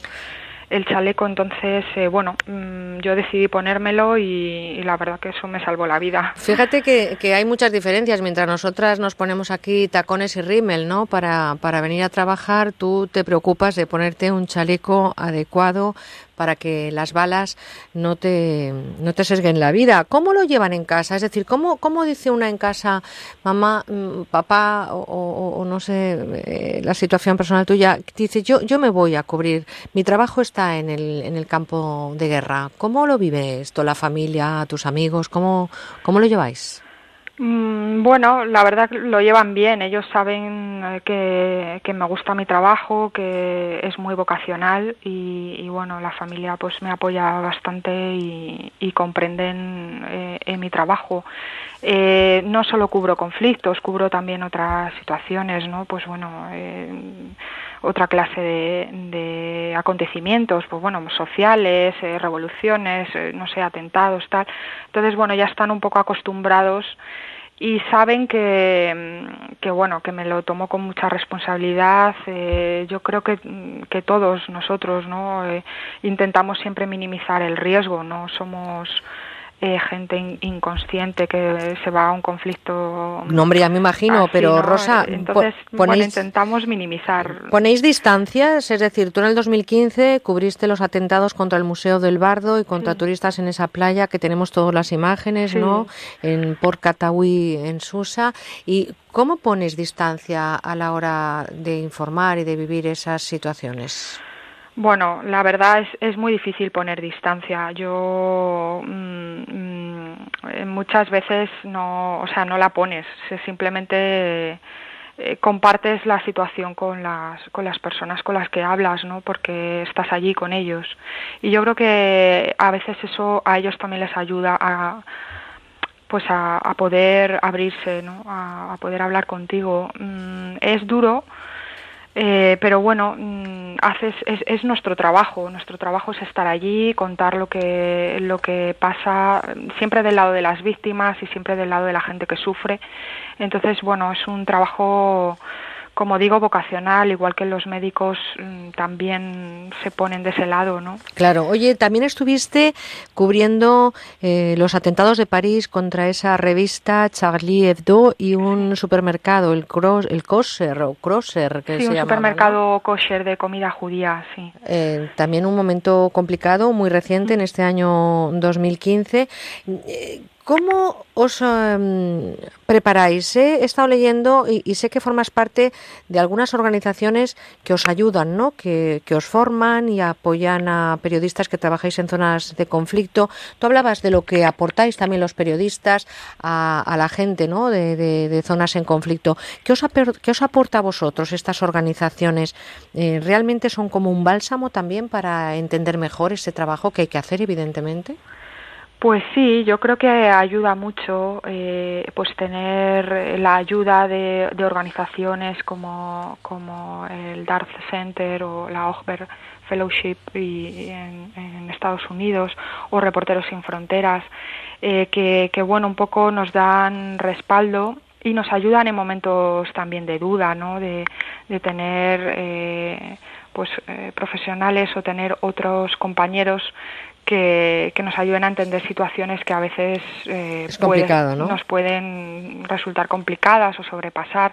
También psicológicamente, ¿no? La vuelta a casa, pues cuando cubres un conflicto, pues eh, es un poco pues complicado, pues a veces pues te sientes como que dejas a, las personas eh, pues que sufren, ¿no? Y vuelves a tu entorno donde toda la vida es un poco más fácil y eso también requiere adaptación. Eh, Rosa es Premio Nacional de Nuevo Periodismo, un galardón que se le otorgó por el Colegio Oficial de Periodistas de Murcia, que le premió en el 2010 esa cobertura en Marruecos un año antes. Es una mujer que además también ha escrito varios libros sobre política internacional, paz y conflictos, entre ellos 1.325 mujeres que tejen la paz. Eh, hablando de mujeres, eh, hasta hace muy poco tiempo entendríamos el reportero de guerra como con un único perfil, ¿no? Ese hombre aguerrido, hombre que además en muchos casos venía del ejército, en fin, em, ha cambiado mucho ese rol. ¿Sois muchas mujeres cubriendo la información eh, de los conflictos en los eh, lugares donde ahora mismo pues están cayendo bombas? Bueno, yo creo que las mujeres que, cubrimos conflictos siempre eh, hemos estado ahí. No es, un fenómeno nuevo, aunque es, verdad que, en los últimos años pues hay un boom y hay, más visibilidad, Rosa, yo creo, ¿no? Quizás sí. Eh, hay, hay muchísimas compañeras eh, maravillosas que, que lo hacen muy bien, pero bueno, históricamente pues tenemos a Carmen de Burgos, Columbín, ¿no? que cubrió la guerra hispano-marroquí, o Sofía Casanova, que cubrió la revolución del, rusa del 17. Entonces, eh, yo creo que eh, se ha ido olvidando que las mujeres también siempre hemos formado parte de esta profesión.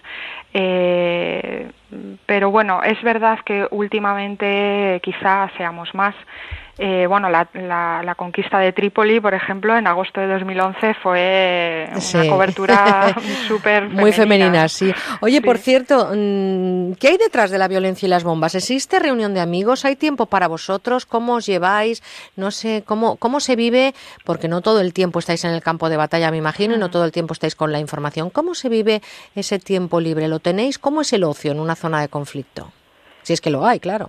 Mm, bueno, no hay mucho ocio como tal, pero sí hay un poco momentos un poco más relajados, pues cuando terminas el trabajo, ¿no? Esa reunión con los compañeros y, apoyarte un poco, animarte eh, en ese día a día tan duro, pues a veces no solo por lo que ves y por lo que por los temas que tocas sino también por las condiciones no pues a veces no tienes agua o no tienes comida pues en Trípoli era bastante difícil eh, la vida diaria no Entonces sí, hay, hay momentos en que nos apoyamos bastante, los compañeros, pues bueno, nos reímos y intentamos animarnos para, para volver a afrontar el día siguiente hay bastante solidaridad eh, entre compañeros, la verdad. Eh, pues miren, esa solidaridad, porque nos tenemos que marchar ya, Rosa, ya conoces lo que son los tiempos en la información, esa solidaridad, la de un compañero que le dejó un chaleco para que estuviera apto al nivel de seguridad que necesitaba Rosa, fue la que le salvó la vida en aquel eh, disparo de bala que recibió en la espalda en el 2011, en abril. Y yo desde aquí quiero reconoceros a todos los compañeros que estáis ahí trabajando a pie de guerra, especialmente a ti por habernos dedicado este ratito de agosto, que sé que estás por España y disfrutando de algunos días de vacaciones. Y te deseo de verdad toda la suerte del mundo. Cuídate mucho, Rosa, y mándanos esos eh, auténticos reportajes que nos sigues enviando y que leemos en el diario El Mundo. Te mando un abrazo cargado de buenas vibraciones y de reconocimiento a una labor que entiendes eh, tú desde una visión y que nosotros desde aquí vislumbramos como muy complicada. Rosa Meneses, un abrazo muy fuerte y gracias. Un abrazo, muchísimas gracias a vosotros. Un saludo. Un saludo.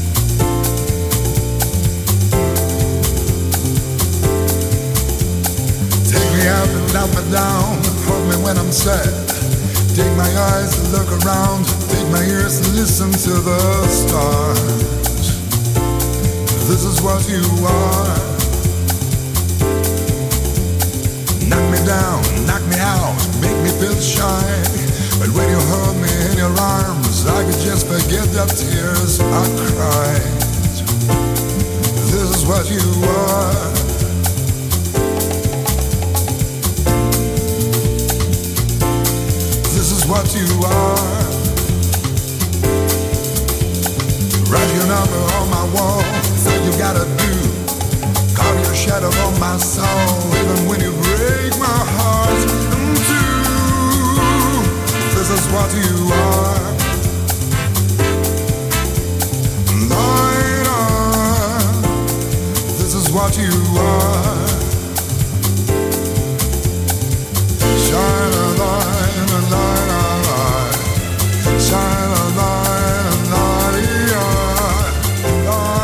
Pues qué agradable escuchar a compañeros ¿no? que te hablan con esa naturalidad de estar nada más y nada menos que levantándose por la mañana o a veces no habiéndote acostado y marcharte a trabajar. No sé si suena siquiera el despertador, pero sí que el despacho y el entorno es el campo de guerra o la zona en conflicto.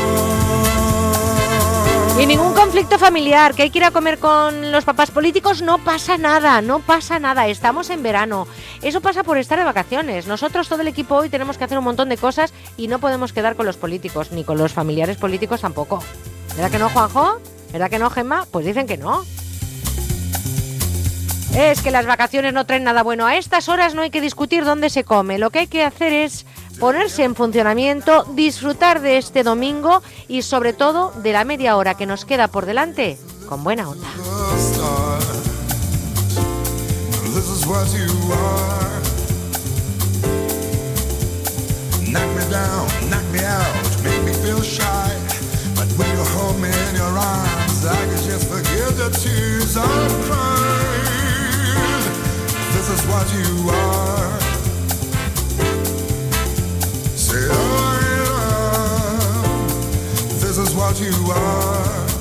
Estás con Merche Carneiro. Estás con buena onda. Cuando usted consulta con un médico especialista, quiere que le dedique todo el tiempo necesario para llegar al diagnóstico más preciso y ofrecerle la mejor solución. En Clínica DKF, en su unidad de cirugía avanzada de columna, los doctores Sánchez y Casal lo hacen ofreciendo técnicas mínimamente invasivas de forma exclusiva y pionera en España, como la endoscopia. Consúltenos en www.dkfcolumna.com o en el teléfono 666 266 604.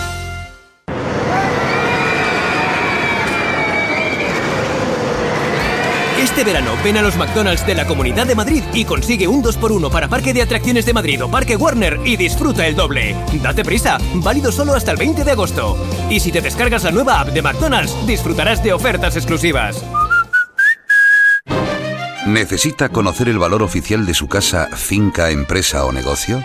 TIRSA, Sociedad de Tasaciones homologada por el Banco de España, especialistas en tasaciones de ámbito nacional. TIRSA. Llámenos al 91 540 0633 o visítenos en Jorge Juan 45. Presupuesto sin compromiso. A ver, ¿qué es este mes? ¿No cae? Este es el mes de la alfombra. La alfombra española, la buena, la nuestra. 40% de descuento, 40% de descuento, 40% de descuento. Es que yo soy como un disco rayado. En los Fernández, que son muy amables. General Martínez Campos 29. Llámeles 91 308 5000. El 40, el 40 de descuento, el 40 de descuento, el 40. Antes de alquilar su piso, entre en fimiberica.com y evite impagos. FIM es el fichero de inquilinos morosos con información sobre arrendamientos impagados y sentencias judiciales por desahucio. Es la base de datos más completa sobre morosidad.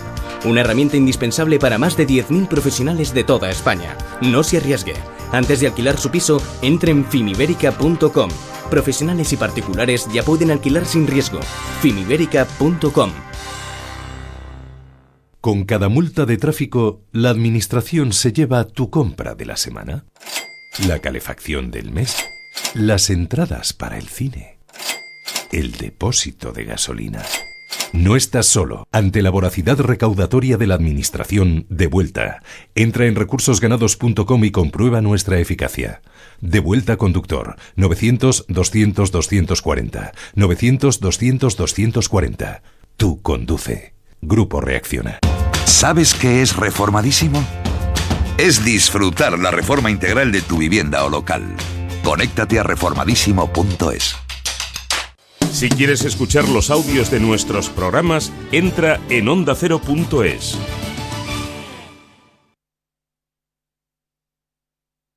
Vamos a hablar ahora de aguas, porque el agua con exceso de cal pues, provoca averías ¿no? en la maquinaria, obstrucciones en tuberías, hasta picor después del baño, y Masical es una solución definitiva, ¿no es así, Antonio? Hola, Begoña. Pues efectivamente es una solución definitiva porque mejora la calidad de toda el agua de casa, un agua que será ideal para beber, para nuestros sanitarios, para la grifería y para que los electrodomésticos funcionen mucho mejor y no se averíen por culpa de la cal, e incluso para que podamos eliminar el picor que mucha gente nota después de la ducha y que provoca precisamente, Begoña, el exceso de cal en el agua. ¿Y por qué con Masical se ahorra? Se ahorra porque se reducen las averías en los calentadores y las calderas de agua, en las lavadoras también o en los lavavajillas. Funciona mejor todos estos aparatos que funcionan con agua, duran más tiempo y sobre todo podemos ahorrar energía. También ahorramos porque los detergentes, jabones y suavizantes hacen más espuma, gastamos menos evidentemente y la colada incluso sale mucho mejor y la vajilla y la cristalería más brillante y más limpia. ¿Y cómo se coloca, Antonio? Sin obras ni herramientas, rodeando la tubería central junto al contador del agua o la llave de paso y esto se hace en menos de un minuto y lo hace el propio usuario cuando lo recibe. Además, Begoña no tiene mantenimiento ni consume nada y lo más importante, que es un producto que está sumamente garantizado ya que entregamos con el Masical una garantía de funcionamiento ilimitado, dura más de 100 años, imagínate, y tenemos un año entero para comprobar su efectividad y devolverlo en caso de que no nos convenza. Ah, o sea, que nos devolvéis el dinero. Así es. ¿Y, y de cuánto dinero hablamos? El dinero muy poquito. Mira, nosotros no tenemos intermediarios y eso hace que pues el precio pues se reduzca prácticamente a la mínima expresión. Un Masical cuesta solo 99 euros, pero atención porque estamos haciendo una promoción a los 50 primeros pedidos en el 902, 107, 109 de 3 masical al precio de uno. Fíjate que te pones de acuerdo con el vecino, con el amigo, con el familiar y te sale a 33 euros nada más.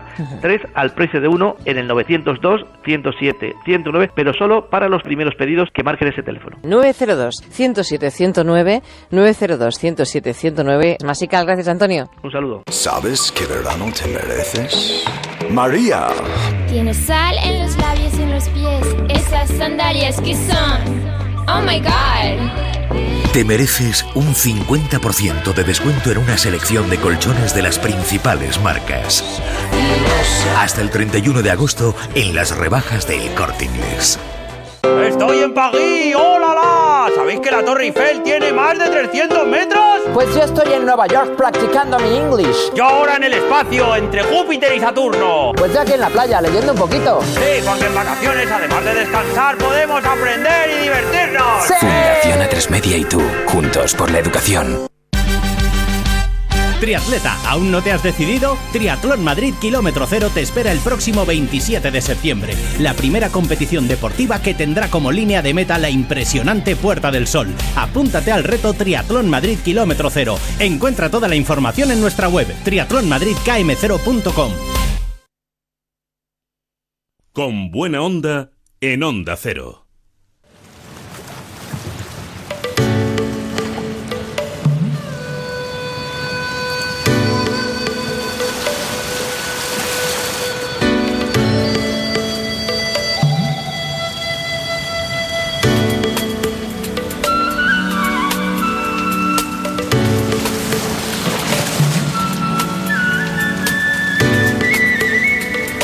¿Cómo nos relajamos con esta musiquita que nos lleva a esos paraísos, sobre todo asiáticos, de donde nace además mucha de la cultura y muchas de las tradiciones de lo que hablamos en este entorno natural? Nos detenemos para sacar partido a las plantas y utilizarlas en nuestro propio beneficio.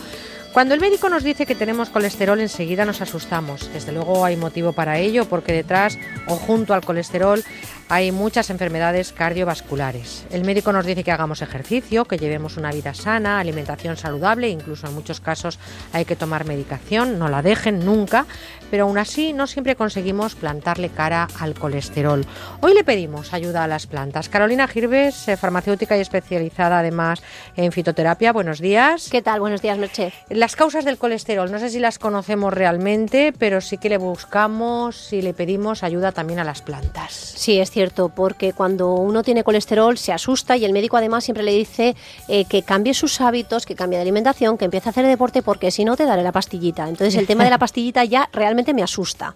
Entonces el, el tema del colesterol puede venir, eh, puede venir debido a dos causas. Uno puede ser un colesterol inducido por una mala alimentación, me estoy alimentando fatal, no practico nada de ejercicio y esto lo solvento únicamente comiendo mejor, haciendo ejercicio, puedo tomar algún ácido graso como el omega 3 que me ayuda a arrastrar los depósitos que ya he generados y que ya hay depositados y Santas Pascuas, me quedo estupendo. Otro tipo de colesterol es un colesterol metabólico. Hay mucha gente que dice, es que yo tengo colesterol, pero realmente mi vida es muy saludable, como fenomenal y además practico ejercicio. ¿Cómo es posible que tenga colesterol? Todos fabricamos colesterol, absolutamente todos, porque necesitamos el colesterol para un montón de rutas metabólicas en nuestro organismo. Pero cuando el hígado empieza a fabricar más colesterol del que necesitamos, entonces este colesterol empieza a depositarse y crea las placas de ateroma. Entonces, en este caso es cuando realmente el médico ya empieza a decir, cambia de alimentación, hace ejercicio, si no te daré la pastillita. En la este pastillita, caso, la pastillita. pues para evitar tener que tomar eh, la pastillita, que es una estatina, es una medicación que se llaman estatinas, existe la levadura roja de arroz. La levadura roja de arroz actúa como una estatina sin serlo. Lo que va a hacer es a frenar la síntesis de colesterol hepático, evitar que el hígado fabrique tanto colesterol.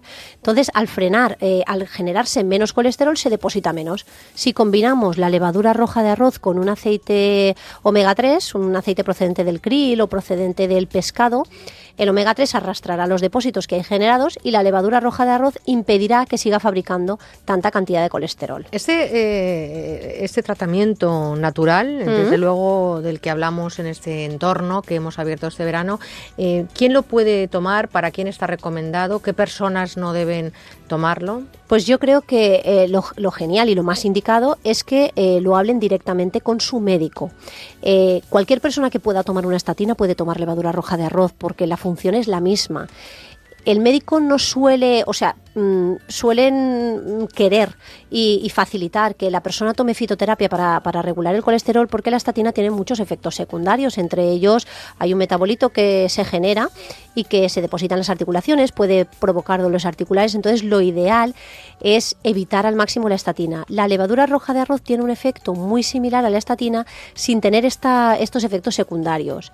El hígado, que es eh, el órgano implicado, al final realmente padece igual si toma una estatina que si se toma la levadura roja de arroz. Entonces, yo lo que suelo recomendar es que se tome la levadura roja de arroz y que se haga una pauta de descanso pues cada cuatro o seis meses y se limpie el hígado. Se puede tomar boldo, diente de león, alcachofa, cardomariano, plantas depurativas hepáticas para darle unos mimitos ¿eh? a ese hígado. O sea que con la levadura roja de arroz lo estamos castigando un poquito, pero de repente le damos como un spa. Le decimos, Claro. ahora te vas a relajar porque luego tenemos que seguir tomando esto porque es muy importante reducir los niveles de colesterol. Evidentemente hay plantas y hay semillas, hay tratamientos naturales de los Ujú. que hablamos en este entorno natural, pero que evidentemente hay que acudir siempre al especialista porque hablar de colesterol es hablar de Sí. palabras mayores, ¿verdad? Y el Carolina? médico además debe de saber qué es lo que estás tomando y por qué te está bajando el colesterol. Eh, los médicos cada vez están más abiertos y son más conocedores de la fitoterapia, con lo cual cuando el médico te dice no, eh, haz deporte, cambia la dieta, si no te daré la pastillita. Bueno, vamos a probar con la levadura roja de arroz, ¿qué le parece? El médico estoy segura de que va a decir, vamos a verlo, vamos a ver cómo está funcionando. Pero siempre, como decimos, acudir al especialista. No está de más ayudar a nuestro organismo con lo que nos pone nuestro entorno natural, pero evidentemente siempre lo diremos y siempre hablaremos desde la responsabilidad. Y así lo hace además Carolina Girvés, farmacéutica especializada en fitoterapia, y lo hace siempre desde esa responsabilidad ¿no? que Sí, da el supuesto. tratamiento a las personas. Por lo tanto, siempre acudir al médico y comentarlo, pero sí podemos decir desde la experiencia que la levadura roja de arroz ayuda muchísimo. Funciona realmente bien. Y el aceite de krill, ¿no? Lo Funciona que realmente omegas que- 3. El, el- el aceite de krill es un omega 3 de máxima absorción, arrastra todos los insaturados, además de tener un sinfín de propiedades. Bueno, y de vez en cuando, como decía Carolina, mimar el hígado, darle un spa a ese cardo mariano o esa Mm. eh, alcachofa, ¿no? Alcachofa, boldo, diente de león. El hígado al final es un filtro. Tú cuando una cafetera la utilizas muchísimo, o limpias el filtro o ya no funciona como funcionaba el primer día. Pues hacemos exactamente lo mismo con nuestro hígado. Cada cuatro meses, además, sería bueno para todo el mundo. Aunque no tomes la Que- levadura Aunque roja no de tomes nada. Eh, que a mitad de año mm, hagas una pequeña limpieza de- del hígado. De los filtros, ¿no? Efectivamente. Vamos a limpiar el filtro que todo funciona mejor. Bueno, pues ya lo saben, limpiamos el filtro desde nuestro entorno natural y lo hacemos siempre con esa responsabilidad que da hablar de las plantas y las semillas como una alternativa, es como una opción, nunca la prioridad para poder eh, tener beneficios en nuestra salud. Carolina, Carolina Gribes, farmacéutica especializada en fitoterapia, nos vemos la próxima semana. Ahí estaré. Entre todas las estrellas hay una, la que está más cerca de la Tierra. Se llama Sol, se llama Sol. Con buena onda en Onda Cero. Calor. Nuestra Tierra está girando alrededor del Sol, como giran también. Es el sistema, es el sistema llamado Sistema Solar. El planeta que está más cerca del Sol es Mercurio, después sigue Venus,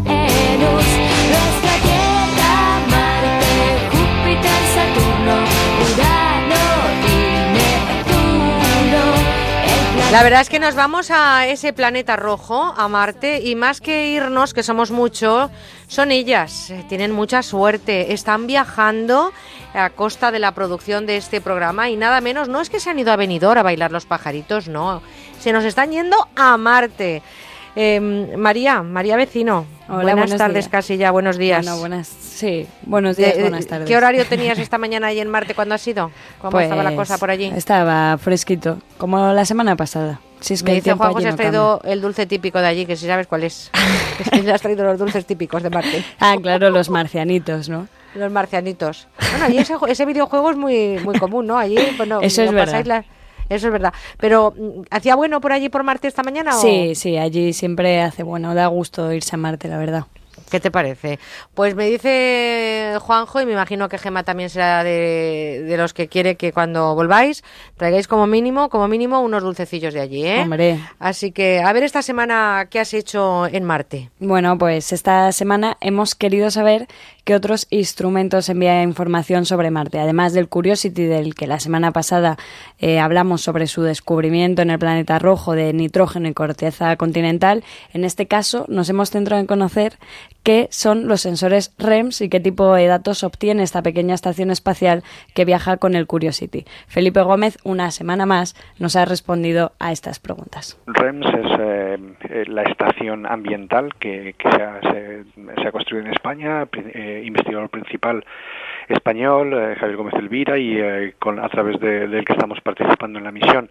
Es una estación que eh, lo que hace es el seguimiento y caracterización de- de- del ambiente, del ambiente marciano. Consta de, de varios sensores en, en dos boom, en dos pequeñas prolongaciones que están sobre el mástil eh, de la cámara de, de Mascan. El, mástil, cuando se ve una imagen de- del rover, es el mástil que destaca, el más alto, y otro sensor que está localizado sobre la superficie. Eh, son sensores de ultravioleta. eh, hacemos el seguimiento de, de la dosis de, de radiación ultravioleta que, que alcanza la superficie del planeta, que es muy, que es muy elevada. Eh, hace seguimiento, REMS eh, lleva otros sensores para hacer seguimiento del viento, eh, es capaz de determinar dirección y velocidad y temperatura del viento. Lleva un sensor de humedad, también de la atmósfera, y eh, un sensor que, bueno, que a través de, de infrarrojos lo que hace es caracterizar la temperatura de, de la superficie del, del planeta rojo. ¿Han registrado estos sensores alguna cifra sorprendente? Es, es sorprendente y es y bueno y es algo que, que, que podemos considerar histórico por, por la resolución, es decir, nunca se habían seguido en, en Marte los datos según se están siguiendo ahora. Eh, la- por un lado, eh, lo completo de estos datos, eh, que estamos haciendo un seguimiento eh, profundo de la, de la atmósfera marciana, y por otro lado, la resolución, es decir, el detalle de ultravioleta, por ejemplo, pues no se tenía con la capacidad de resolución y detalle que tenemos en, en estos momentos, ¿no? Y lo mismo te puedo decir para, para temperatura. Tenemos un seguimiento de durante todos los soles. Eh, lo que se hace es que se miden los primeros cinco minutos de cada hora y luego, aparte, tenemos extendidas que llamamos nosotros, que es que cuando se localiza algún evento interesante, pues eh, se podemos hacer medidas de varias horas seguidas. Entonces tenemos una resolución y, un- y unos datos eh, meteorológicos eh, de, de la atmósfera marciana que nunca antes se habían tenido. Bueno, ya que te pregunto por cosas sorprendentes, hemos podido ver estos días imágenes de la Dama Oscura, como la llaman, una mujer, una imagen de una mujer en Marte y además de eso es un cangrejo alienígena. Bueno, Sí, este, este tipo de imágenes son, eh, son de posiciones geológicas. Eh, estamos en una zona que, que, bueno, hemos podido determinar que es de origen sedimentario, es decir, había un cuerpo de agua en el que se ha ido eh, haciendo una sedimentación y tenemos, bueno, pues un aspecto ahora de roca, pues eh, que, que es precisamente originada por una sedimentación, lo cual nos, nos reporta lo, lo que ya hablamos la semana pasada, ¿no? De la habitabilidad marciana, porque hemos podido determinar que en el pasado hubo agua en el planeta rojo y, bueno, pues se producen formas curiosas, se producen formas curiosas y entre ellas, pues la que se, se ha liberado recientemente en una nota de prensa de NASA. Y bueno, pues como para evitar controversias, generalmente NASA sabe que se van a producir controversias por la, por la similitud con las formas y demás, pues ya de antemano, digamos que pone una pica en Flandes haciendo comentarios. eh, bueno, eh, nosotros eh, como científicos de la misión sabemos que es completamente imposible que haya una persona en la superficie de Marte, sabemos que, que para nada es, es así, pero bueno, pues la forma refleja un poco una forma humana y bueno, pues digamos que, que como la controversia estaba servida, pues eh, eh, digamos que se, que se hace un poco en plan, en plan jocoso. vale, pues muchísimas gracias Felipe una semana más Eh, de nada, un, un placer, como siempre, un placer hablar un ratito con vosotros. y bueno, y la semana que viene pues seguiremos descubriendo más cosas sobre Marte. Hasta la semana que viene. Oye, María, yo tengo muchas dudas de que no seáis alguna de vosotras esas imágenes que se han difundido en la red, ¿eh? Seguro, No, seguro, seguro que nos han sacado fotos allá arriba. Todavía no, si es que nos escondemos muy bien por ahí arriba. No, o sea, yo he visto ahí unos no. tacones altísimos y he visto ahí... No, yo tengo muchas dudas, ¿eh? Lo que pasa que creo que con Felipe Gómez vosotros del CSI Quinta habéis intentado ahí llegar a un entente cordial, ¿eh? Pero de- dentro de Hmm. nada os veo en las portadas de las principales eh, eh, revistas especializadas ¿eh? sobre Marte y, y Pues- el más allá. Muy Oye, interesante. ma- más allá de lo que hablamos, eh, vamos a saludar a todo el equipo, que ya estamos todos, todos, todos sentados, cada uno en su sitio. María Rech, good morning. Aloha. Aloha. How are ¿sabes? you? Me encanta Hawái. A mí Hawái Yo 5-0. me iría, sí. Me gusta mucho también. Y su protagonista también, Está ¿verdad? estupendo, sí. Quedamos con él para las irnos a cenar esta alpargatitas, la. Pamela le quedaría mal, pero las alpargatitas le quedarían estupendas. Y sobre todo tú y yo a su lado. Hombre, y sobre todo eso es un, eso es Qué un valor bien añadido. con él, ¿eh? Nosotros somos un valor añadido, pero sin la carga del IVA. Eso es así. Somos un valor añadido que no se tiene, que, que no pesa, que no pesa. No pesamos nada. Cristina Barba. Hola, ¿qué tal? ¿Qué tal? ¿Cómo han ¿Ça ¿Ça va bien? Súper bien. Ujú. Es que hoy hemos estado como Le Magnifique. eh, Estuvimos ayer a Elorrieta con el François. ¿No sabéis idiomas, chicas? ¿No habéis salido por el mundo a viajar? ¿Solo a Marte, María? Pues- He ido a Rumanía. ¿Tú te has ido a Rumanía también? Ah, pues en mal sitio, ¿eh? Ahora está la cosa un poco mal, ¿eh? Ahora no, ahora no está la cosa, pero bueno, vamos para allá. Eh, María, ¿tú sabes Sí. idiomas? Hombre, poquito, pero algo. Me defiendo. Y, por ejemplo, en tagalo, como me Hombre, dices? en tagalo todavía no, no me defiendo mucho. Nos vamos a apuntar a clases. Vale, la semana que viene estáis ya matriculadas Sí. en primero de tagalo. ¿Y tú. Laura, en qué idioma nos puedes decir eh, que estás bien o en qué? Swahili. Es Swahili, Muy por supuesto. Venga, Pero pues para la semana que viene. Ah, para la semana que viene. Sí, bueno, mejor. Pues, so- sorprenderme, sorprenderme. En el lenguaje de los signos no, porque esto es la radio, Claro. ¿eh? Porque Ahí está. Hemos tenido algún, hemos tenido algún becario que nos hablaba siempre en el lenguaje de los signos y jamás llegamos a entenderlos. Eh, bueno, vamos con las redes sociales. Vamos a dar un repasito cómo se han comportado este fin de tercer fin de, de la temporada, séptima, por cierto. ¿Por dónde quieres que empecemos? Por el principio siempre, María. Ever, forever and ever. A never, a never, ah, with the flower in the garden. Va- vámonos, si quieres, por los eh, correitos electrónicos. Venga, va, ¿qué es lo que más tenemos? Recibimos muchísimos emails y muchos también eh, son las personas que se quieren sumar al grupo de amigos que estamos creando Es verdad, en Con cómo ha surgido Onda. la cosa, ¿eh? Dijimos que no estuvieran Sí. solos, pero esto no es un chat, no es para hacer parejas, es decir, ustedes ya hacen lo que quieran, pero que esto solamente para que se conozcan Efectivamente. y se tomen un café. La semana pasada ya pusimos en contacto a muchas personas y esta semana vamos a sumar bastante gente más a este grupo. Y bueno, yo ahora sí que quiero leer algunos de los emails que hemos recibido. Mira, por ejemplo, Anabel de Sevilla dice, querida y estimada Merche, gracias por este regalo que nos haces cada verano los fines de semana. Dice que eres el mejor cóctel. Y vosotros sois el lazo del regalo, ¿eh? hay que decirlo también. ¿Qué más? Amparo dice todas las secciones muy interesantes, pero quiere felicitar a Manuel Ramos por su buen criterio, buen juicio, a su humilde entender frente a las situaciones difíciles Es que plantean los nuestro Manuel oyentes. Ramos es un crack, es verdad. Lourdes eh, felicita por el programa, pero en especial a Ignacio Morgado. Dice que se ha comprado el libro y que no deja de recomendárselo a todo el mundo. La fábrica de las ilusiones, por cierto. Efectivamente. Y mira, Antonio Vega desde Asturias nos ha enviado un email que de verdad eh, esto hace estos estos emails nos hacen querer seguir luchando y peleando y Siete trabajando temporadas más. y levantarnos a las Como 5 de la gatos. mañana los sábados y los Como domingos. Dice que desea trasladar su opinión altamente positiva y felicitarles por el excelente programa que estoy escuchando ¡Hombre! esta mañana de domingo. ¿Cómo saben los asturianos? Vámonos con Twitter, cómo ha funcionado, de forma muy resumida, Cristina. Tenemos mucho movimiento en las redes sociales, sobre todo cantidad de retweets y favoritos. Algunos temas que han destacado este fin de semana han sido el de la interpretación de los sueños, las curiosidades del cerebro y, por supuesto, Rosa Meneses, que ha sido una magnífica entrevista, por cierto.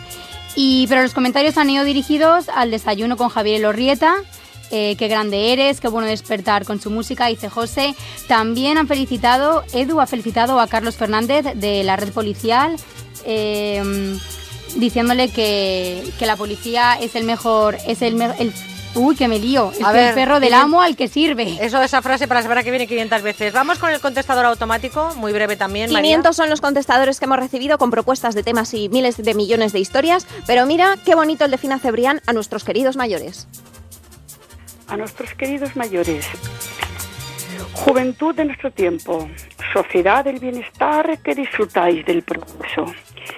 Si somos agradecidos, nos tendrán por bien nacidos según sentencia el refrán. Pensad que hay descubrimientos como la rueda, el fuego, la electricidad, la luz, el teléfono, las redes y los continuos avances en la ciencia y la salud que son fruto del ingenio que brotó de los cerebros de aquellos nuestros ancestros. Qué barbaridad, que cuánto poema, cuánta poetisa, cuánto arte hay en este mundo. Era más largo, pero claro, no Claro. tenemos ya más tiempo para escucharlo. Y ahora quiero hacerte un regalo. Bueno, no yo, sino Pedro. ¿A mí? ¿A ti? Vamos. Pues sin querer Es caprichoso el azar. No te busques. Pues fíjate con esta sintonía que nos pone Pedro de fondo. Queridas eh, María Res, gracias. Eh, Cristina Barba, gracias. Laura Sánchez, gracias. María Vecino, gracias. Ana también. Ana González, gracias. Un abrazote a todos por estar compartiendo estos ratitos del verano. Un beso, chicas. Un besazo. besito. Adiós. Hasta luego. ¿Quién es? ¿Cómo suena? Y es que nos vamos. Eh, la verdad es que la música de hoy es con una cantante inglesa que perteneció a uno de los grupos de más éxito en Gran Bretaña por el 2002. Eh, el grupo se llamaba Girls Aloud. Fue la plataforma perfecta para el lanzamiento de cada una de sus cinco componentes. Cheryl, que así se llama, desde el 2009 fue eh, triunfando en solitario y cualquier trabajo suyo es superventas y candidato a estar en los números uno de las mejores listas.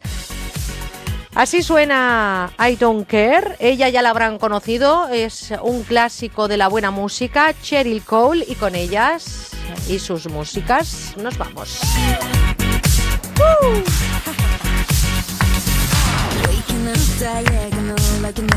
A ver esas palmas, chicas. Todas. María, hija, no te pido que cantes, pero tócame un poquito las palmas. No me toques las palmas que me conozco.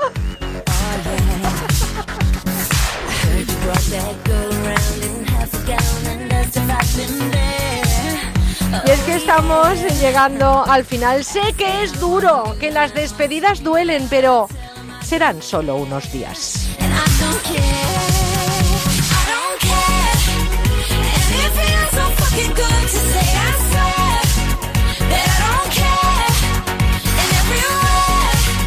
En la realización técnica, Gema Esteban en Madrid y en Valencia, Juanjo Pavía.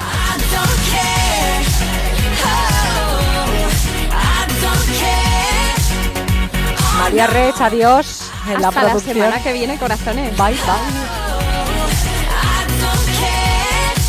Cristina, Laura, Ana, María, hasta la próxima semana. También gracias a Mónica Cartes que esta mañana nos ayudaba en la información.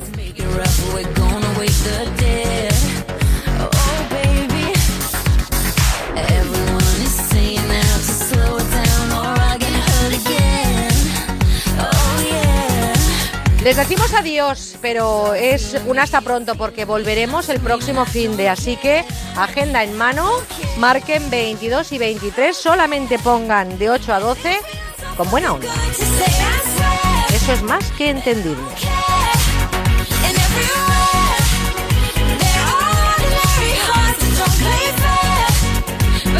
Y como siempre les digo, aprovechar el domingo, alejarse de cualquier artilugio que pueda recordarles el trabajo. Recuerden lo que les decía a las 8 de la mañana, las vacaciones son ese tiempo en el que el jefe te tiene que echar de menos, pero no darse cuenta que puede vivir sin ti. Ahí lo dejo, estamos a 16 de agosto, no sé cuánto tiempo llevan de vacaciones. Como siempre les digo, recuerden que lo mejor está por venir. Ahora llega gente viajera con nuestro compañero Jorge Granullaque y también la información con Laura Gil. Será ahora mismo en unos eh, segundos a las 12.11 en Canarias.